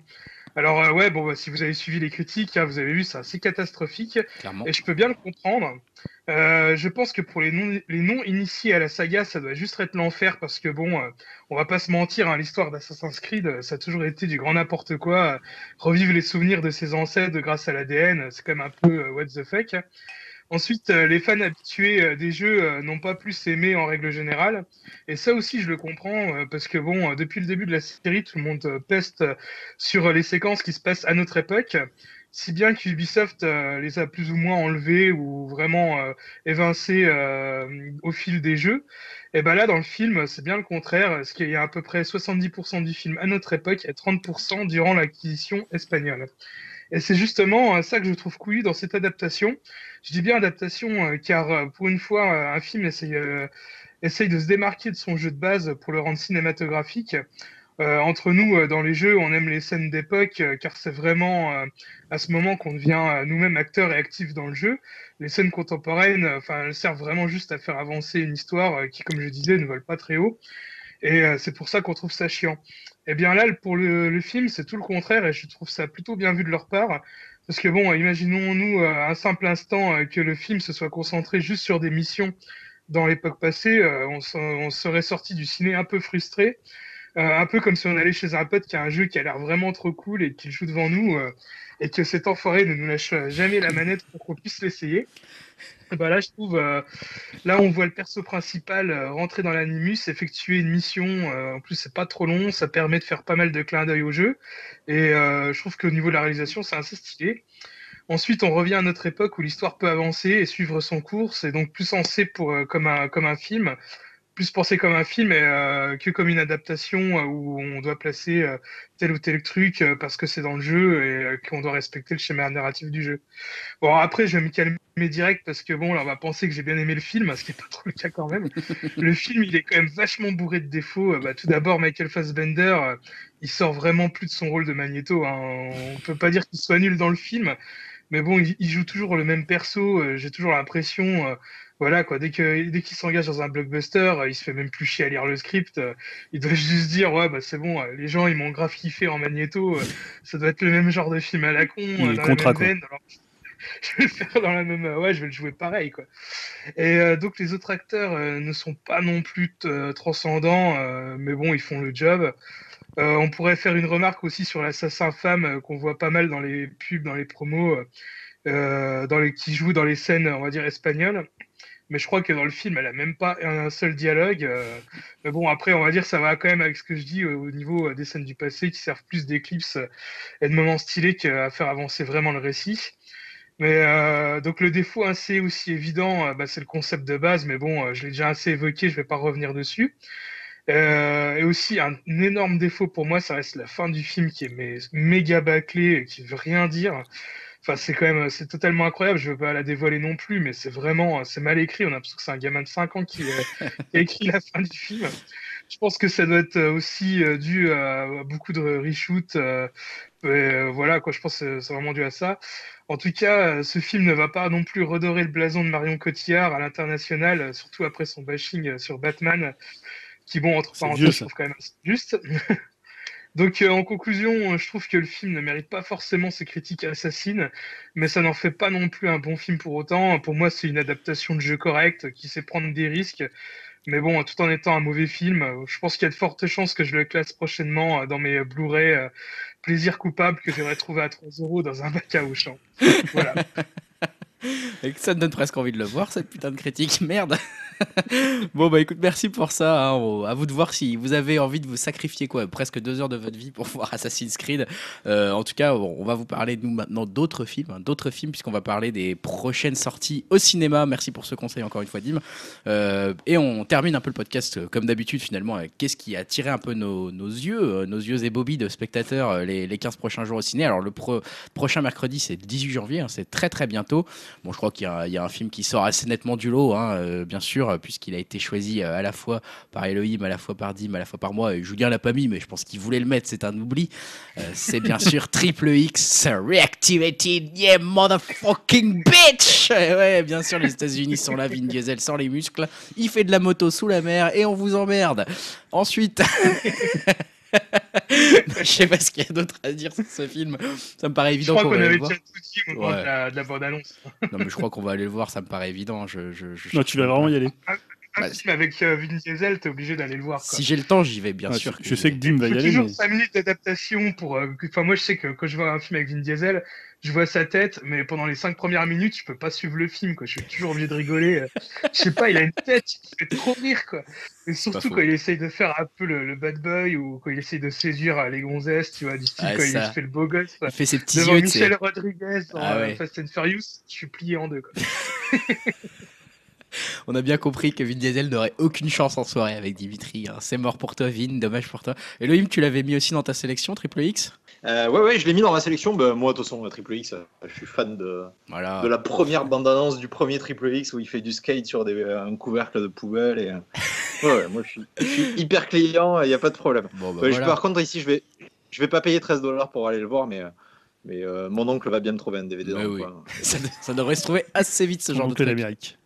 Euh, Il y a un film qu'on a mis aussi, on est trois à l'avoir mis, c'est Live by Night. Ouais. Euh, toi, tu l'as mis, Julien. Bah tiens, parle-nous-en un petit peu peut-être. Bah, c'est le nouveau film de, euh, de Ben Affleck. Exactement. Donc moi j'en ai parlé d'ailleurs, j'ai fait un conseil, enfin pas un conseil, mais euh, donc, quand on avait parlé de Euh, Argo, il n'y a pas très voilà, longtemps. hein, euh, le mec qui voit les films récents, c'est moi.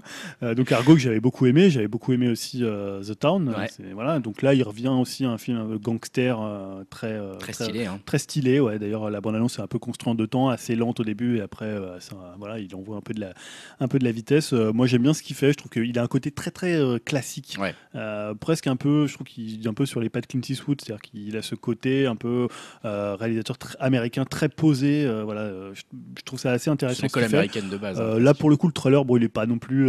t'as pas c'est pas fascinant comme trailer, j'ai envie de dire, mais euh, voilà, comme j'ai bien aimé ce qu'il a fait avant, je trouve que voilà, il joue Ouais. dedans encore. Alors, je trouve pas que ce soit le meilleur acteur de sa génération non plus, Ben Affleck, mais il s'améliore, surtout quand- donc, quand on voit d'où il est parti. Hein, C'est surtout ça qui, qui force le respect Comme chez, quoi. chez Ben Affleck. Il y a un espoir pour Euh, tout ouais, le monde. un- Bon, après, non, il était, euh, il était pas parti non plus de si loin euh, quand on prend au tout début, mais disons qu'il était arrivé à un moment donné où on s'est dit, il va peut-être se perdre. Et euh, finalement, euh, en tant que réalisateur, il est vraiment intéressant. Et The Tone, qui, euh, qui était aussi un film de gangster comme ça, il fonctionnait bien. Donc je me dis là, ça peut être pas mal.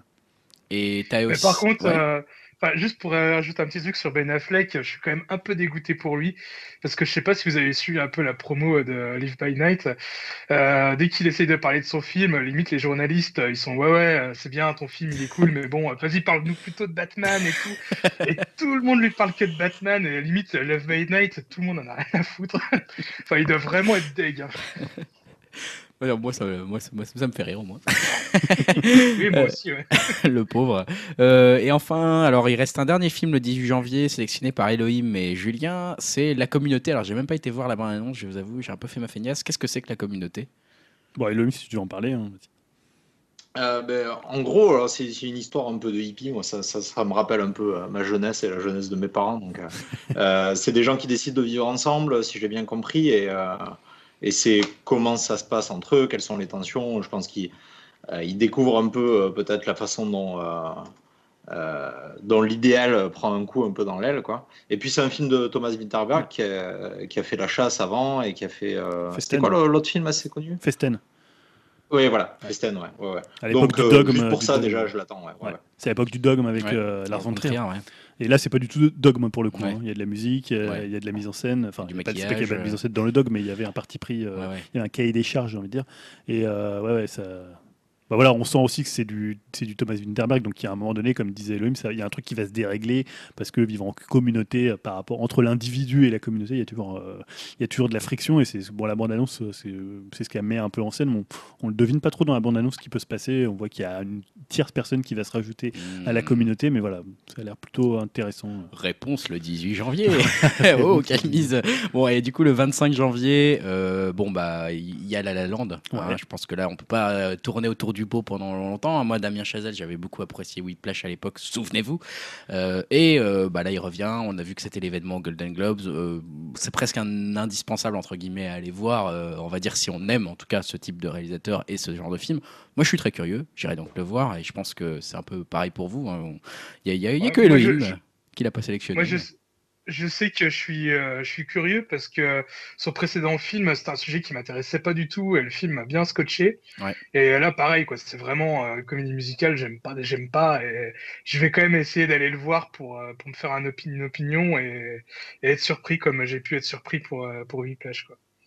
Exactement. Alors, euh, toi, tu l'avais. C'est le côté comédie musicale qui me bloque un peu. Ouais, ça te Je bloque, le- ouais. Je le verrai hein, parce que j'ai bien aimé Whiplash aussi, mais, mais pff, ouais, comédie musicale, pff, j'ai vraiment du mal. Voilà, mais on verra. Si c'est si c'est fait sobrement, avec grand plaisir. J'avoue que quand il l'a annoncé, ça avait fait un peu bizarre. hein. On- Ça nous avait... Moi, j'avais j'avais été un peu inquiet, mais bon, maintenant que je vois toutes les critiques qui s'affolent sur ce truc, euh, je me dis qu'il a peut-être encore réussi son pari. Quoi. Ouais, bah À moi c'est c'est l'inverse parce que moi j'adore les comédies musicales donc je suis très tu vois Bob Fosse Ah ouais. tout ça les trucs à la Chicago tout ça j'adore et justement je suis un peu euh, je me dis est-ce que je vais pas être déçu par ce qu'il Ouais. va en faire? Ouais. même si ça a l'air d'être une euh, vraiment un hommage à la comédie euh, musicale à, à l'américaine à voire peut-être aussi je sais pas jusqu'où il ira dans l'hommage s'il y a des trucs à la Jacques Demy ou, ou ce genre de choses mais moi j'aime bien Whiplash mais je suis pas je trouve Ouais. pas non plus j'ai pas non plus été complètement euh, scotché mais voilà là il y a tout pour me plaire la comédie musicale il y a Emma Stone j'aime bien Ryan Gosling euh, la Oui. bande annonce voilà moi j'adore les numéros de j'adore les numéros de comédie musicale euh, les chansons dans les comédies musicales enfin la façon dont ça bouge dans les comédies musicales et ce qu'on voit dans la bande annonce ça donne vraiment envie sur ce côté là Alors bon, après on peut être déçu aussi de ce qu'il va faire, mais je pense qu'il a assez de talent pour réussir un truc qui soit à la fois entre la mièvrerie, parfois un peu de la comédie musicale, et en même temps euh, le côté euh, euh, cinéma, voilà, de spectaculaire. C'est-à-dire que pour moi, Mm. la comédie musicale, c'est spectaculaire, c'est un truc qui bouge, c'est du mouvement, c'est donc du cinéma. Voilà, donc vraiment très très envie de le voir. Ouais, bah écoute, réponse le 25 janvier, encore une fois avec ce magnifique teasing. Euh, je vois qu'il y a Elohim, t'as mis un film, alors je savais pas que ça sortait le 25 janvier, alors c'est peut-être juste une sortie au Canada, j'en sais rien. C'est Split euh, de Shyamalan, c'est ça? Ouais, c'est ça. Alors, je- effectivement, je me suis planté. Il sort, euh, il sort un mois plus tard en France, apparemment. Ah, Mais, euh, c'est ouais, ça. il sort, euh, il sort bien la, la semaine prochaine. Ouais, ouais. T'ai dit, c'est l'occasion d'en parler un petit peu. hein, euh, c'est effectivement le retour de Shyamalan une fois de plus. Le- Ouais, il arrête pas de partir, quoi. Ouais. Mais, euh, ouais, ouais. Ben, écoute, pourquoi pas Moi, je lui laisse toujours le bénéfice du doute euh, parce que je pense que c'est un mec qui a du talent pour raconter les histoires et qui arrive pas toujours bien. Ouais. Mais euh, pourquoi pas Je suis curieux. Et puis surtout, euh, c'est le. Merde, j'ai perdu le nom de l'acteur. euh, James McAvoy. James McAvoy. Ouais, c'est ça. Et euh, c'est un rôle pour lui. Je pense qu'il, si le film est réussi, ce sera 50% grâce à lui, quoi, clairement. Ouais. Parce que son, son histoire de- d'avoir plusieurs personnalités, euh, ça a l'air vraiment très très intéressant. hein. Donc c'est une histoire de, de prise d'otage, hein, c'est ça, enfin de, de- euh, pas de prise d'otage. euh, De violente, kidnapping, mais de- Ouais, de kidnapping, ouais, c'est ça. Et donc, euh, le fait d'interagir avec cette personne qui a plusieurs personnalités, je pense que ça peut être très très intéressant. Ouais, bah c'est vrai que moi ce film m'intéresse aussi. Alors effectivement pour nous en France euh, c'est euh, un peu plus tard, donc on en reparlera peut-être dans un futur podcast quand il sortira en France de ce fameux split. Mais moi c'est vrai que je suis assez client aussi de Shyamalan globalement. J'ai toujours espoir en fait qu'il me refasse un petit peu frémir comme à l'époque d'un Cassab par exemple. On verra ça euh, bientôt. Euh, on a sélectionné, on est trois à avoir sélectionné aussi The Boyfriend. Bon, ouais, je sais pas pourquoi je l'ai mis. mais- Ah, comment ça tu sais pas pourquoi? Tu sais très bien pourquoi tu l'as mis. Non, je. Dis-le. Il y a James Franco, il y a Brian Cranston. On va rigoler. Voilà. C'est un film euh, de comédie euh, bas de gamme, euh, bas du front. Un et peu bas comme du slip, euh, les meilleurs, mes meilleurs voisins. Là. Voilà, exact. Mais les pires voisins. Les ouais, pires donc voisins. là, c'est le scénariste de Zoolander hein, qui est à la réalisation, pour info, pour situer un peu le truc. Donc, bah voilà. hein, Non, c'est- en fait, j'aime beaucoup l'ouverture de la bande-annonce, tu sais, quand les parents arrivent et que lui, il est sur euh, Ouais. le, le pas de sa porte, là. À moitié à poil. Ah, je sais pas, il dit. Fuck yeah Fuck yeah Ça, c'est génial. Ça, fait marrer. Et il y a deux, trois trucs qui sont marrants avec le, le, le fils, là. Enfin, euh, donc, euh, tu vois le, le fils de Brian Cranston, là, quand Ouais. il, il Il Ouais, ah, tu sais pas dire de gros mots, je sais pas quoi. Ouais, voilà, il y a des trucs qui me font assez marrer. Enfin, voilà, il y a un côté un peu outrancier, euh, rajouté qui, a l'air de fonctionner. Et James Franco, il est assez bon dans ce genre de rôle. Après, je sais pas si ça peut tenir sur euh, une, 1h45. Je pense que ça- j'espère que c'est assez court. J'espère pour le film. C'est qu'il est assez 1h52. court. Oh merde. Oh putain, c'est trop long. Parce que mes pires voisins, ça avait du mal quand même. à sacrément tenir. long. hein. Oh Ouais. putain, ouais, on va pas rire tout le temps. hein. Les pires voisins, Oh là là. ça avait du mal à tenir quand même sur la durée. hein. Ah ouais. Au bout d'une heure dix, c'était fini. Au quoi. bout d'une heure de torse de. Ouais, moi je suis quand même client de, de ce genre de film, Ah même ouais. les pires voisins, moi ça m'a fait rire. Ah, je dis pas que j'ai pas j'ai trouvé ça plutôt Mm. pas marrant, mais c'est vrai que c'est un peu long, quoi. C'est un peu long. Bon, bref. En tout cas, The Boyfriend, euh, voilà, ça a l'air d'être bien, bien con. Donc, on va, on va aller voir ça avec plaisir. Dans le chapitre bien, bien con, justement, Resident Evil, chapitre final, Dimitri, quelle sélection magnifique pour le 25 janvier. Eh oui, et il, dure pas 1h52, mais juste 1h47, donc ça va. Ah, bah ça va alors, on va aller le Non, voir. bah après, voilà, c'est ouais, bah, plaisir coupable, hein. on sait tous que ça va être nul, euh, ça va être horrible. Bon, c'est quand même, c'est comme Fast and Furious, quoi. C'est c'est des rituels, des, des plaisirs coupables. On sait tous que ça va être nul. Et Dim, il y va quand même, quoi. Oh, on sait que ça va être de la merde. Le réalisateur sait que c'est nul. Les acteurs savent que c'est nul, mais on y va quand même, quoi. Ah, mais c'est Les beau. connards à y aller. Qu'est-ce que tu dis? Je suis le premier connard à y aller. Et pas le dernier. Ah, il y a encore Mila, c'est toujours Mila Jovovich? Ah oui, Ah oui, oui, bah de toute façon, c'est comme je disais, c'est film de famille. Hein. C'est euh, son mari qui le réalise, elle qui les tourne, euh, voilà. Ouais, c'est consanguin à mort là-dedans. Ouais, c'est la sex- c'est leur sextape à eux, quoi. C'est le, c'est le nord d'Hollywood, quoi. C'est, c'est le Lille d'Hollywood. Et il y a enfin euh, un truc qu'on n'a jamais fait avant, mais c'est peut-être une bonne idée pour les futurs podcasts. C'est qu'Elohim fait une sélection d'un Blu-ray, d'une sortie Blu-ray aussi pour le 25 janvier. Euh, c'est Death Race 2050. C'est ça. Donc vous vous en doutez, c'est un bon film. hein. Euh, Ça a l'air. ouais, ouais. Bah, je sais pas si vous. Est-ce que vous connaissez le film original Death Race euh, Ouais, ouais, des je- années je- 70 Avec, avec Stallone et, euh, et Carradine. Euh, Oui, absolument. ouais. Et ils ont fait, euh, ils ont fait une espèce de fausse suite avec. euh, Jason Statham. euh, avec Jason Statham, ouais, c'est ça, je crois que c'était 2010 ou 2012, je sais plus. Eh ben, justement, donc là, euh, par Paul Anderson. Oh putain. Ah ouais, ouais, c'était une catastrophe, ouais. C'était une catastrophe.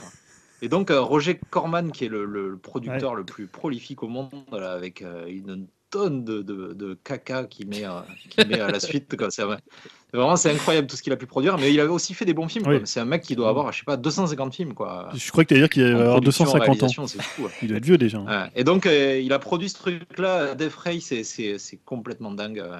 Il y a Malcolm McDowell qui ça vaut le coup juste pour lui. euh, il est magnifique dedans, quoi. Il est, il est superbe. On dirait Bowser euh, dans, dans le Super Mario, quoi. Il est incroyable. La référence. Et ça, ce qui est marrant, c'est que ça reprend un délire un peu années 70 avec euh, des effets spéciaux un peu cheapos mais volontaires. Euh, avec une vague critique de la société, un peu comme pourrait y avoir dans, dans comment s'appelle Putain, je perds mes mots. Le truc de, de Rollerball, là, voilà. Ah Il y a oui. un peu un côté critique de la société du spectacle, ou tu vois. Le premier Donc, rollerball. Le premier. Euh, Ouais, le premier Rollerball, ouais, Pas ouais, pas le celui avec Jean Reno. Ça fait un petit peu euh, fou du volant en version euh, trash adulte et live aussi. C'est ça, c'est ça. ça. En fait, ça vaut, ça vaut le coup pour la première demi-heure. Après, le, le film est, euh, perd un peu. On sent qu'il n'y a pas de budget et ça, ça perd un peu de son truc. Mais la première demi-heure est marrante. C'est un bon nanar. Voilà. Et tu savais qu'il y avait des suites euh, aussi aux des films de, de Jason Statham. c'est une trilogie maintenant. Mais euh, Jason Statham n'avait pas repris le rôle. Ah. C'est un autre gars euh, complètement inconnu. Je, je pourrais plus te dire le nom. Alors, on est en train de partir dans un sous-cinéma B, là, les gars. Vous avez lâché la moitié des auditeurs. hein. C'est un truc de fou. Donc, euh, si ça vous intéresse, la trilogie euh, de Jason Statham euh, qui joue dans la suite de Death Race, euh, vous vous adressez à Dim dans les commentaires. Vous n'hésitez pas. Et sinon, il y a Death Race 2050 qui sort en Blu-ray le 25 janvier. euh, du gros bon film. hein. Peut-être pas en France. Hein. Ouais. Peut-être pas en France, d'en parler. hein. C'est quand même des films dont je suis bien fan. Ouais, là, euh, t'as, du client là, c'est bon. Euh, du coup, normalement, ce podcast il se termine en musique quand même. Ah oui, Est-ce que exact. tu as déjà fait une petite sélection dans ta tête Oui, j'en ai fait une. T'en as euh, fait une? Ouais, c'est pas très original. C'est le nouvel album de The XX. Ah bah oui, Ou effectivement. XX hein, si, euh, pour, les, pour les. Français. Ouais. Donc, qui, a sorti leur, qui ont sorti leur troisième al- album. Donc, c'est des Anglais euh, un peu Mossad, hein, notamment les, les deux premiers albums. Moi, je suis pas un méga fan de The XX, mais j'étais vraiment surpris en bien par euh, le troisième album. Il est beaucoup plus coloré. Il y a des trucs parfois un peu dense, mais toujours un peu, tu sais, un peu en souterrain. Il travaille beaucoup les basses. C'est un super producteur, euh, comme euh, Jamie XX. euh, il est vraiment Mm. excellent. Il a produit d'ailleurs plein de trucs pour Mm. plein d'autres gens. Et j'avais beaucoup aimé le premier album, un peu moins Coexiste, et celui-là qui s'appelle, je ne sais pas comment, ou CIS ou quelque chose comme ça. Enfin voilà, moi j'ai choisi là. Alors je sais pas si on va pouvoir trouver le premier morceau On verra. euh, qui Écoutez, s'appelle Dangerous, qui n'est pas ben, du tout une en tout reprise. cas, Julien, tu me fais plaisir parce que pour une fois, tu parles d'un groupe que je connais et que j'ai même vu en concert. Ah, Mais je préfère en CD qu'en concert parce qu'en concert, c'est vraiment, vraiment la déprime. Quoi. ah ouais, ouais, mais t'as écouté le, le dernier là, celui-là, celui dont CIS là dont je parle? Comment? T'as écouté le nouvel album? Non, non, je l'ai pas écouté. Ouais, bah il est beaucoup, il y a beaucoup plus de, il est beaucoup plus coloré, il y a beaucoup plus de styles différents et Ouais. il est un peu moins Mossad. Moi j'aimais bien le côté un peu très anglais de leur premier album, mais euh, non, non celui-là est très très bien et moi je voulais mettre Dangerous. Alors je sais pas euh, euh, si on le peut-être ça sera trouvera. Dangerous. Sinon, hein. ça sera le single qui s'appelle euh, c'est c'est something, c'est c'est- c'est something loving ou quelque chose, Ouais. nom comme ça. Sinon, ça sera Patrick Sébastien. euh, sinon, ça sera les sardines ou alors le truc du, du compte à rebours le du compte à Nouvel An. rebours du Nouvel An, ça Voilà. peut être sympa, je trouve. Mais voilà, XX, moi je voudrais mettre Dangerous, qui est le premier morceau qui Ça ouvre marche. l'album et qui est vraiment excellent. Bah, écoute, j'essaierai de le trouver. Ouais, Euh, vous verrez, euh, chers auditeurs, la surprise à la fin. Euh, en attendant, bah, on va remercier à nouveau Elohim euh, de- d'avoir fait ce podcast avec nous. Euh, donc merci Elohim. On rappelle que Merci vous. dans le podcast qui s'appelle Chaos Theory, c'est ça, hein, si je me trompe pas? C'est ça, sur Voilà. chaostheory.fr et puis euh, sur le forum de zqsd.fr aussi, où je traîne à peu près tous les jours quand, Ah ouais, je quand même. travaille. D'accord, on voit que ça bosse dur. Je vois Donc, que c'est quoi. on- C'est ça. donc vous retrouverez Chaton Pute là-bas hein, pour le, le pseudo. Euh, Sur Twitter aussi. t'es- t'es sur- sur Twitter. Il est un peu sur Twitter, ouais, mais je, t'ai pas vu très actif, hein, il me semble. Quand même. Non, je Ah suis bon pas. Je suis... Non, non, et puis je l'ai activé il y a 2-3 mois. Ouais, euh, c'est ça, juste ouais. pour. euh, Non, non, je, je m'en sers pas trop trop. Mais bon, voilà. Un peu comme nous, hein, on est sur Twitter au passage, hein, C'est. Upcast France, euh, voilà, Mais hyper, à la base, hyper actif. je crois que j'ai créé mon compte pour vous envoyer un email ou un truc comme Ah ça. bah hein, tu vois, ça valait, le... ça valait le coup. hein. ça. ça doit être les- les- les- le tweet auquel on a répondu, dis donc. bon bah voilà. Bon, en tout cas, tu reviens quand tu veux, c'était un Ah ouais, plaisir. franchement, n'hésite pas, on t'accueille avec plaisir dans Upcast. Euh, Le prochain numéro sera a priori dans deux semaines, hein, donc on, a- Pareil. on verra. C'est notre périodicité, donc On essaie on de s'y tenir. En tout cas, merci euh, à tous de nous avoir écoutés. On vous dit à dans deux semaines et euh, salut. Salut Ouais, salut. Bye bye.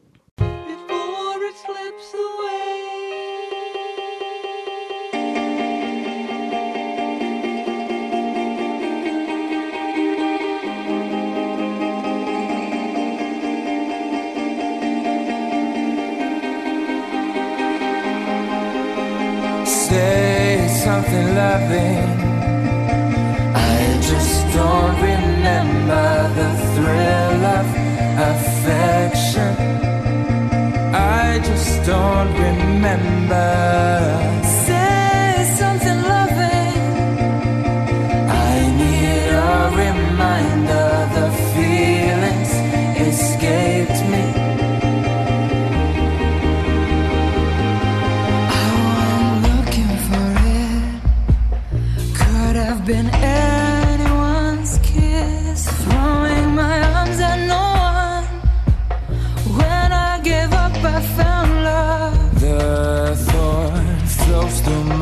Mind, and it's growing all the time. I do myself a disservice to feel this weak, to be this nervous. You say something loving. It's so overwhelming, the thrill of affection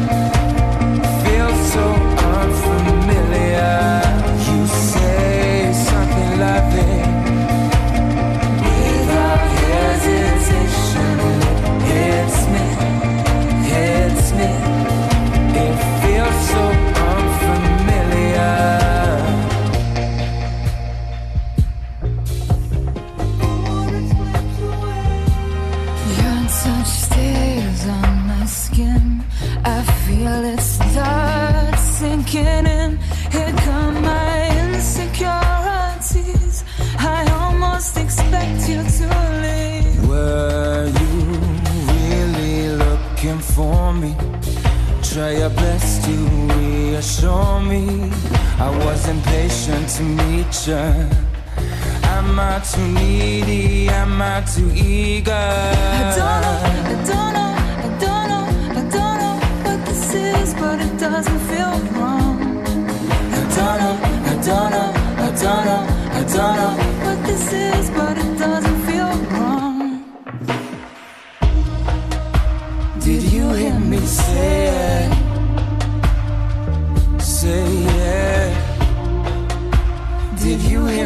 Say?